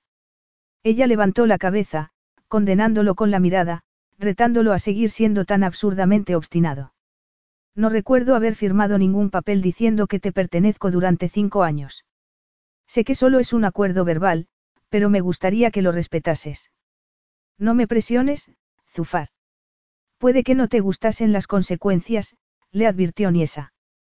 Pero si dejas que haga esto por mí misma, que tome mis propias decisiones, tal vez podamos encontrar una solución que nos convenga a los dos. La única solución que él quería era que siguiera allí, en el palacio, en su cama, con sus hijos. Queriéndolos como su madre nunca lo había querido a él. Tres días, eso es todo lo que pido. No creo que sea tan difícil. Zufar no sabía de dónde sacó las fuerzas para asentir con la cabeza. Muy bien. Ve con mi bendición. Lamentablemente, lo decía en serio. ¿Por qué no era eso lo que hubiera hecho su padre? Se habría arrancado un órgano si su madre se lo hubiera pedido. Gracias, dijo su reina, mirándolo a los ojos. Buscando señales de su obsesión tal vez. Zufar salió de la sala de conferencias con aparente calma, aunque en realidad quería gritar al cielo y abrirse en canal para llegar al dolor que estaba matándolo. El trayecto hasta su despacho fue el más largo de su vida y, una vez allí, se derrumbó sobre el sillón situado tras el escritorio. Ni siquiera podía soportar tres días de separación. ¿Cómo iba a soportar una vida entera? A menos que algo cambiase drásticamente, ni esa se alejaría de él incluso antes de que hubiera nacido su hijo.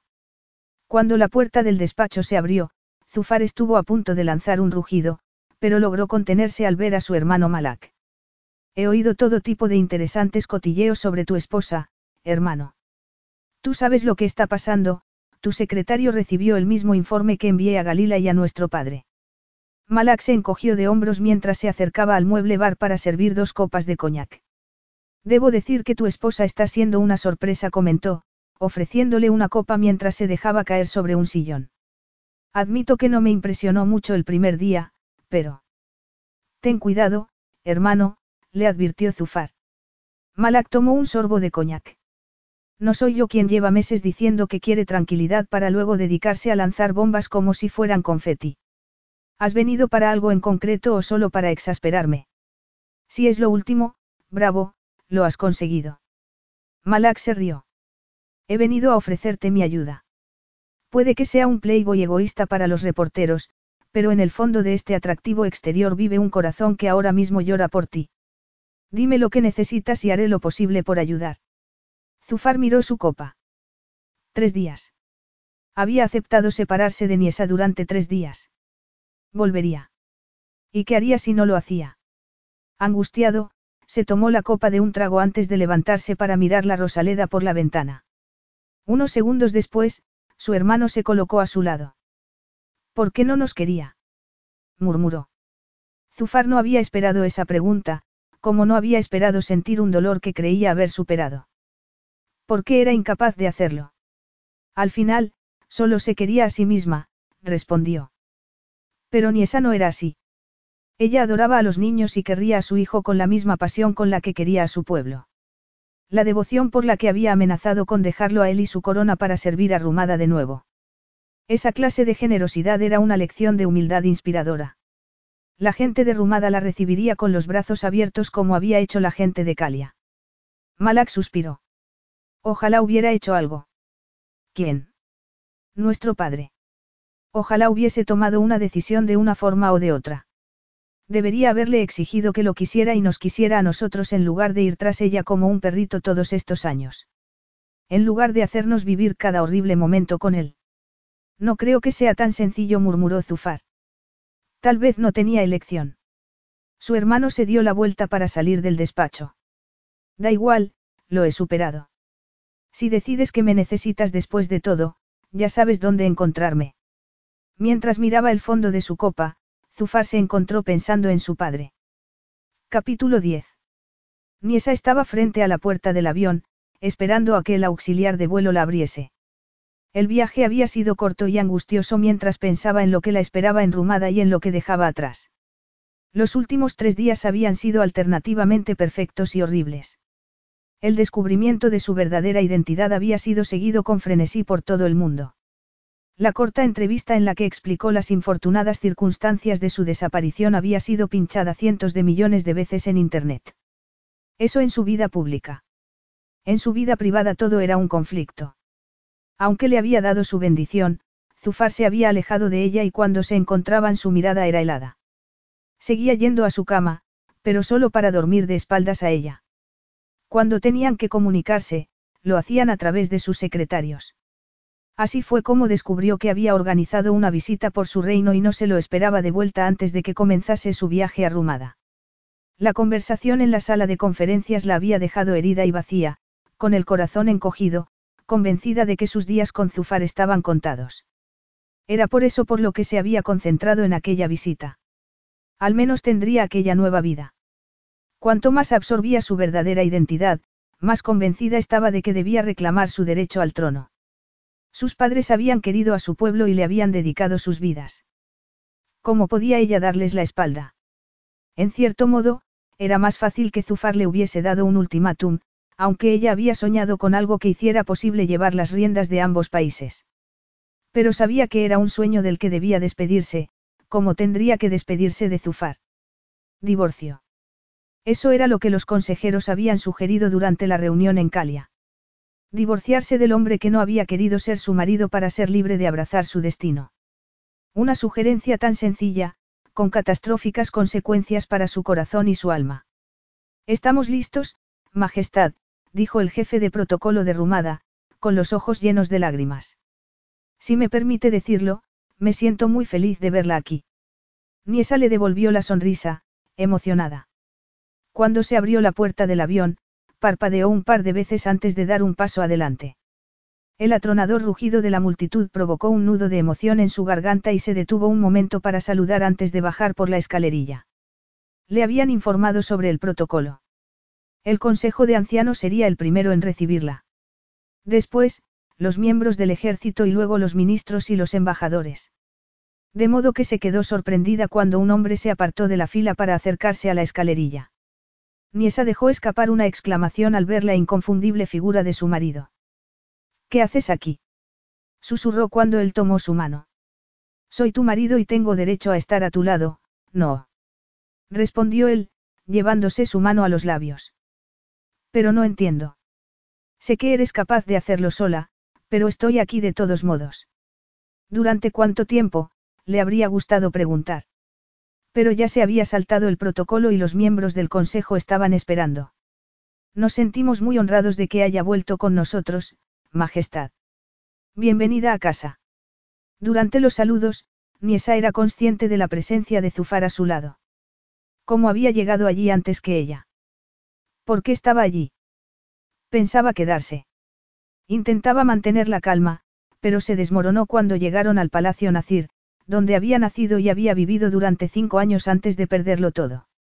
Al contrario que el Palacio de Zufar, edificado sobre una colina, el Palacio Nacir estaba en el centro de la ciudad, cerca de la gente. De hecho, cientos de ciudadanos y turistas paseaban por los jardines mientras la comitiva atravesaba las verjas de seguridad hacia la zona privada del edificio. Niesa intentó recordar algo durante la visita, pero no recordaba nada, ni siquiera los juguetes, que estaban exactamente donde ella los dejó 20 años antes para no volver nunca. Me encantaría recordar algo, pero no es así. El comentario fue recibido con murmullos de compasión y simpatía. Creará nuevos recuerdos, Majestad, dijo el jefe del consejo con una amable sonrisa. Niesa se daba cuenta de la sutil presión. Por un lado, los consejeros hacían todo lo posible para que se sintiera en casa. Por otro, Zufar se ponía tenso cada vez que hablaban de su regreso a Rumada. Cuando llegaron al dormitorio de sus padres estaba a punto de derrumbarse. ¿Pueden dejarme un momento a solas, por favor? Por supuesto, Majestad. Todos se apresuraron a salir de la habitación, pero Zufar se quedó a su lado mientras recorría el dormitorio, tocando el descartado alfiler de corbata de su padre, llevándose a la cara un pañuelo de su madre que aún conservaba restos de su aroma. Pero, cuando entró en el vestidor y tomó el cepillo del pelo de su madre, un gemido escapó de su garganta. Recuerdo esta habitación. Mi madre me sentaba en sus rodillas y me peinaba con este cepillo, ni esa no pudo terminar la frase y Zufar le ofreció un pañuelo. Eres fuerte, Niesa. Puedes hacerlo, le dijo, antes de salir de la habitación. Dejándola sola. Tan sola como siempre. Tan sola como lo estaría cuando él desapareciese de su vida tan abruptamente como había aparecido. Todo va a salir bien.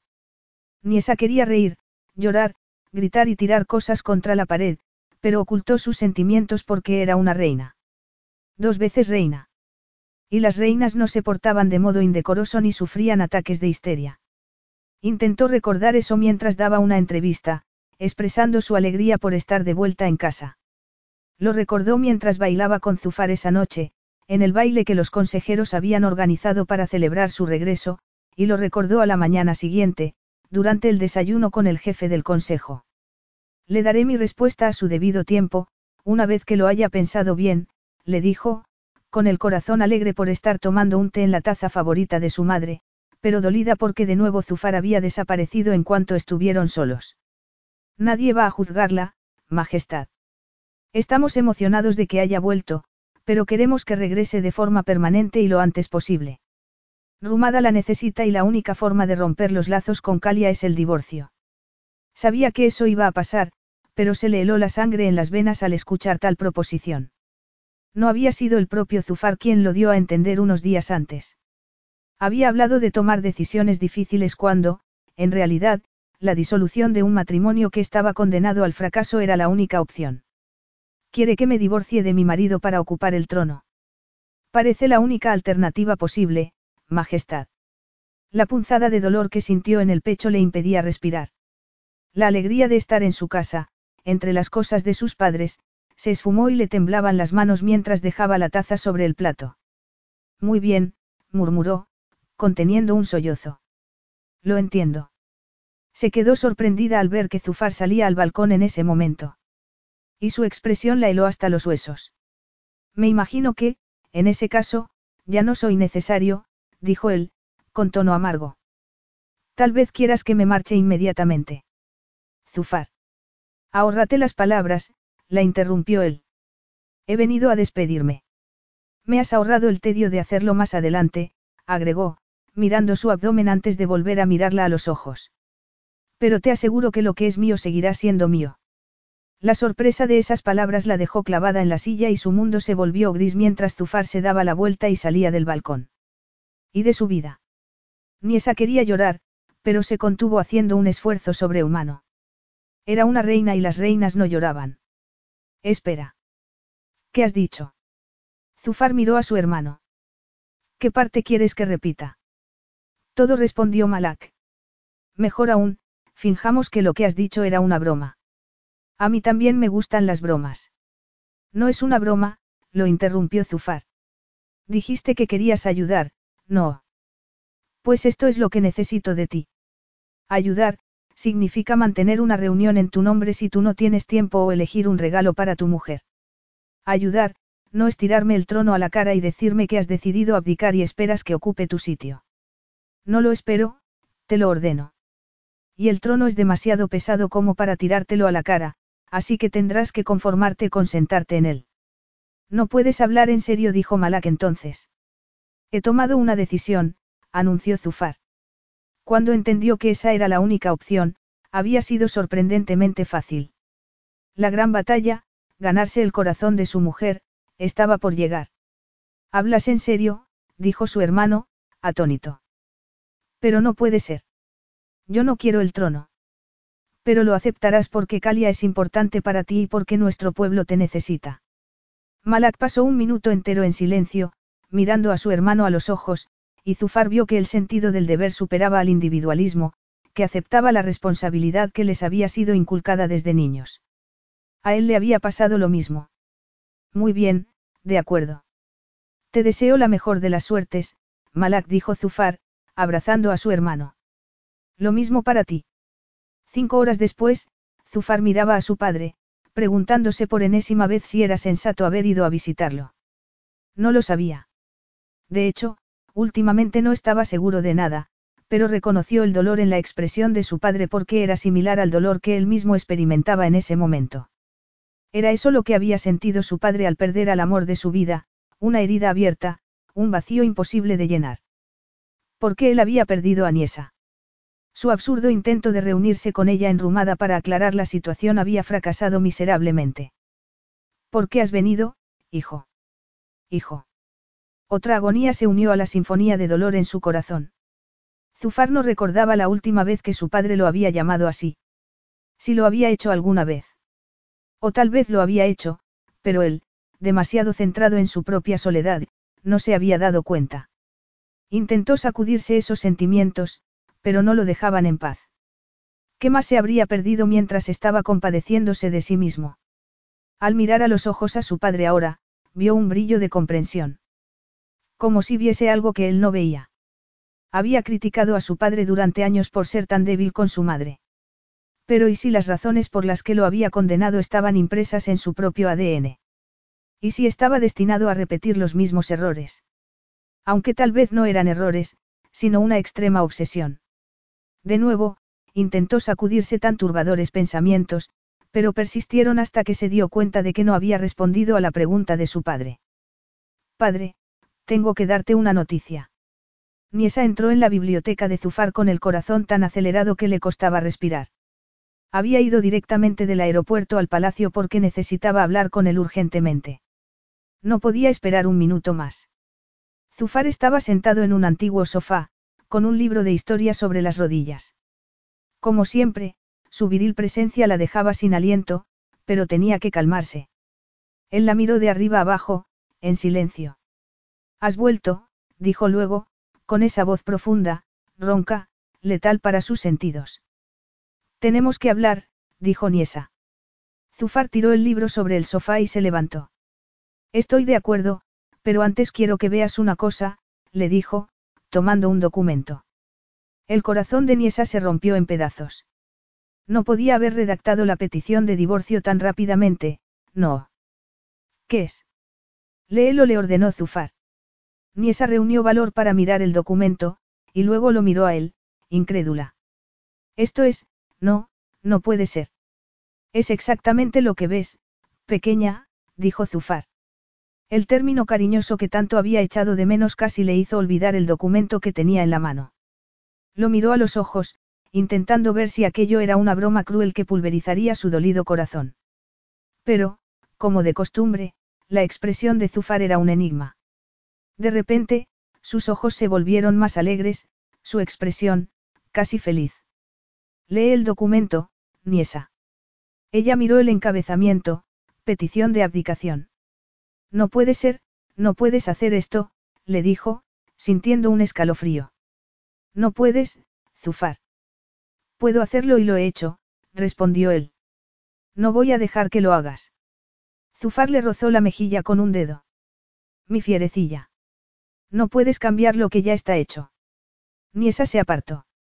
Deberías haber hablado conmigo, le dijo, mientras movía el papel frente a su cara. Esto es inaceptable. No puedes abdicar. Zufar esbozó una sonrisa. Me imagino que tendrás que acostumbrarte a esto también, Abiti, porque no hay vuelta atrás. Pero tu gente, tu país. Siempre serán mi gente y mi país, pero no seré su rey. ¿Pero por qué? Porque el poder y los privilegios no me compensarían de perderte a ti. Mi sitio está contigo, a tu lado. Renunciaría a mil reinos por pasar el resto de mi vida contigo. La esperanza renació en el corazón de Niesa. Yo, no sé qué decir. Di que no vas a divorciarte de mí, le imploró él. Decir eso implicaría que alguna vez lo había pensado. Te oí hablando con el consejero, Niesa. Y no me avergüenza decir que fue el peor momento de mi vida. Ojalá te hubieses quedado un minuto más porque me habrías oído declinar tal sugerencia. Admito que se me pasó por la cabeza, pero solo porque pensé que eso era lo que tú querías. Cuando he dado esa impresión. Cuando dijiste que había que tomar decisiones difíciles pensé que te referías a separarnos ni esa miró el documento. Pero te referías a esto. ¿Verdad? Zufara sintió solemnemente con la cabeza. Sí. Ella tragó saliva, incapaz de aceptar la enormidad de lo que había hecho. Deberíamos haber hablado de esto. Tu gente me odiará por empujarte a abdicar. No te odiarán. Y querrán a su nuevo rey con todo su corazón. Niesa frunció el ceño. El nuevo rey. Malak ocupará mi lugar. El consejo ya ha sido informado y están preparando la ceremonia de coronación. Niesa se dejó caer sobre el sofá, llevándose una mano al corazón. Zufar. Él estaba a su lado antes de que terminase de pronunciar su nombre. Se puso en cuclillas ante ella, con las manos sobre sus muslos. No voy a ocupar el trono de Calia. Eso es el pasado y quiero dedicarme al futuro, contigo. Un sollozo desesperado escapó de la garganta de Niesa. Tu futuro está con tu gente. No, mi futuro está contigo, a tu lado. Esa es la única posición que estoy dispuesto a aceptar. Pero lo perderás todo, Zufar. Tu título, tú. El único título que quiero es el de tu marido, tu amante, el padre de nuestros hijos. Si tú lo deseas. No me puedo creer. Créetelo, pequeña. He vivido triste y amargado durante años, pero tú has traído luz a mi vida. Cuando entendí que mis sentimientos por ti eran profundos luché para evitarlo. Creía, por lo que había visto en mi padre, que amarte me haría débil, pero he visto cómo todos caían rendidos ante tu hechizo y he visto cómo eso te hacía más fuerte. Zufar tomó su mano para llevársela a los labios. Yo soy una persona más fuerte que ayer y es gracias a ti. Solo te deseo a ti, Niesa. Zufar, no sabes lo que eso significa para mí. Creo que me hago una idea. Quiero ser el padre de nuestros hijos, quiero hacerme viejo contigo, pero antes quiero hacer un nuevo trato contigo. Un trato repitió ella. Si me aceptas, si sigues siendo mi esposa, prometo amarte durante una vida entera. Dejando escapar un grito de felicidad, Niesa se echó en sus brazos en tromba. Le daba igual que los dos acabasen en la alfombra y, desde luego, le daba igual estar llorando. Eso es un, sí. Preguntó Zufar. Es un, sí, definitivo. Pero con una condición. Sea lo que sea, estoy de acuerdo. Prométeme que nunca tomarás decisiones importantes sin discutirlas conmigo. Tú te convertiste en mi reina cuando te lo pedí. Ahora es mi turno de devolverte el favor. Rumada necesita a su reina. ¿Estás seguro, Zufar? Absoluta, irrevocablemente seguro. Por supuesto que sí, respondió él, besándola. No hay vuelta atrás, solo un camino hacia adelante añadió, poniendo una mano sobre su abdomen. Aunque este otro proyecto va a quitarnos mucho tiempo. Serás un buen padre, Zufar, pero no quiero que seas solo un padre. Nuestra unión ha sido poco ortodoxa, pero sin ti nunca hubiera encontrado a mi familia ni hubiera podido reclamar mis derechos de nacimiento. Tú me has ayudado tanto, en cosas tan importantes, que no quiero que renuncies a tu vida por mí. Ni esa. Había vuelto para decirte eso, que me quedaría en Calia y sería tu reina si esa era la única forma de estar a tu lado. Yo también quiero compartir el resto de mi vida contigo, pero, si crees que podrías ser feliz enrumada conmigo, entonces quiero algo más para ti. Será como tú desees. Ella sacudió la cabeza. No lo entiendes. No quiero que seas solo mi marido, quiero que seas mi rey. Él la miró, sorprendido. No tienes que hacerlo. Pero quiero hacerlo. Tú me quisiste a tu lado como reina y yo te quiero a mi lado como mi marido y mi rey. Y es una condición que no pienso negociar. Zufar esbozó una sonrisa. Tengo la impresión de que habrá más de una condición en este viaje que vamos a emprender juntos. Tú me lo pusiste difícil cuando nos conocimos. He aprendido del mejor. Él tomó su cara entre las manos para mirarla a los ojos. Incluso entonces, sin saber por qué, sabía que no podía dejarte ir. Te habías metido en mi corazón, en mi sangre y no me daba cuenta. Pero ahora lo sabes. Sin la menor duda. Yo también, amor mío. Te has metido en mi corazón y no quiero que sea de ningún otro modo. Te quiero, Zufar. Y yo te adoro, mi magnífica reina. Epílogo. Su Majestad está lista para el siguiente regalo. Le susurró Zufar al oído. Niesa, o Nacira, como todo el mundo la llamaba ahora, soltó una carcajada. No puedes comprarme tantos regalos, Zufar. Uno es suficiente. Veinte es excesivo. No sé de dónde has sacado la impresión de que tengo veinte regalos para ti. Lamento decirte que tu secretario se ha hundido bajo la presión de Kadira.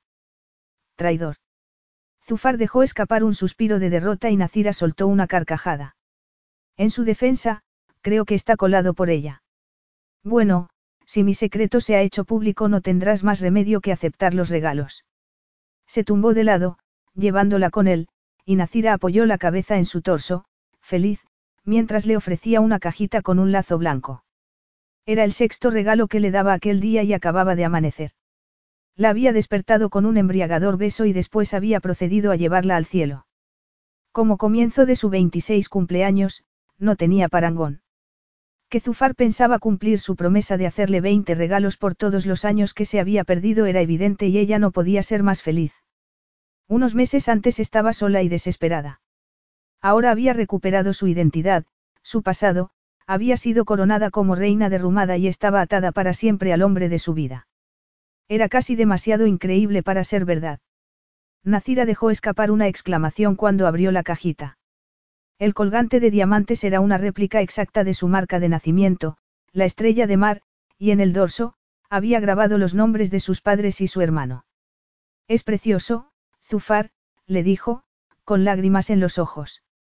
Pensé que te gustaría tener un símbolo de cómo te encontraste a ti misma, murmuró él.